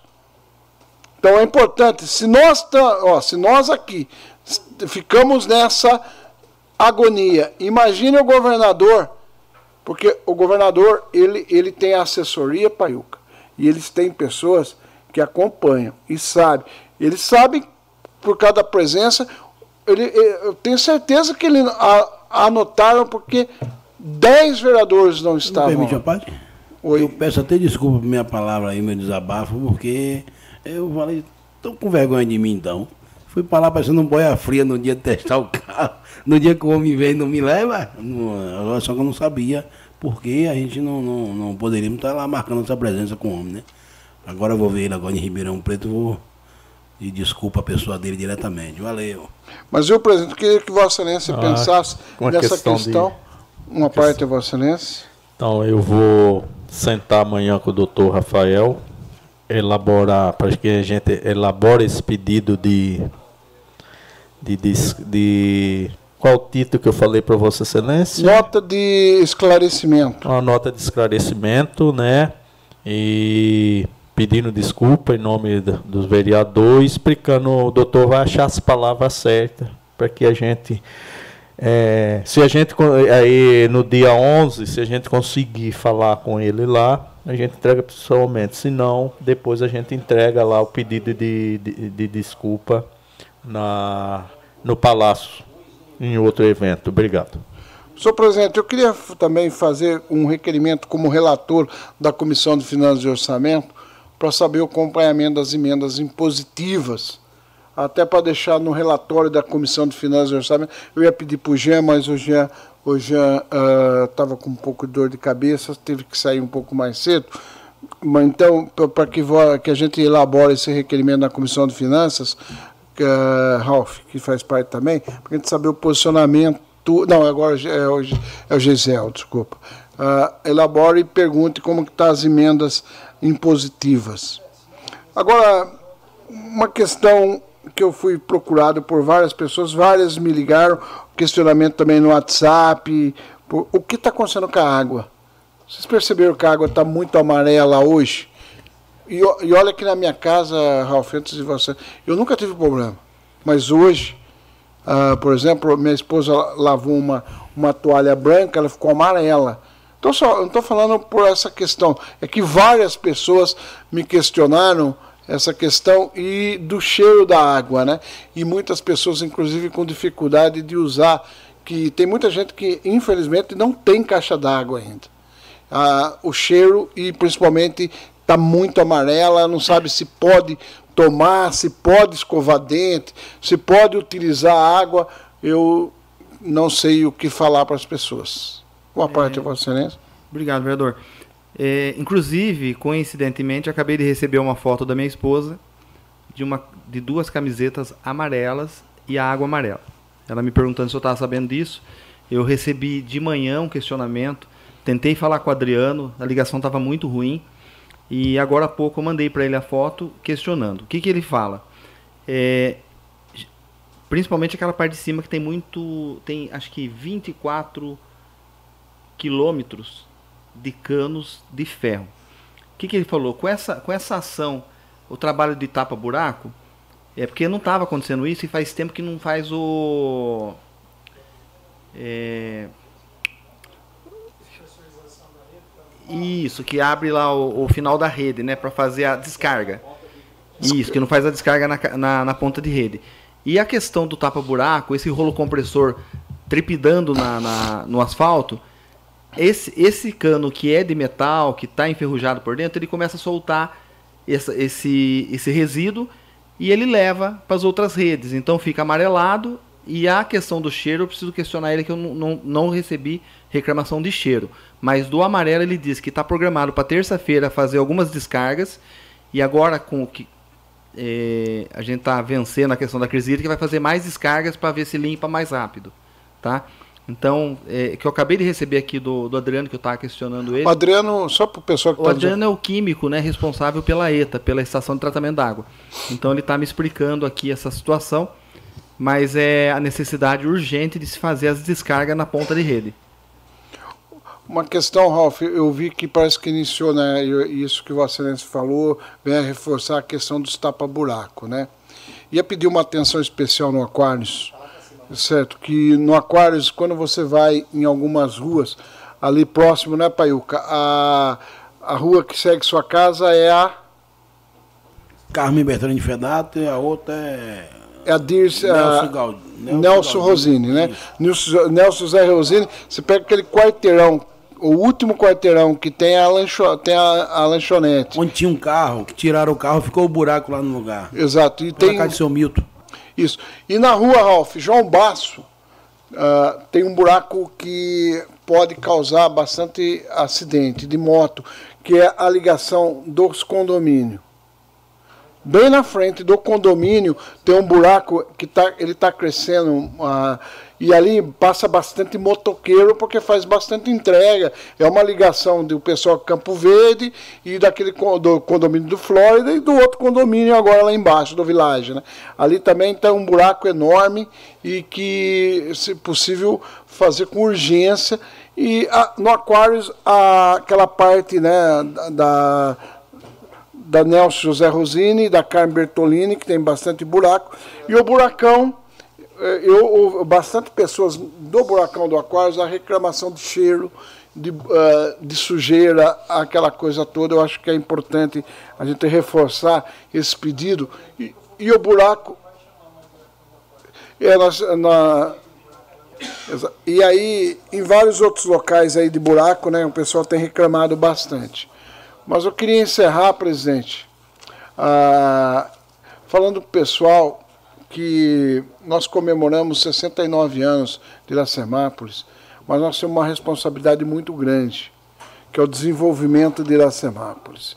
Eu tenho acompanhado a questão dos valores adicionados, os valores eh, ah, do PIB nosso, e nós temos que fazer uma análise muito forte. Nós que somos políticos, pessoal que está na política, que tem vontade de entrar na política, se atentar a uma questão, Paiuca.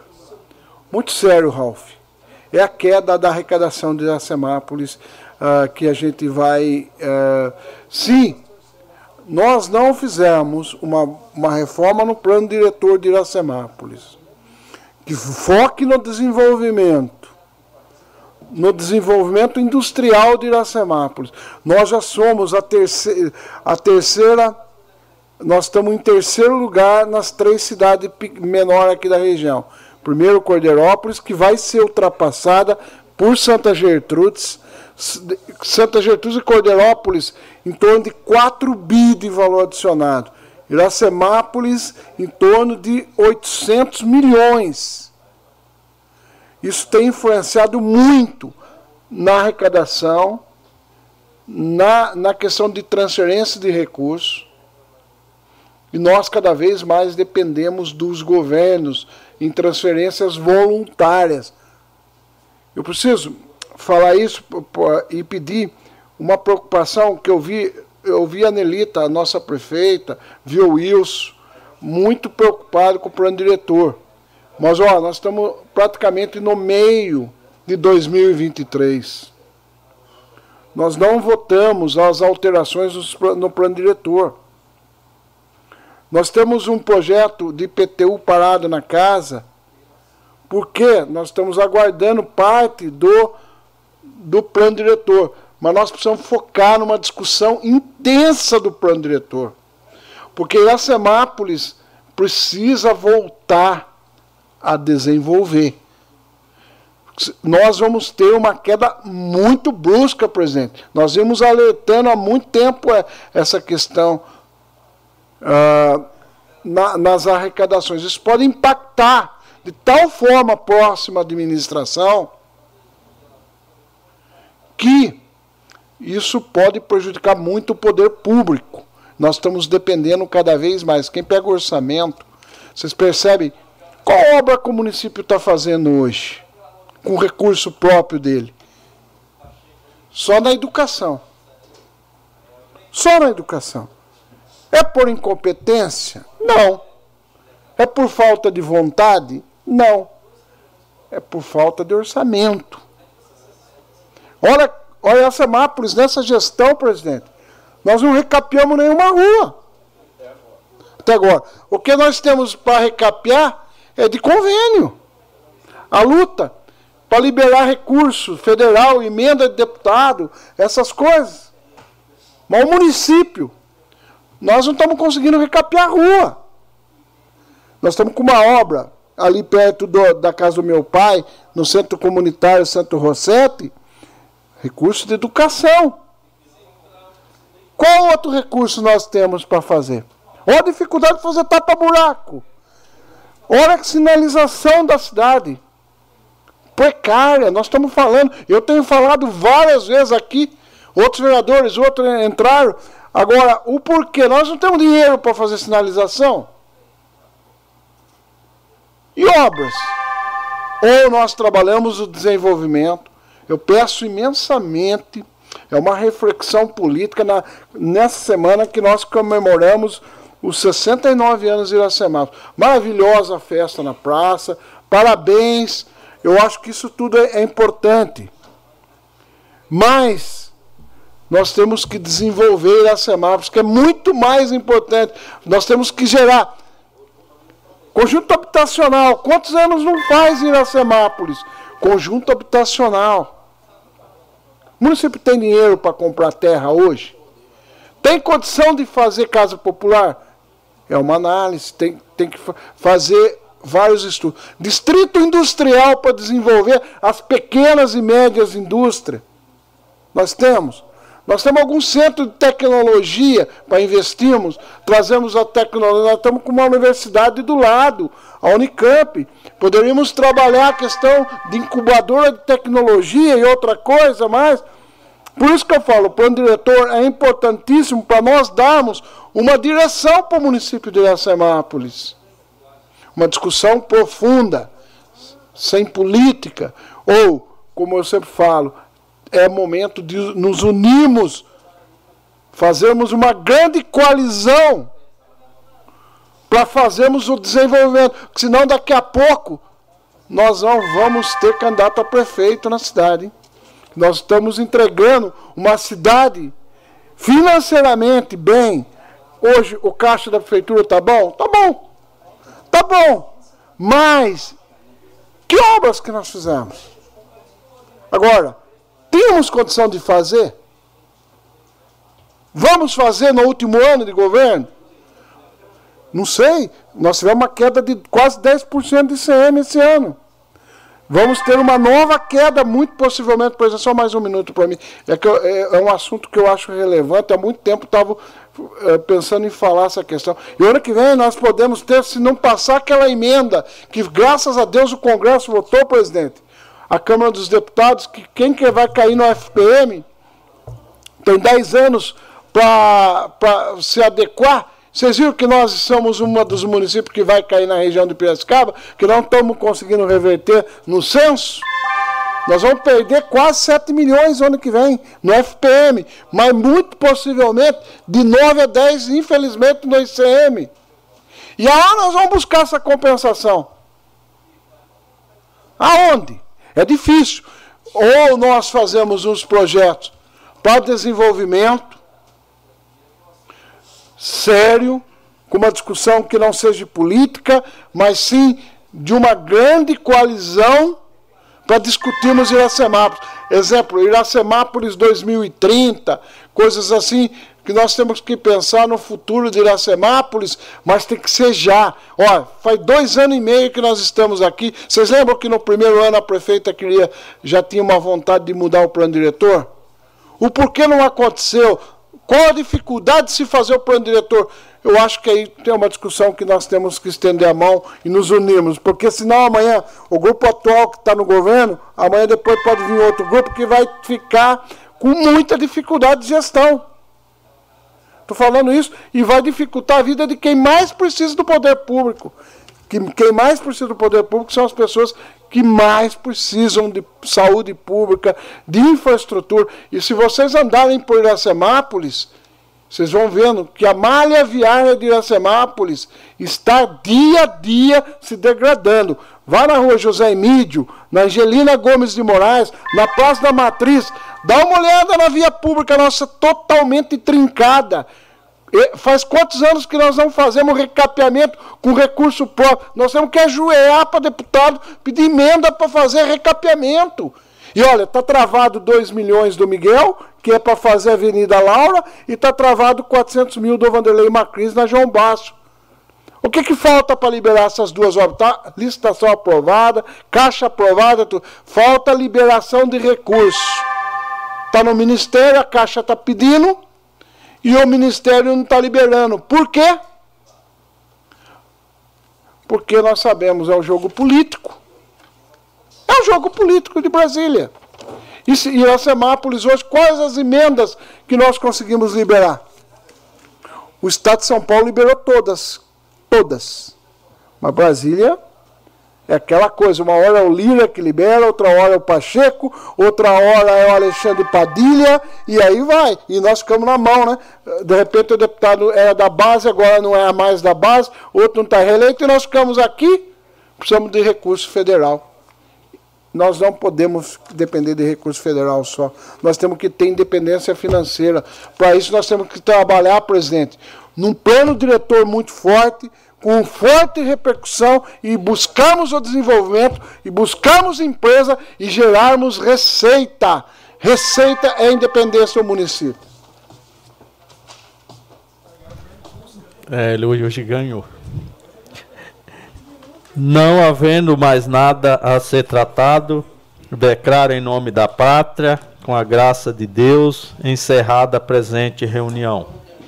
Convocamos senhores vereadores para 14ª reunião ordinária, que será realizada em 8 de maio de 2023. Um boa noite a todos.